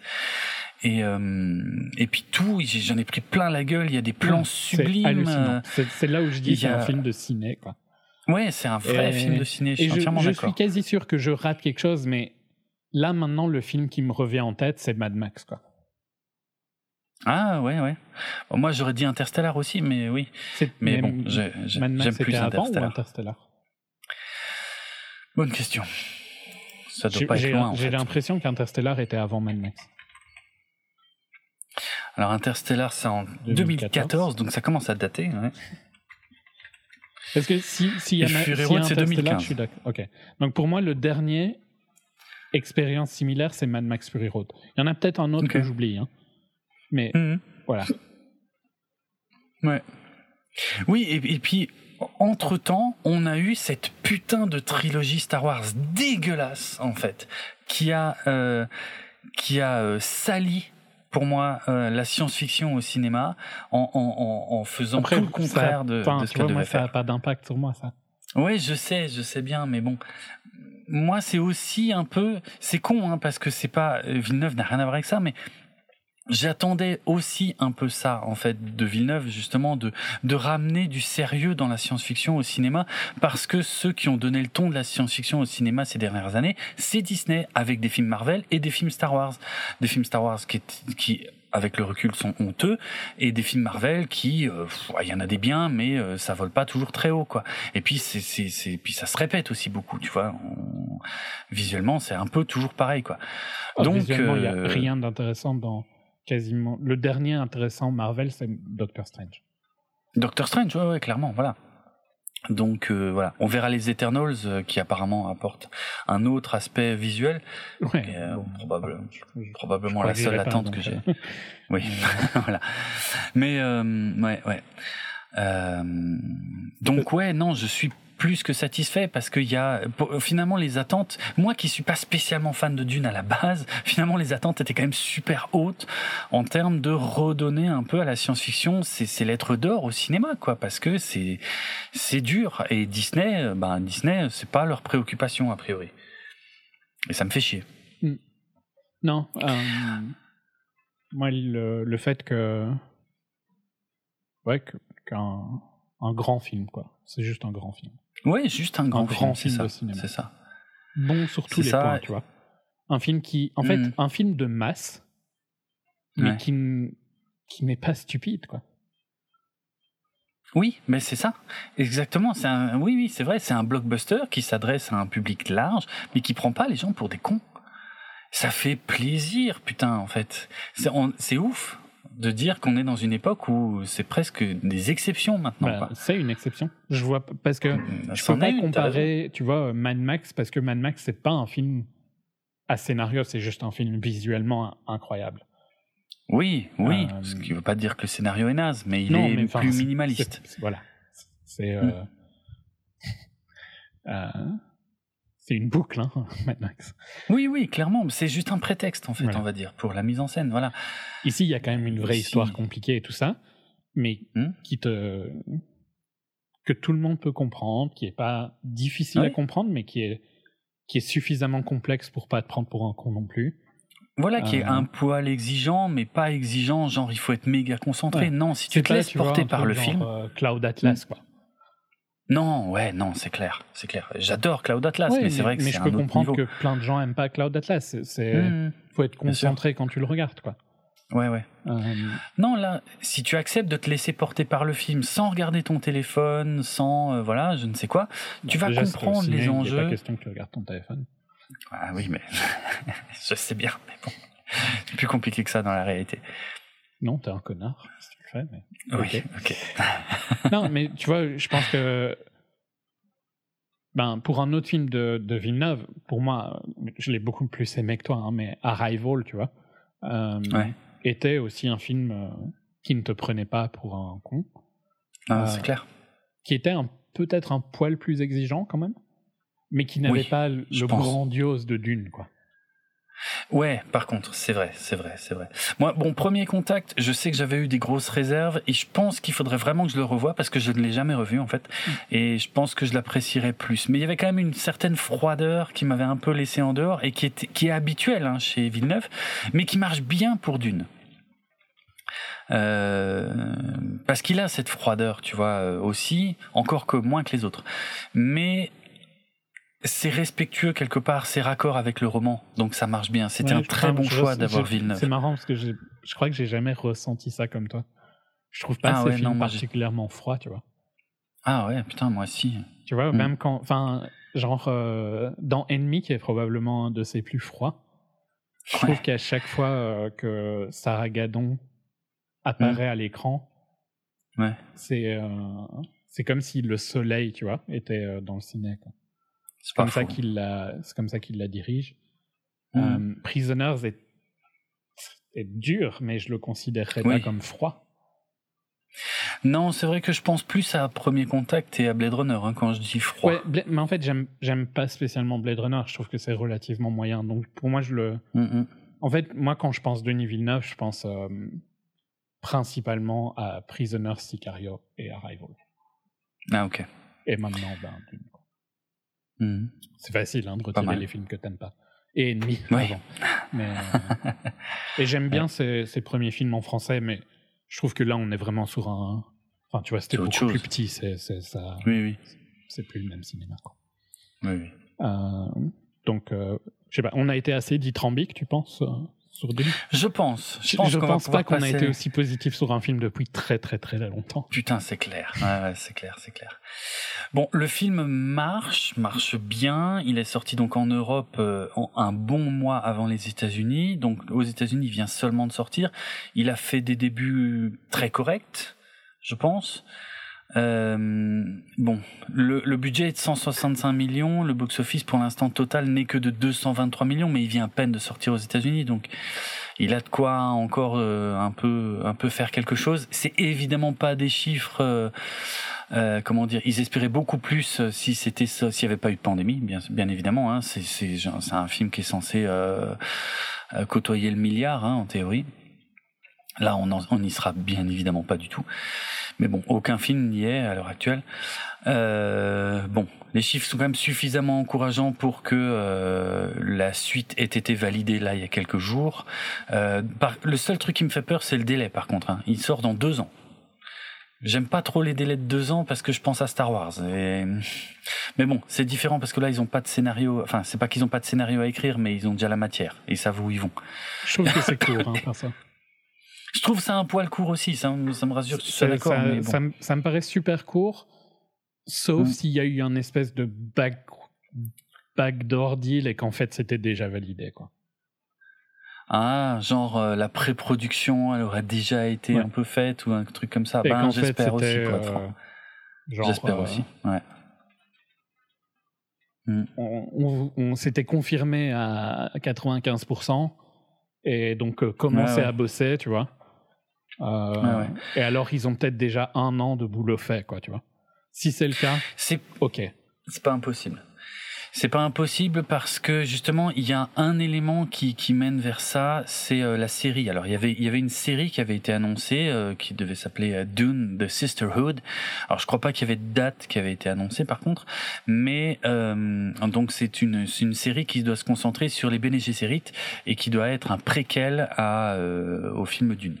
Et euh, ah oui, et juste préciser tout de suite, euh, oui, je dis Bene Gesserit. Alors, pour une raison que je ne comprends pas, dans, dans, dans la VF du film, ils ont choisi de dire Bene Gesserit. Alors que dans la VO, c'est bien Bene Gesserit. Mhm. Je sais pas pourquoi. Pourquoi, pourquoi ils changent ça? Alors bon, ça reste un truc sur lequel les fans sont pas d'accord depuis très longtemps, euh, mais bon, je sais pas. Moi, je, bon, moi je dis Bene Gesserit depuis longtemps. Ça m'a choqué quand j'ai vu le film, parce que la première fois que je l'ai vu, je l'ai vu en VF. Ça m'a choqué quand ils ont commencé à dire Bene Gesserit. Ça m'a accroché un peu, mais bon, bref, euh, rien de très grave. Mais par contre, de me rendre compte après, en le voyant en VO, que ce n'est pas la même chose que dans la VO, là, je comprends pas. Bref. Juste pour, pour les chiffres, hein, parce que je vais quand même faire finir Oui. un, un dernier run sur HBO Max. Euh, Oui. Il démarre quand même moins bien que No Time to Die. Euh, Ouais, c'est ce qui me semblait. largement moins bien. Et Ouais, encore et plus moins bien triste, que Venom. c'est qu'il démarre moins bien qu'Halloween Kills. Euh, Ah, ça, ça pique, parce Ouais. que Halloween Kills, c'est quand même un petit film, quoi. je, je l'ai pas vu. Bon, faut dire, c'est c'est Halloween, hein, oublie pas. Oui. Mais c'est de la C'est merde un big deal, quoi. Tu- Non, non, mais c'est, je veux dire, Oui, bien c'est sûr. Halloween, C'est c'est la sortie. deal, quoi. Genre C'est littéralement tout à l'heure oui. quand je rentrais, tout le monde était déguisé. hein. Ah oui, ah d'accord. Ah oui. pour que même. tu te rendes compte à quel point c'est un big deal. Quoi. Ouais. Oui, Ah. Halloween, c'est d'accord. Mais en fait, ce qui me choque, c'est que euh, bon, j'ai pas vu Halloween Kills, mais j'ai vu No Time to Die la semaine où il est sorti, un truc comme ça. Ouais.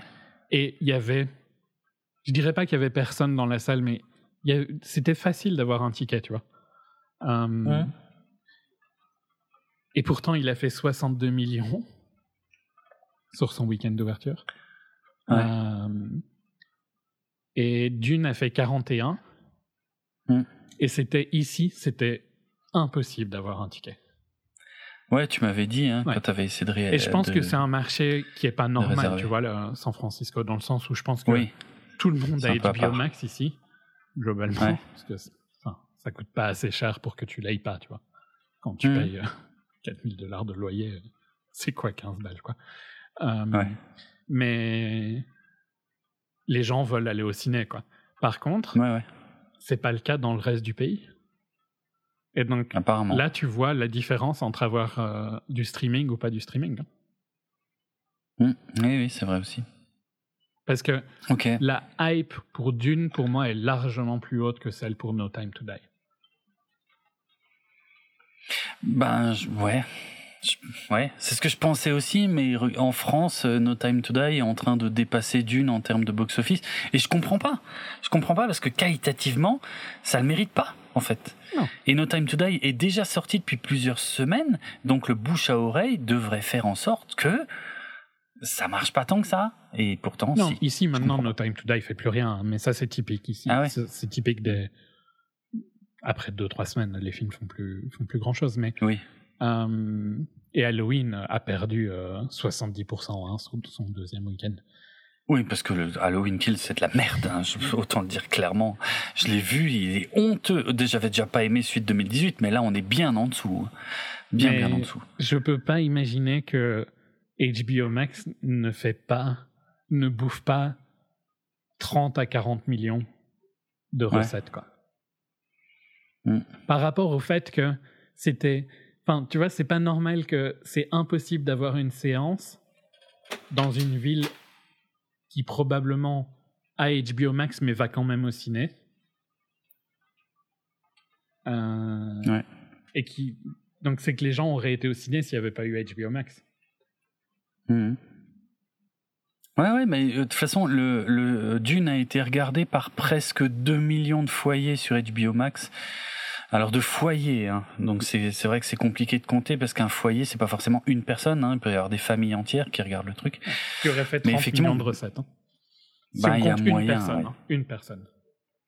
Si, 30, Bah, si on compte, si oui. 2 millions de personnes Oui. avaient été, ça aurait fait 30 Ouais. millions de recettes. Donc voilà, tu les retrouves là. Mais par contre, après, tu sais bien que le calcul est pas si simple Non, parce non, que ça sûr. dit pas. Tout le monde n'aurait pas forcément été au non, ciné. mais tu vois. en même Donc, temps, euh, 2 millions de foyers, c'est pas non plus 2 millions de personnes. c'est ça. C'est potentiellement Ouais. 5 millions, 6 millions. Ouais.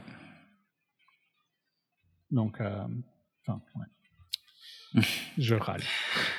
Ok. Et le fait que Euh. Halloween Kills qui fait 50 millions et Dune qui fait 40. Ça n'a aucun sens. Aucun sens. Que tellement c'est mauvais en plus, quoi. C'est ça que je comprends pas. Euh, bref. Et oui, moi, ce que je voulais dire sur les indices qu'on peut avoir sur le fait que, avec un peu de chance, le 2 est déjà écrit, c'est que donc euh, il y avait donc une, une série télé qui devait se faire. J'étais parti sur la prononciation de Bene hein, mais euh, en fait, donc je parlais de la série télé Dune Sisterhood, euh, et que en fait John euh, John Spates, l'un des deux scénaristes, euh, enfin le showrunner en fait de la série, euh, et ben euh, comment dire, euh, il a quitté le projet euh, justement pour, il a quitté le projet fin 2019, donc ça date en fait, pour se concentrer sur l'écriture du deuxième film. Et c'est quelqu'un d'autre qui a été nommé showrunner euh, tout récemment d'ailleurs, euh, Diane Ademudjon. Je, je ne la connais pas, mais voilà. Donc, euh, donc j'y vois un indice comme quoi il y a du travail qui a déjà été fait sur le scénario du 2 depuis un moment en fait. Ouais, je Voilà. pense. Non, peu de- enfin, ouais, je, je, je pense que HBO Max a tué. Bon. L'avantage, c'est qu'ils ont ces datas-là et que s'ils Oui, sont un ils poil savent quand même. euh, ils peuvent les Oui. utiliser. Quoi. Ils savent quand même avec les données, machin, si euh, s'il y a de l'attente, oui, voilà. Même si ça a bouffé du du, du bénéfice de box-office. Ouais. Bref, on est long. J'ai peur qu'on n'arrive pas à faire euh, tout en une seule émission. Qu'est-ce qu'on fait? On le tente quand même? Bah, on peut. ou on coupe? On peut tenter? Non, non, mais coupons- coupons-le, mais pour ton programme, euh, et on verra si on le met en un non? Ok, bon allez, on coupe. Alors, on va s'arrêter là. Euh, on va s'arrêter là pour la pour la première partie donc de l'émission consacrée à Dune. Euh, du coup, comme c'était pas du tout prévu, et ben, euh, et ben, et ben, ben, on a ouvert cette émission avec la bande originale du Dune de Lynch, donc qui était composée par le groupe Toto.